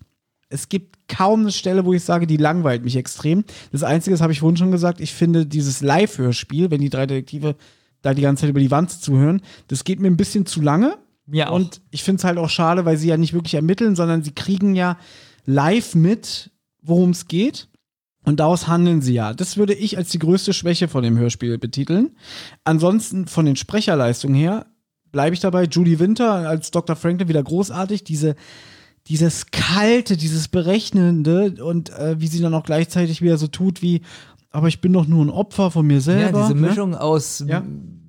Mitleid mit ihr haben und eklig sein. Genau, und am Ende dieses Berechnende noch und dann, wie sie auch zum Beispiel in der Zelle sitzt und heult und sagt, ich will hier raus. Alles super, also Judy Winter, klasse, setzt eigentlich noch mal einen drauf, weil so viel hören wir von ihr bei Stimme aus dem Nichts ja auch nicht, wenn wir ehrlich sind. Und das, was sie macht, nimmt einfach einen Großteil der Folge dann ein. Das ist einfach alles super. Ich finde den Dr. Freeman, Jürgen Thormann super, haben wir auch schon gesagt. Die Detektive sind eigentlich souverän wie immer. Justus ist mir manchmal ein bisschen zu aufgesetzt. Ich finde Bob in der Folge ganz klasse, muss ich sagen. Peter hat mir ehrlich gesagt ein bisschen zu wenig und so weiter und so fort. Also sprechertechnisch, die Leute, die es können, sind super. Ähm, wir haben ja über den Thomas Bug schon gesagt, dass wir den nicht so toll finden. Das wollte ich dir vorhin übrigens sagen, hier auf dreifragezeichen.net. Da steht, da hätten die irgendwie mal in Hamburg André Minninger zu einem Interview getroffen und haben ihn auch darauf angesprochen, dass sie die Besetzung von den Thomas Bug als Radiomoderator nicht so gut finden. Die Leistung ist nicht so toll. Und da hat er auch geantwortet, er war nicht so ganz glücklich mit der Entscheidung. Er hatte aber keinen Einfluss auf die Besetzung. Ich habe es dir, glaube ich, auch vorhin schon privat gesagt, bevor wir aufgenommen haben, dass ich es jetzt ein bisschen schade finde, dass ich es von der Zeit her nicht geschafft habe, das Buch zu Ende zu lesen, weil das war das erste André Minninger Buch, was ich gut geschrieben fand, weil normalerweise meckere ich immer so ein bisschen, ja, das liest sich genau wie das Hörspiel, das Skript dazu. Und ich fand das Buch relativ gut geschrieben für ihn. Deswegen würde ich, ich muss jetzt wirklich überlegen, was ich sage. Hörspiel 6 Punkte, Buch 7 Punkte. Gut. Mm. Das Hörspiel finde ich nicht so gelungen. Ich finde halt den Radiomoderator Kevin Anderson ähm, im Buch viel besser. So dieses, dieses, dass er so ausrastet und sowas. Und er ist ja nun eine Hauptperson in dem, in dem Fall. Und da finde ich ihn im Hörspiel einfach zu schwach besetzt, Mhm. beziehungsweise nicht konsequent genug. Im Buch finde ich die Atmosphäre viel besser und anders. Ich finde auch die Musikauswahl diesmal nicht so toll, die Sounduntermalung finde ich nicht so toll. Um es jetzt so ein bisschen abzukürzen, ich gebe dem Hörspiel eine äh, 5,5 und dem Buch aber hm, eigentlich eigentlich eine 8, aber die, der Fall an sich so mit den abhängig machen Kevin und er gibt es dem Radiomoderator, finde ich so schlecht, dass es minus 20 für den Fall sind, also 7 für das Buch. Motiv und äh, generell Logik und so gebe ich dir auch recht. Alles scheiße, alles schlecht. Guck mal, und das ist das, was ich manchmal sage, dass immer probiert wird bei den drei Fragezeichen, das mit Gewalt realistisch darstellen zu lassen, dass es irgendwie was Realistisches ist. Aber in dem Fall wäre doch ein bisschen ein Tick was Unheimliches oder so realistischer wie sowas zusammenkonstruiertes, was so unlogisch ist. Deswegen. Also ich meine das nicht mal böse. Also, aber es, ich weiß ja, dass das drei Fragezeichen-Universum, das habe ich ja schon tausendmal auch gelesen und was ja auch die Fans sehr schätzen, immer realistisch sein muss. Aber für mich ist es halt überhaupt nicht realistisch. Also ich, nicht mal ansatzweise kann ich mir das vorstellen. Also, ja, also Aber gibst du mir recht, dass trotzdem das Hörspiel relativ kurzweilig ist für das, was es ist? Ja, ich sage, also kurzweilig ja. Das mit der Wanze, das habe ich dir auch schon Mhm. davor gesagt, finde ich auch einen Tick zu lang. Ja. Das hätte man irgendwie kürzen können und dafür so ein, zwei Sätze Mhm. von dem Moderator am Anfang, so dieses Flapsige und so, hätte ich gerne länger. Also ich glaube, ich glaube auch, dass diese Folge ist wieder stellvertretend dafür, wenn man die einfach laufen lässt und zuhört und nicht akribisch genau betrachtet, dann funktioniert es. Aber wenn man zu sehr drüber nachdenkt, Moment mal, was ist denn jetzt das Motiv oder generell, äh, was wollen die mir hier denn sagen, dann ist es Katastrophe. Was ich allerdings sehr schön wieder finde äh, mit Bob und Franklin. Das hat wirklich, Mhm. das hat wirklich was eine 10 von 10, Das- weil das auch Ich finde dieses Ganze, wie er wieder, wie wieder die beiden auf sich treffen, das ist für mich auch das Highlight der Folge. Und dass die, muss ich auch mal sagen, dass Minninger, war ja dann wohl Minninger, die gleiche Musik genommen hat wie Mhm. bei der Therapiesitzung. Das hat was. Daher passt es auch gut zusammen. Man merkt, dass es eine Fortsetzung ist. Ja, aber überleg mal, wie viele Jahre das her ist und trotzdem das Musikstück genommen Mhm. wurde. Finde ich super. Ja. Gut. Wir kommen jetzt zur Anklage. Ja. Die Anklage. So, Benjamin. Ja, hier bin ich. Du kennst ja unsere beliebte Rubrik, die Anklage. Ja, die habe ich schon mal äh, mir angehört. Mhm. Und ich habe ja immer viele Fragen gestellt und die konntest du mir ja nicht beantworten. Das ist richtig, weil die Mitarbeiterin, die freie Mitarbeiterin von diesem Podcast hier, Ja. die das immer verfasst, die hat ja dann im Prinzip nie die Gelegenheit auf, ich sag jetzt mal vielleicht unbequeme Nachfragen, die du mir dann stellst, wenn ich das Hm. vorlese, einzugehen. Und da ist schon das ein oder andere Mal irgendwie am Ende dieses Podcasts Fragen gestellt worden, wo dann gesagt wurde, von mir, ja, weiß ich nicht. Ne? Und wir machen es heute mal anders. Und zwar die Dame, die immer die Anklage schreibt, Ja. die ist jetzt hier bei uns in der Leitung. Wie sie ist in der Leitung. Ne, wir haben so geile Technik, dass wir unseren Rodecaster mit unseren Handys verbinden können und jetzt eine Live-Schalte haben. Das ist ja krass. Das ist krass, oder? ja. Aber der Hintergrund der ist, sie kann heute mal ihre selbstverfasste Anklage vortragen und auf etwaige unbequeme Benjamin Kaspar Fragen eingehen. Was hältst du denn davon? Das finde ich super. Gut. Ja. Also wir begrüßen Caro. Hallo. Hallo zusammen. Guten Abend. Hallo. Hi. Ja, ich habe mich mal wieder vorbereitet, lange, und ich hoffe, ich kann es interessant wiedergeben und ich kann auch Benjamins Fragen bestehen. Bestimmt. Das hoffe ich doch. Ja, Ja. ja. schauen wir mal. Gut, dann fange ich mal an. Ähm, dieses Mal habe ich drei Kategorien, die ähm, zu Beginn mal der Rufmord, der Titel. Das ist schon mal umgangssprachlich. Also man kennt den Rufmord im Strafgesetzbuch, zwei verschiedene Straftatbestände, die sich da gliedern. Und zwar gibt es zum einen die üble Nachrede, also die Verbreitung eines eher verletzenden Sachverhalts, den man nicht beweisen kann, oder eine Verleumdung. Das ist die Steigerung der üblen Nachrede, also noch mal ein Ticken schlimmer. Und zwar ist es die Verbreitung einer unwahren Tatsache, welche nachweisbar falsch ist. Und Da- das muss dem Verbreiter auch bewusst sein. Okay, da habe ich eine Frage. Wenn wir jetzt hier Ja. zum Beispiel einen Podcast aufnehmen und ich bin ja, Ja. hier, ich bin ja jetzt hier der der Fachmann, wenn wir ehrlich sind. Ich kenne mich mit drei Fragezeichen aus. Und wenn ich jetzt sage, Mhm. irgendwie, ich bin nicht dazu gekommen, das Buch zu lesen und ein Benjamin Kasper sagt, naja, du bist ja auch kein Fan, du besitzt drei Ja. Bücher. Ist das jetzt üble Nachrede oder Verleumdung? Ja, das, das ist definitiv eine Verleumdung, weil äh, er weiß ja, dass es falsch ist. Nein, er nein, weiß nein, ja, dass nein, du ein nein, nein, Fan nein. bist. Stopp, stopp. Es ist ja eine Und es ist ja auch bekannt. Nein, es, es, es wäre ja eine Verleumdung, wenn Thomas sagen würde, nein, ich habe ja alle Bücher, aber er hat sie ja nicht. Aber also, viele. Nein, ein, ein richtiger Fan hat ja alle Bücher. Also es ist doch dann keine Verleumdung. So fängt es ja schon mal an. Nee, ich finde schon. Na warum? Aber die, die Verleumdung ist ja nicht, dass, dass du sagst, er, er hat nicht alle Bücher. Das weiß er ja selber, dass er das nicht hat. Aber wenn du ihm unterstellst, er ist kein Fan und du weißt aber, er ist einer. Na, ein richtiger Fan. Ja, ja. Na gut. Okay. Jedenfalls, jedenfalls ist es, ähm, ist das tatsächlich sind es Straftatbestände, die sind wirklich so ähnlich, dass sich da selbst Juristen äh, stundenlang in einem Prozess drüber streiten.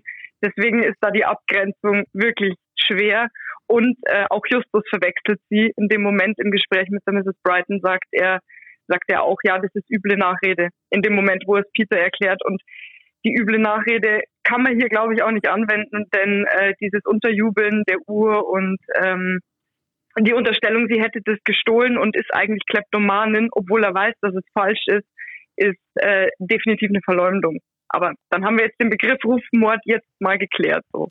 Na, obwohl man, ja, obwohl, ob, obwohl man ja noch nicht weiß, ob sie ja, eigentlich weiß man es gar nicht, ob sie vielleicht wirklich Kleptomanin war oder ist. Ja gut, sie sagt zumindest selbst, äh, als sie die ähm, zwei Detektive in dem Fall ja beauftragt, dass sie noch nie auch nur ein Bonbon geklaut hat. Also wir unterstellen ihr das einfach mal als wahr. Na gut. Sie kann ja deswegen auch klauen, aber oder sie kann ja geklaut haben, aber eine Kleptomanie ist halt so so ein eher verletzender Vorwurf in dem Moment, dass das definitiv eine Verleumdung ist. Also da können wir uns, denke ich, drauf einigen. Okay. Ah, Genau. Dann äh, komme ich zu den Straftaten. Ähm, bei Dr. Franklin halte ich mich jetzt kurz. Das ist eine Erpressung. Punkt. Da, die Erpressung hatten wir jetzt in den letzten äh, Anklagen schon so häufig, dass ich da jetzt auch gar nicht mehr großartig dazu irgendwas sagen will. Ähm, Ähm, dann haben wir Dr. Stopp, ja. stopp. Ist, es denn, ist es denn auch eine Erpressung, wenn sie psychisch krank ist? Das kommt darauf an, ob sie äh, schuldfähig äh, befunden wurde in dem Moment. Also im Buch wird ja gesagt, dass sie Aber plädiert da ja, gehe ich- sie plädiert ja vor Gericht dafür, dass sie in diese Einrichtung will. Und im Buch wird sogar gesagt, Mhm. dass ähm, dafür ein richterliches Gutachten in Auftrag gegeben wurde. Also kann es ja sein, dass sie wirklich tablettenabhängig war. Äh, ja, also auf den Maßregelvollzug und eben die Unterbringung von Clarissa Franklin gehe ich dann später ein, weil äh, das habe ich mir nochmal rausgezogen ähm, als, als Erläuterung, weil ich mir gedacht habe, das ist vielleicht ganz interessant, weil ich glaube, so oft kommt es auch gar nicht vor. Mhm. Und äh, genau, also Maßregelvollzug so als, als, als Gesamtbild und dann können wir da, denke ich, nochmal drüber sprechen. Also wenn jemand äh, psychisch krank ist und nicht schuldfähig, dann kann man auch erpressen. Tja, es ist kein Freifahrtschein, aber du wirst keine, keine Verurteilung in dem Sinne bekommen, sondern du bekommst dann eben die äh, Unterbringung im Maßregelvollzug. Aber wie gesagt, das ist, ähm, das ist der dritte Abschnitt. Okay, aber das ist interessant Genau. für mein späteres Leben. Ja, Na, hoffentlich nicht. hoffentlich doch. Ja.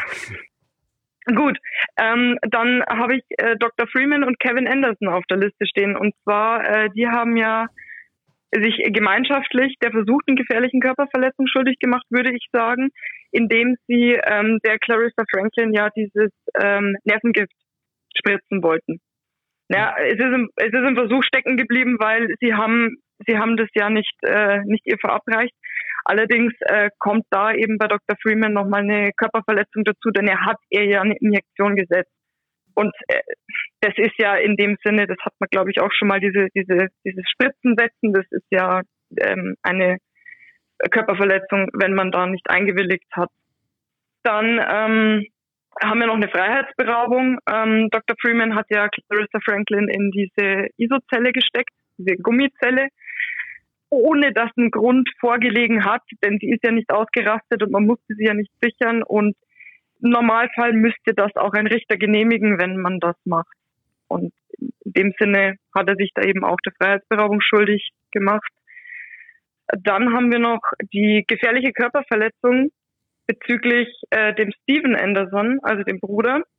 Dr. Freeman und ähm, Kevin Anderson haben da ja gemeinschaftlich gearbeitet. Also Kevin Anderson hat ihn da angestiftet. Das ist die Anstiftung zur gefährlichen Körperverletzung und Dr. Freeman hat das dann verwirklicht und das ist äh, jemanden Gift zu verabreichen oder gesundheitsschädigende Mittel, das ist äh, eine gefährliche Körperverletzung, das ist so qualifiziert. Hat sich Justus nicht, hat sich Justus nicht schuldig gemacht, denn er hat ja das äh, Gift ausgetauscht und wusste, dass sie jetzt gestochen wird. Mit dem Zeug, was er ausgetauscht hat. Ja, er hat es nicht verhindert. Also, oder er hat zumindest verhindert, dass sie das Gift gespritzt bekommt. Aber ich glaube, in dem Fall ähm, ist es auch keine unterlassene Hilfeleistung, weil es war das geringere Übel und es sollte ja nicht auffliegen. Aber das ist auch schwierig. Wie alt sind in dieser Folge nochmal? Thomas sagt manchmal Thomas? 37, Thomas? manchmal 12. sind, die, sind die jetzt schon 37 oder sind die doch erst noch 14? Die sind jetzt seit, also das erste Hörspiel war Giftige Gockel, und da sind sie 16. Aha, ja. Mhm. ja. Aber da bin ich jetzt, da bin ich jetzt überfragt. Das ist ja auch schon wieder so ein konstruierter Fall. Ja, das würde ja niemals pass das würde ja niemals passieren, sowas. Natürlich Da haben, jetzt herzuleiten. Ja. es ist ja natürlich klar, weil Justus ja das alles so gelassen hat, wie es ist. Es wäre ja aufgefallen, wenn sie das Mittel ganz weggenommen hätten, weil dann Genau. hätte, sich ja der Showdown ganz anders entwickelt. So hat er das ja nur ausgetauscht. Ja, Mhm. ich weiß, vielleicht wollte Benjamin darauf äh, hinaus, dass es nicht eine Kochsalzlösung war, sondern aus Versehen Arsen. Nein, nein, ne? nein, aber man könnte ja sagen, Justus wusste, dass jetzt gleich eine Straftat passiert und ähm, Cotta ist ja hier in seiner Brusttasche. Ja, der hört ja zu, Genau. dass er sagen würde, Cotta, Cotta, hier passiert schnell was. Also, dass er Bescheid sagen hätte müssen, dass hier gleich eine Körperverletzung stattfindet. Ja, aber das wussten wir Ja. von Anfang an, denn Peter hat gesagt, nein, das grenzt am Mord, das übersteigt unsere Kapazitäten. Und da sagt ja Justus schon, Cotta wird informiert, aber wir brauchen diese Beweise. Ja, aber hat, ist ja egal, ob die, Be was ist jetzt wichtiger, die Beweise oder dass eine Körperverletzung äh, äh, nicht stattfindet? Na, dass hier mit unlauteren Mitteln immer äh, ermittelt wird, das, das ist ja so, so klar. Aber es ist ja das geringere Übel, ob ich da jetzt einfach irgendwie Kochsalzlösung gespritzt bekomme oder ob das ein Mittel ist, das mich ins geistige Delirium schießt. Und das soll ja das Mittel bewirken. Also letzten Endes haben die ihr ja durch das Austauschen zumindest mal das Leben gerettet in dem Sinne. Also Aber mir, mir fällt gerade auf, Aber es ist ja- pass ja. auf, Ja. Sie sagen, Sie brauchen Beweise. Sie werden eingeschlossen von Freeman, der rennt in Zelle 13, verabreicht ihr das. Und sie kommt raus und tut so, als wäre sie geistig verwirrt.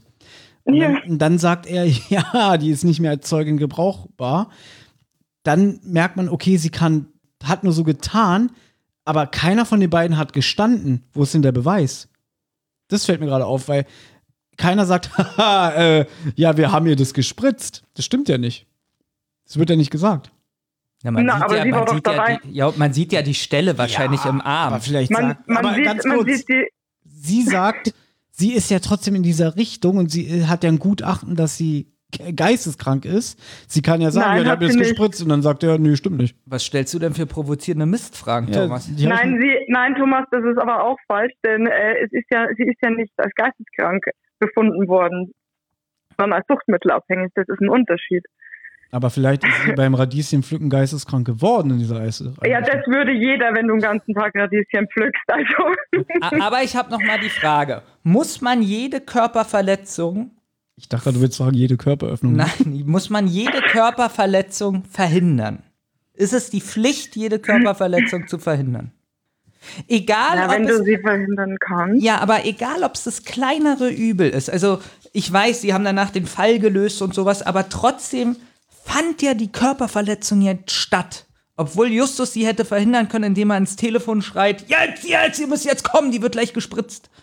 Ähm, Das ist eine sehr gute Frage. Dankeschön. Aber eigentlich geht es ja. Ja. gar nicht darum, ne? Nein, nein. Ich will jetzt wissen, ich habe ja auch die Anklage hier vorliegen, den nächsten Punkt. Wegen der Urheberrechtsverletzung. Das möchte ich gerne wissen. Ah, das war aber nur so ein Gedankenspiel. Ähm, ich habe mir, ich hab mir dann halt gedacht, wenn der äh, Steven ja für Kevin diese ganzen, äh, diese ganzen Witze und äh, Ansagen und alles Mögliche schreibt und dem das zur Verfügung stellt. Ähm, es wird ja auch gesagt, dass das eigentlich ein netter Kerl ist, der einfach nur schreiben will und seine Ruhe haben will, jetzt halt leider stark abhängig ist von irgendeinem Betäubungsmittel. Ist es jetzt schwierig, aber letzten Endes äh, tut ja der Kevin so, als alles verfasst. Aber, Aber ich der hab- Bruder wird ihn nicht, wird ihn deswegen nicht verklagen, denke ich, weil ich- das ist ihm egal. Ich habe das auch so verstanden, die Franklin hypnotisiert ja den Steven und da erfährt sie das ja alles. Das heißt Ja, ja, genau. der muss ihr das ja auch gesagt haben, ja, ich schreibe die Texte für die Radiosendung meines Bruders. Aber Ja. das klingt ja nicht so, als ob er das schlimm fände, sondern als ob er das gerne Nee. macht. Weil dafür kriegt er seinen Schuss. Ja, genau. Und der Anhaltspunkt für mich war dann eigentlich auch, dass ja die ähm, Mrs. Brighton dann ja auch sagt, dass äh, der Kevin seinen Bruder höchstens mal angerufen hat und dann gefragt hat, äh, wie ihm die Folge gefallen hat. Ja, also ich denke mal, ähm, das wird zwischen den beiden schon ähm, zumindest geeinigt sein. Der Steven, der wird, das glaube ich, ist ein ganz armer Wurm, der glaube ich, überreißt es auch gar nicht, dass er da jetzt so ausgebeutet wird und wird aber auch froh sein, eine Beschäftigung zu haben. Aber mal, ich habe mir halt gedacht, okay, es ist zumindest so urheberrechtsmäßig vielleicht nicht so ganz rund, was da läuft. Kommen wir mal zum, zum Faktencheck. Den Ja, genau. Hm? Ja, und, und zwar ähm, hat mich das jetzt mal schon lange interessiert, wie genau das ist, äh, weil die, die Wanzen, die kommen ja ständig zum Einsatz. Und es ist einem schon irgendwie ganz klar, dass das nicht so ganz koscher ist, was da, äh, dass man, dass man macht. Aber ich habe mir das jetzt nochmal genau durchgelesen. Also es ist Fakt, dass nur der Staat Menschen mit richterlicher Verfügung abhören darf. Also die Polizei in dem Sinne oder der Staatsanwalt darf es anordnen, das muss aber ein Richter genehmigen. Und legal ist nur das Mithören ohne technische Hilfsmittel. Also wenn ich jetzt berühmte Beispiel mich ins Café setze und ein Gespräch belausche. Wenn ich mich da nicht anstrenge, technisch das zu hören, sondern es einfach so hören kann, dann ist es okay. Und äh, da gibt es auch einen Paragraphen, also das ist der 201 Strafgesetzbuch. Das heißt auch Verletzung des Vertrau der Vertraulichkeit des Wortes. Das ist sogar ziemlich hart geahndet eigentlich. Man kann da einen Strafrahmen von bis zu drei Jahren verhängen. Ähm, wie ist es bei einem Privatdetektiv? Man sieht ja so Fernsehserien. äh, Ja, also sind Genau. die, machen die alle böse Sachen. Nein, also ich habe tatsächlich auch aus Interesse äh, heute mal zwei, drei Homepages von irgendwelchen Privatdetektiven auch gelesen. Also die raten auch wirklich davon ab. Man kann Abhörtechniken, kann man käuflich erwerben überall oder ich meine, heutzutage ist es eigentlich egal, weil es gibt sehr, sehr viele Apps auf dem Markt, die man auf einem Smartphone installieren kann und wir wissen ja alle, das Handy hört uns sowieso ab. Das heißt, äh, man, es gibt Leute, die machen das in ihrer Verzweiflung, aber auch ein Privatdetektiv, wenn es ein se- seriöser ist, der rät dir davon wirklich ab. Das Einzige, was der machen kann, ist, wie gesagt, dieses Beispiel, er hockt sich ins Café und äh, belauscht das Gespräch. Dann kann man diesen Detektiv dann als Zeugen einsetzen. Ja, aber ganz ehrlich, Ja. wenn der nicht so ist wie im Fernsehen, dann brauche ich den ja gar nicht. Der darf keine Fotos machen. Ich dachte so, der bringt mir dann immer schöne Fotos so von meiner Frau, wie sie fremd geht und Videoaufnahmen und ist ja langweilig. Was, was brauche ich den denn? Ja. Ja. Ja, das Bildmaterial fertigen ist übrigens ähm, selbiges. Also ist genauso verboten. Ja, aber was macht denn so ein Privatdetektiv? Also, Also ich habe mal Ja. gehört, der, Be- der Job des Privatdetektivs ist relativ langweilig, weil sie die meiste Zeit nur im Auto sitzen und überwachen. ja, aber dafür, Ja. also, ja. Gut, Justus sagt nach Ende der Abhöraktion, vor Gericht gelten Tonbandaufnahmen nicht als Beweismittel. Was hat es damit auf sich? Also das ist als Grundsatzbehauptung ist das falsch. Äh, Tonaufzeichnungen sind, werden genauso als Beweismittel in der Hauptverhandlung ähm, angehört und eingeführt. Aber wenn die illegal gefertigt wurden, dann gibt es ein sogenanntes Verwertungsverbot. Dann werden die auch nicht abgespielt, dann, dann wird so getan, als existieren die gar nicht. Also hier steht noch Maßregelvollzug. Möchtest du es noch Genau. vorlesen? Der Einstieg wäre eben jetzt auch folgender. Also Inspektor Cotter sagt ja, dass Dr. Franklin äh, einen, einen Antrag gestellt hat, den der Richter genehmigt hat, dass sie freiwillig in ärztliche Behandlung sich begibt und daher nicht ins Gefängnis muss.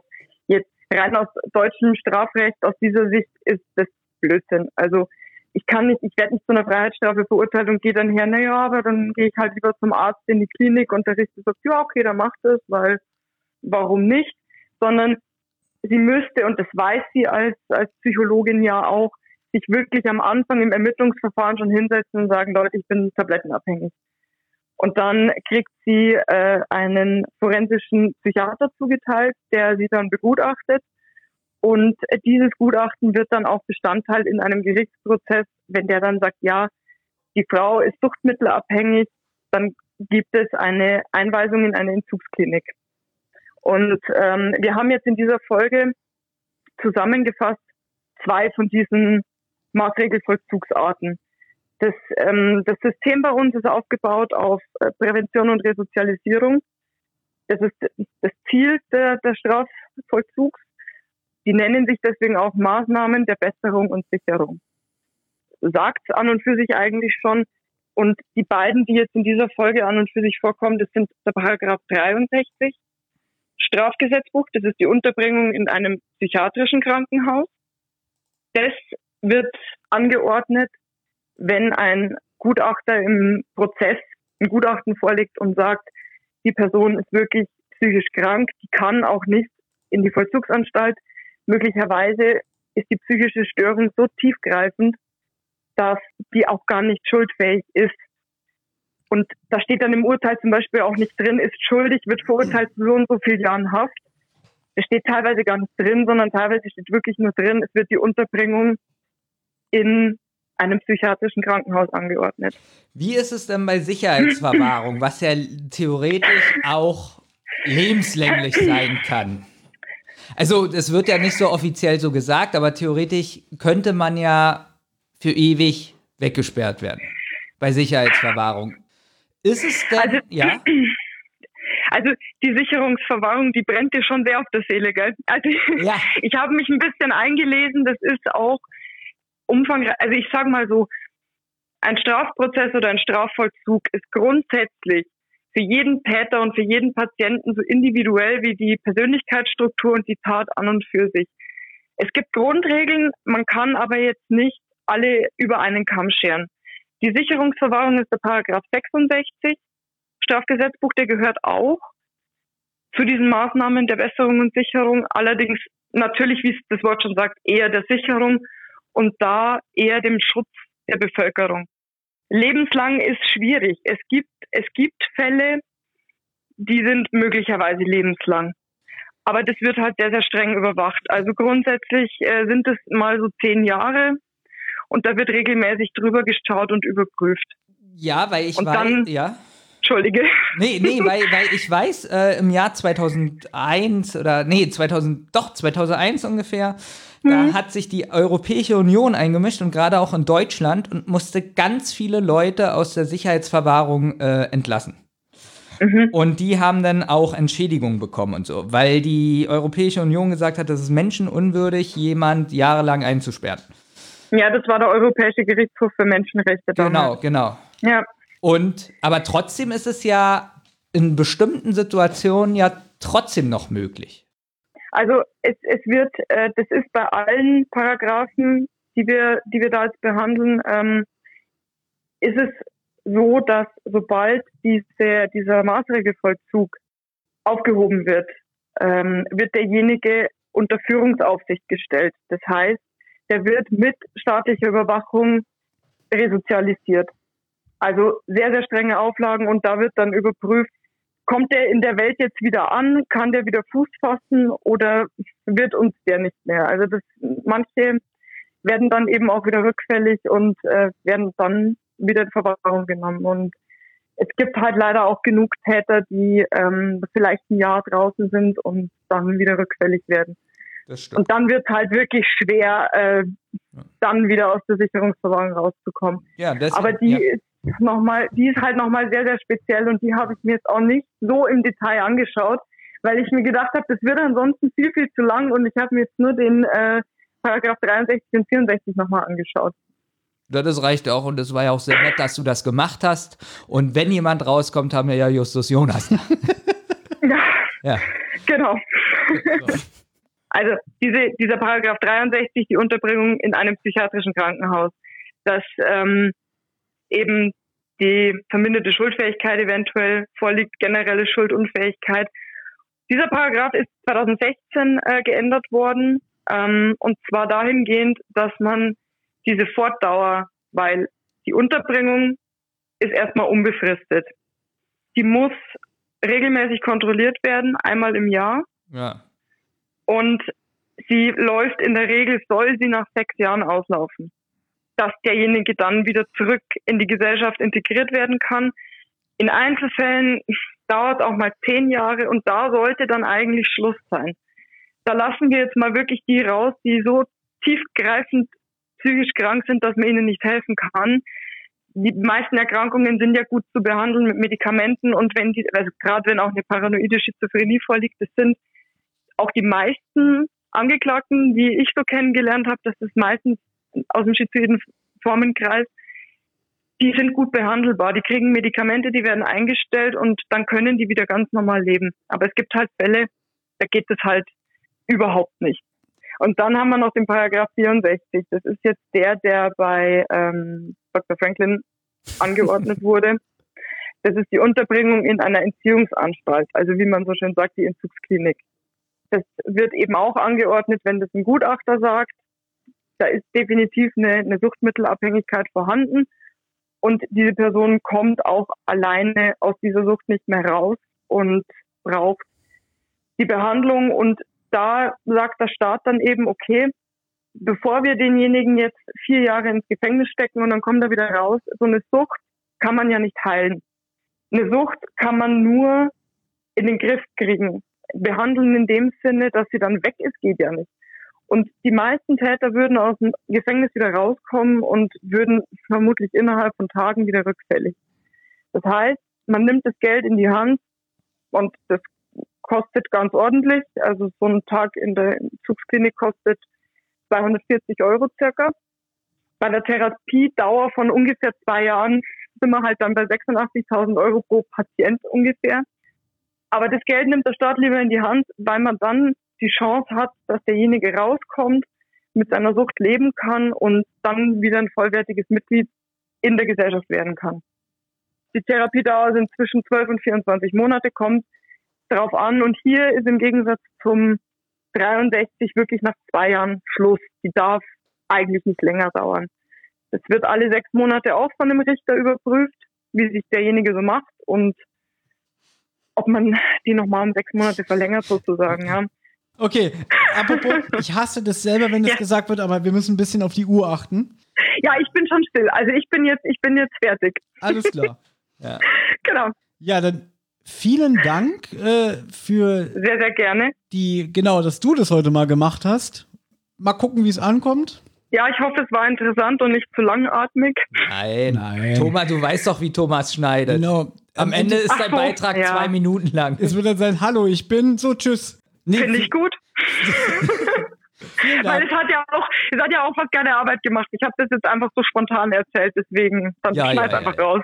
Gut, alles klar. Dann vielleicht bis, bis zum nächsten Mal und wir freuen uns sowieso generell auf die neue Anklage, die da wieder einschneidet. Gerne, danke und einen schönen Abend. Dankeschön. Tschüss. Toll, Thomas. Gut, das war doch mal erfrischend anders, oder? Ja. Danke, Benjamin, dass du heute hier warst. Danke, dass ich hier sein dürfte. Genau. Es ist jedes Mal eine Freude. Jedes Mal eine Freude ja. und die Freude geht weiter, liebe Hörer, denn ähm, ja. Ich würde sagen, es reicht für heute. Danke ja. an alle, die wieder einmal so lange dran geblieben sind. Ja. Wir schaffen es nicht mehr. Wir schaffen nicht mal so eine kurze, knackige zwei Stunden. Doch, hatten wir letztens. Ja, mit einer Kurzgeschichte. Ja. Hm, die ging sogar zweieinhalb Stunden. Also, Egal. Gut. Ähm, ja, dann, ich sag Tschüss. Ich sag. Das Publikum war heute wieder wundervoll. Und traurig klingt der Schlussakkord in Moll.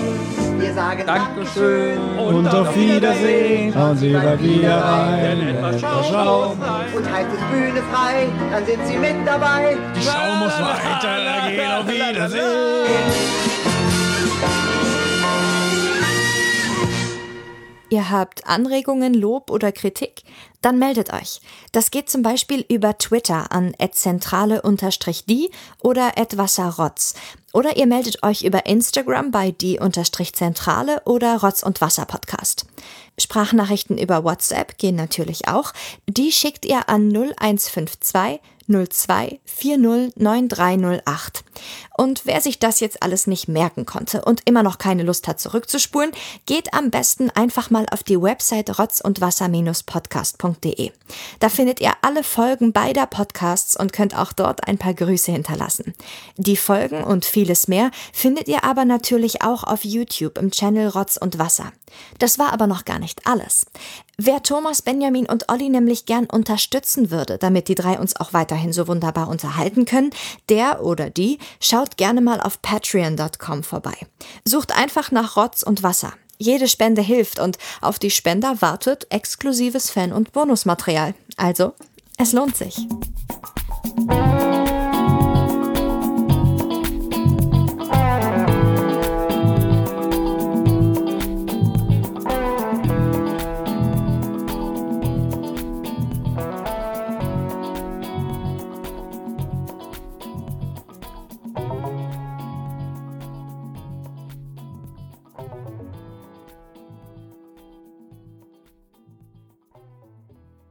Eine Rotz- und Wasserproduktion.